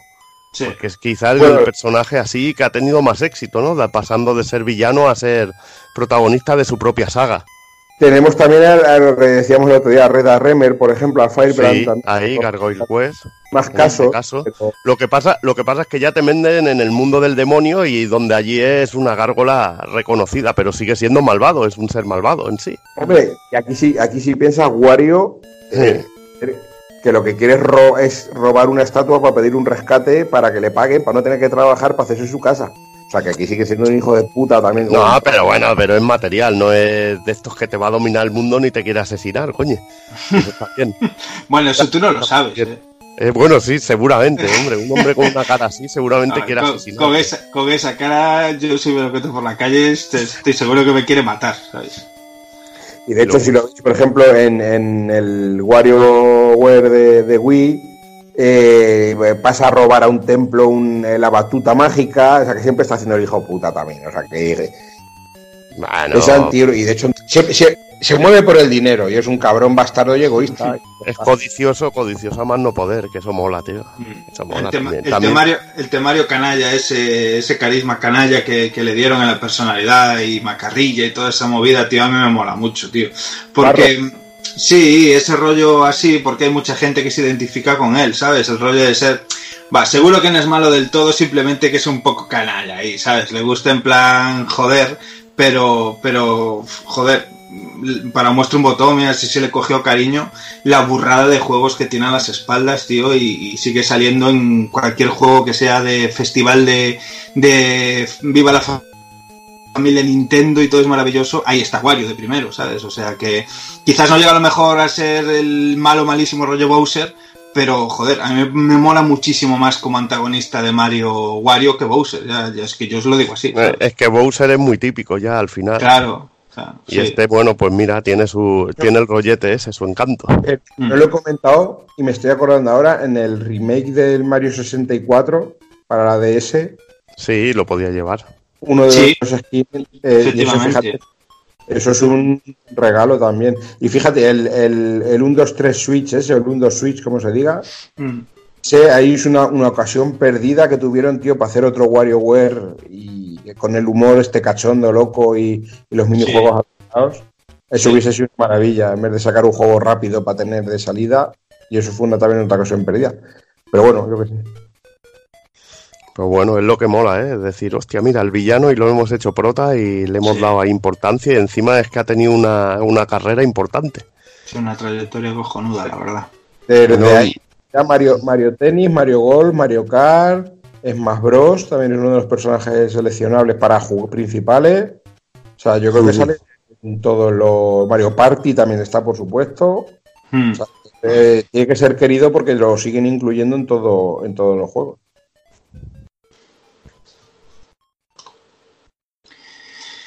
Pues sí, y bueno, antes de finalizar, vamos a, ahora que vamos a empezar a casa bien por, por, el suelo, no por el tejado, vamos a recuperar viejas costumbres buenas y vamos a comentar un poquito lo que se decía eh, en la época, lo que la prensa en su momento, las revistas nos contaban, eh, en este caso sobre Super Mario Land. Y voy a escoger Super Mario Land 2 también porque, bueno, como muchos sabréis, las primeras publicaciones así un poco en plan masivo aquí a nuestro país eh, llegaron en torno a finales del 91, ya bien entrado el 92 y demás, es cuando empezó a, explotar el rollo. Y como bien comentamos en este programa, Super Mario Land es anterior. Y, si bien en muchos casos pues se hacían eh, reviews y análisis en números muy posteriores y rollos muy locos de juegos que habían salido muchísimo tiempo antes, había mucho desorden, no se seguían las publicaciones en plan cronología. Eh, es complicado encontrar eh, cosillas de Super Mario Land de la primera entrega y, bueno, eh, una de las publicaciones que, que están por ahí es aquella revista mítica del Club Nintendo que, que nos comentaba también allá al principio Kafka y bueno, en ese ejemplar, en ese número especial que nos hablaban sobre la Game Boy, nos empezaban a hablar un poquito de los juegos y como dijo Evil, Super Mario Land era un juego de lanzamiento y está aquí. Si bien no, le- es una revista al uso donde le dieran nota, la usaban un poco para vendernos la moto de, sobre lo que iba el juego y cómpratelo, funda aquí tus, tus pesetas, que es maravilloso, pues bueno, reseñar un poquillo aquí abajo... eh, cómo, cómo nombraban al juego, decían Super Mario Land es un juego excitante, con fabulosos gráficos, con un sonido estéreo asombroso y con un juego de partidas sobresaliente que le hacen ser un clásico de todos los tiempos. O sea, aquí yo no más, pero me puedo quitar el sombrero, no le falta razón alguna. Que escribió esto es un jodido visionario, así lo digo. Eh, nos pasamos, por ejemplo, a la mítica Hobby Consolas y en el número 3 fijaos cómo es el rollo ya, o sea, ya pasaos el número uno, el número dos, o sea, el- ya, ya en el número tres, que es bastante tiempo después, eh, en lo que se empezaban a hacer un poquito como previews allí por la mitad de la revista, llegando al final, eh, hay media página hablando de Super Mario Land y, y ponen ahí en plan el diminuto Mario comentándolo un poco por encima. La verdad es que lo ponen súper bien, o sea, dicen que el juego es increíblemente divertido siendo, siendo Mario, Sí, carisma pero, puro. pero Dani, eh, media página contando nada más que mentiras. O sea, Sí, sí, sí. porque lo estaba leyendo y estoy flipando, porque es que no da ni una. O sea, habla del, del, del rey Koopa, que no aparece en el juego, dice que hay cinco larguísimos mundos, que son Sí. cuatro. Sí. Estoy flipando muy fuerte. ¿eh? No, no, esta versión de Super Mario Bros. para Game Boy. Venga, ahí, hasta luego, vamos. Y bueno, lo que dicen que eso, que el juego es eh, muy divertido, otra cosa no, pero la palabra divertido la repiten hasta, hasta el infinito. Y hacían buen uso de, de la buena regla de la media, ya aquí, o sea, jugabilidad un 92, sonido un 83, gráficos le cascan un 60 con sus huevos cuadrados, y bueno, total un 90, venga. Ver, vamos. ahí por, mi, por mi huevos toreros. Ahí, Venga, un, un Escucha. 90 bien puesto.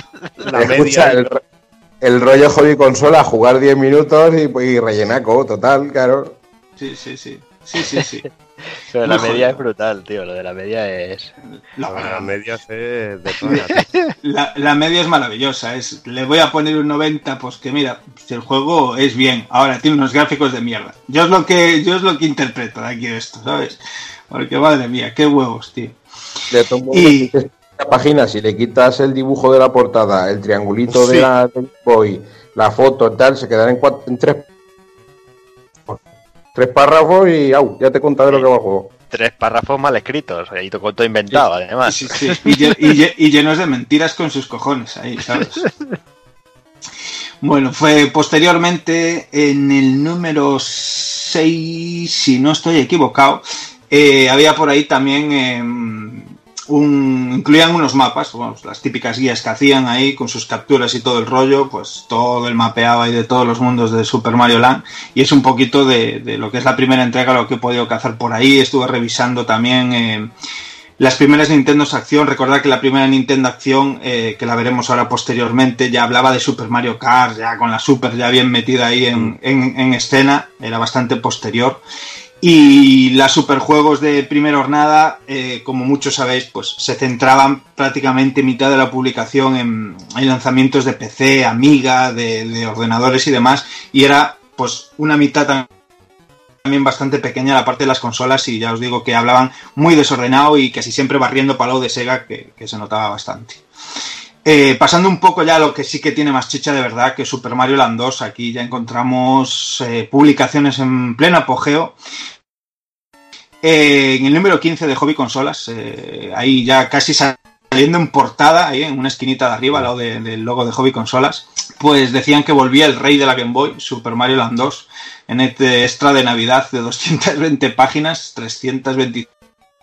325 pesetazas, con, con World of Illusion en la portada, que es gloria bendita. Así. Pero esto, ¿por, por qué era la portada de Sega, Dani? ¿Por qué era? Porque era Ah, la portada.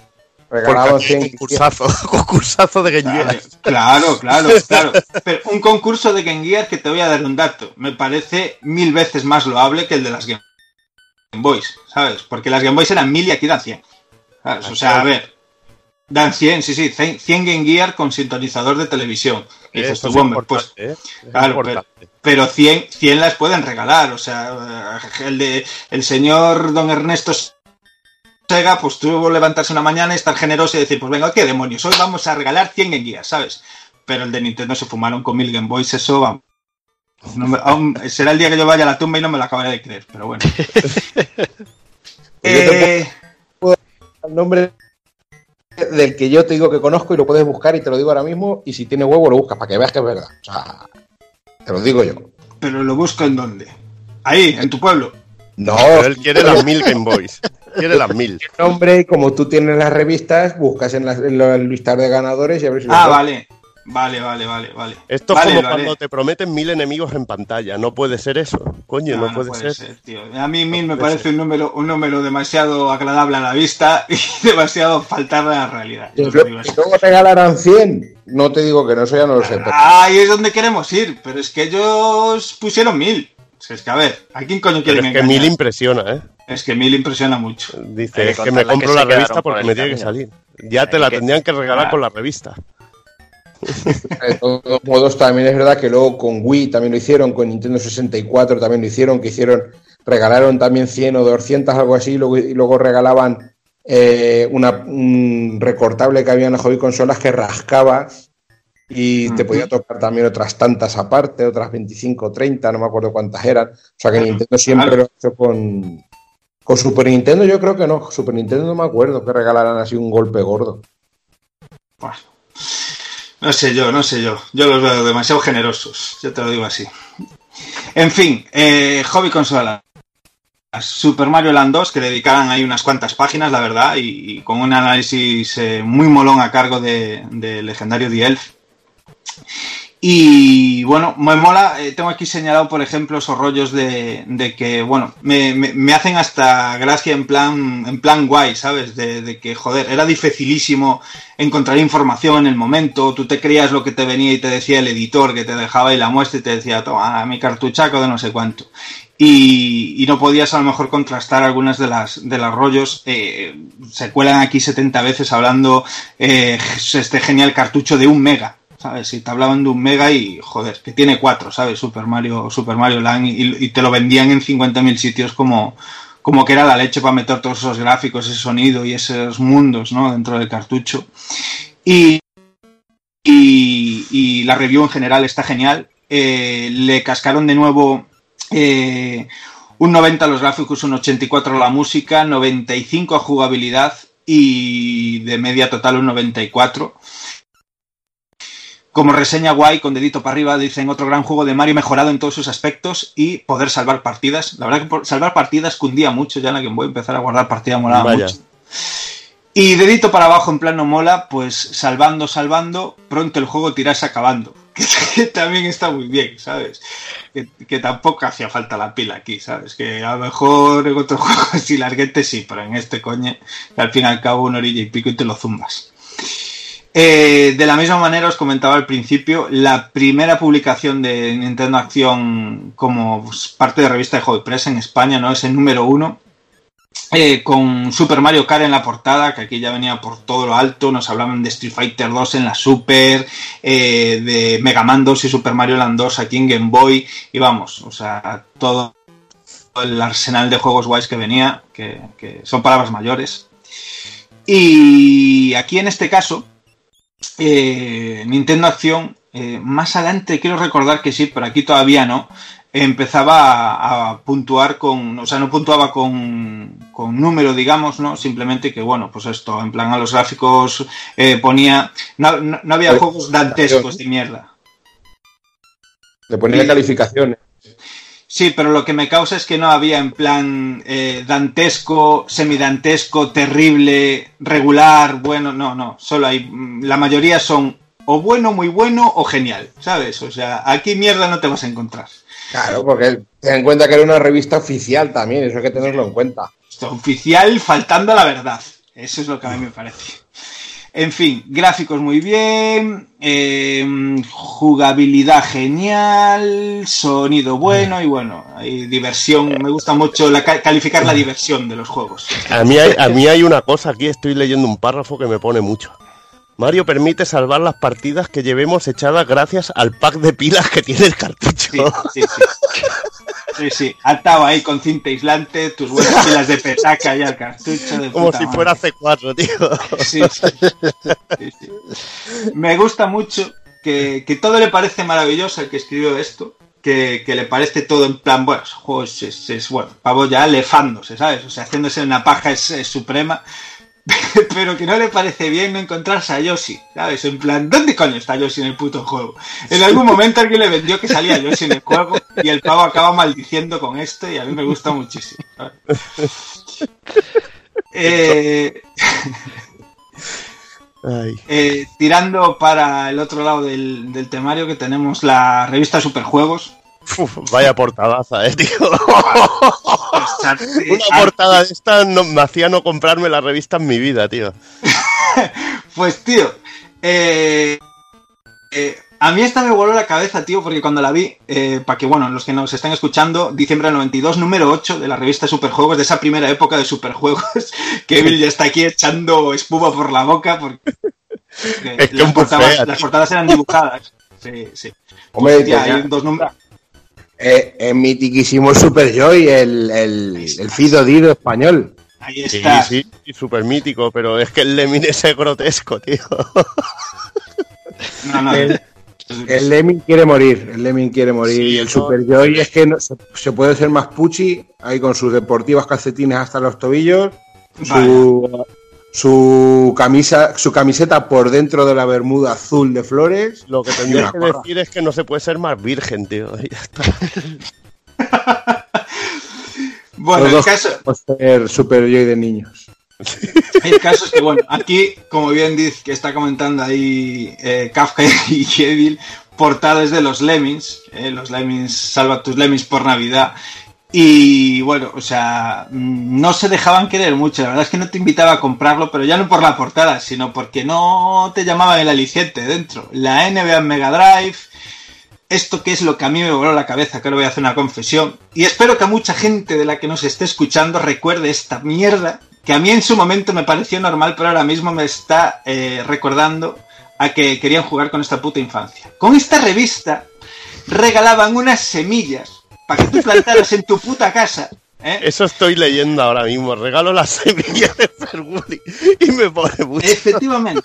Pues esto es real. O sea, si la gente puede buscar Sí, me acuerdo era, yo. sí, sí, sí. eh, era como una especie de, de- de peli y tal, eh, que aquí promocionaban. Por Don Blue, que y venía, venía una carpetita de, de cartón pequeñita y dentro Ahí, ahí estás, ahí estás. ¿Y pa' qué mierda eh, me regalan esto? Es como si me voy a comprar el interview y me regalan eh, una butifarra. ¿Sabes? Pero qué puta broma es esta, joder. ¿Sabes? O sea, yo es que ahora mismo me, está, me estoy flipando, ¿sabes? Con este rollo. En fin, eh, poca broma. También era un gran aliciente el primer mapa para Nintendo para Krusty Funhouse. Es un super aliciente. Yo creo que valdría para envolver el juego y tirarlo a la basura, tío. directamente. Escucha, y ya no le faltaba la- a la portada para ser más fea más que el puto logo de Antena 3. Entonces ya, ya ves. de todos modos, si os acordáis de las, porque yo estas también las tengo, o sea, esta puede ser de las de las portadas caseras, porque estos dibujos los hacía un español. Esta puede ser de las más normales, ¿eh? Sí, Porque sí, sí, había sí, sí. una- Había una que me voy a acordar siempre que salía un goblin de estos de los de los goblins, o había otro, o había otra súper fea de un juego educativo de PC que era una especie de. ¿Os acordáis de la peli Mi amigo Mac? Sí, bueno, el bicho Pues más feo del universo, tío. Y salía así como señalando un montón de juegos eh, educativos. Y era, eso sí que era súper sórdido y súper, súper. Madre mía, bendita, me cago en la puta. Voy a meter la polla esta noche en un rallador de pan. Hombre, eh, hay una en la que sale dibujado eh, un pseudo Ryu de Street Fighter. Sí, sí, sí, sí. Y una Eh, tortuga ninja. Efectivamente, efectivamente. Que da para arrancarse las córneas nueve veces. ¿eh? Justo la estaba buscando yo ahora por Google, tío, porque me acordaba de esa puta portada, tío. Su, pu- su puta Pero madre. ¿por qué haces eso, tío? ¿Por qué lo haces? ¿Por qué lo haces? Da para programa, da para programa. Bueno, al el rollo es que eh, en, en este buen análisis que le mandaron aquí a Super Mario Land 2, eh, dentro de este número 8 de Superjuegos, eh, las puntuaciones, el señor Rafael Aragón, que si por, por, por- por lo que sé en el día de hoy, a lo mejor el señor pues eh, le pica la patata de la nostalgia y nos está escuchando. Eh, recuerda estas eh, bellas notas que puso aquí y me gusta muchísimo que valoren Sí. el interés de un tío. me Es que parece sí me pone muchísimo. Porque imagínate a mí que me ponen eso de ahí. Crafty Fan House, interés, interés cero. Hijo de puta. Ay, Dios Es muy jodido, eso del puto interés. que es muy jodido, tío. A mí lo que me infla los cojones ya directamente lo tengo que decir es que aquí hay un párrafo que pone. Una de las novedades estriba en la distribución de, dana- de zanahorias por las diferentes pantallas que proporcionan unas grandes orejas tipo Dumbo. Este pavo no vio un conejo en su puta vida. Eso es lo primero. Porque Dios mío. El conejo Dumbo, tú nunca has oído hablar del conejo Dumbo. Madre mía, chaval, es que eso, es que una cosa es no jugarlo, pero es que otra cosa, tío, no es, no es ni ver la portada, joder. Ese O sea, es chaval que- no ha tenido infancia, no ha tenido el típico compañero en el colegio que le decía Dumbo, tío. Me cago en Dios. Esto viene de Antena 3, de la editorial Z, entonces que era de Antena 3, y Antena 3 y videojuegos. Es que esto.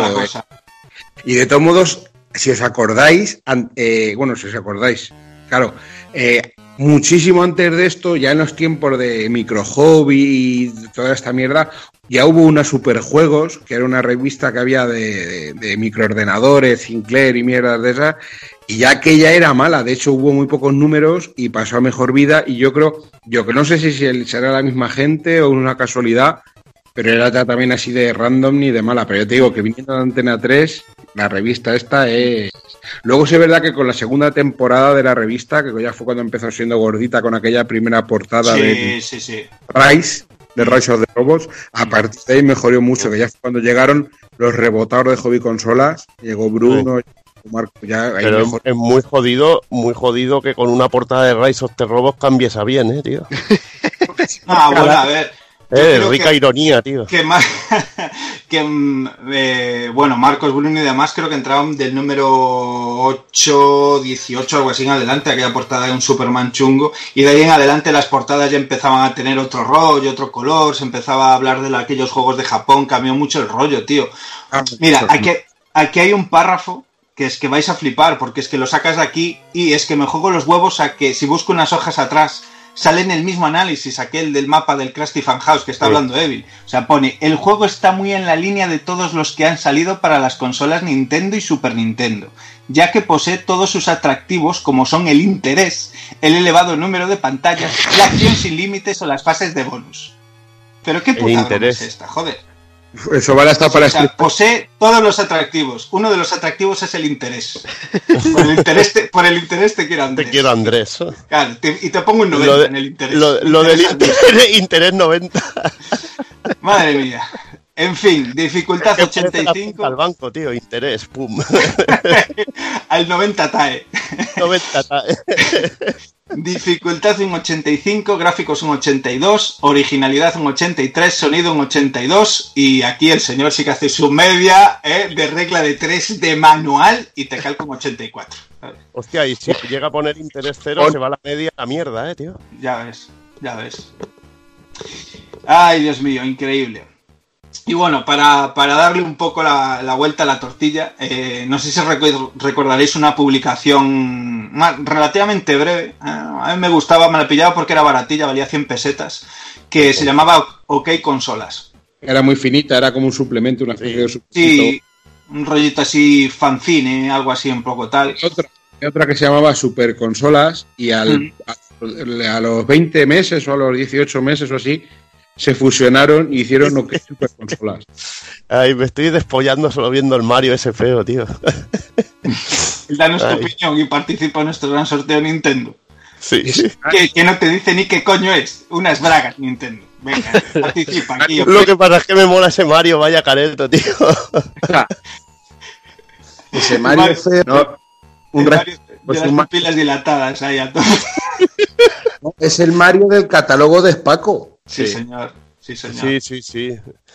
Que viene de fariña hasta los ojos. tú. Hombre, viene, viene, viene de tres días de ir por casa, hijo puta, con la NES en la mano, ¿sabes? Ya ves.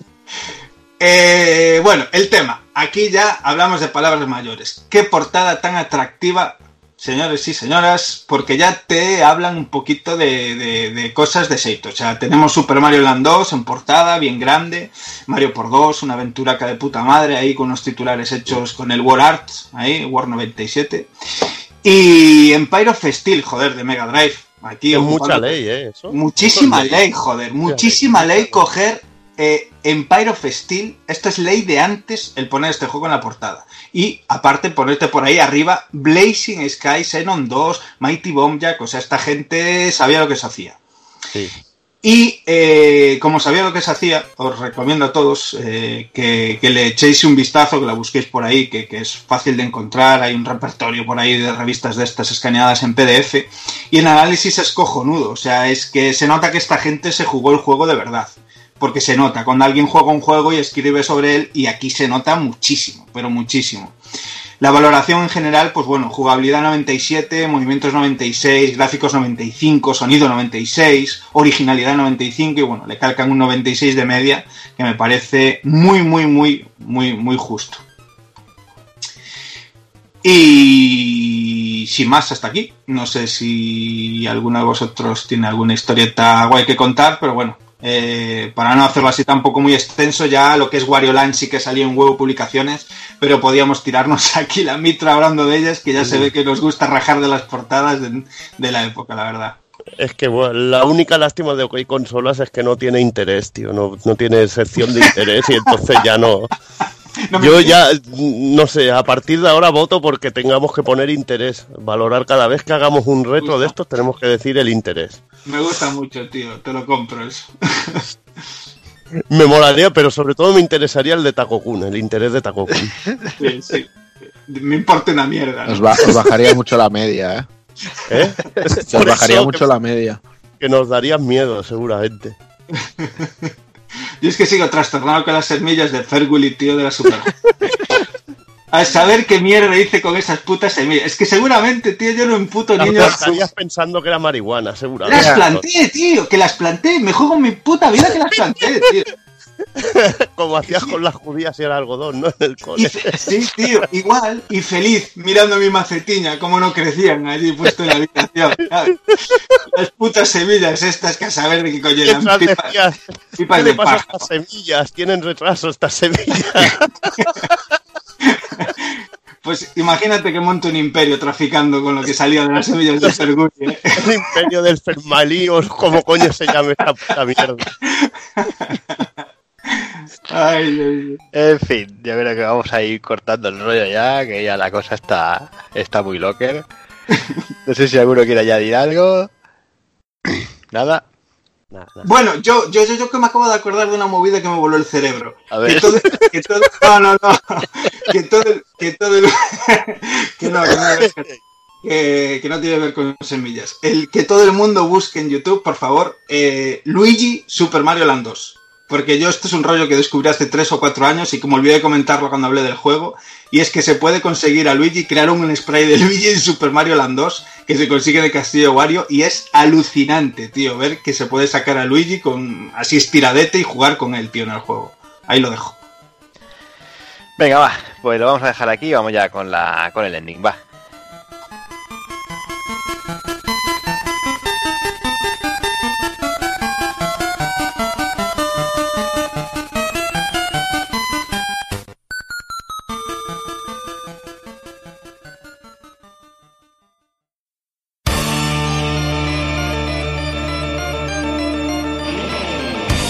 Y recuerda, si no te mola hacer un calamar y quieres estar bien informado, pásate por el blog pulpofrito.com. También puedes seguirnos en Twitter y Facebook.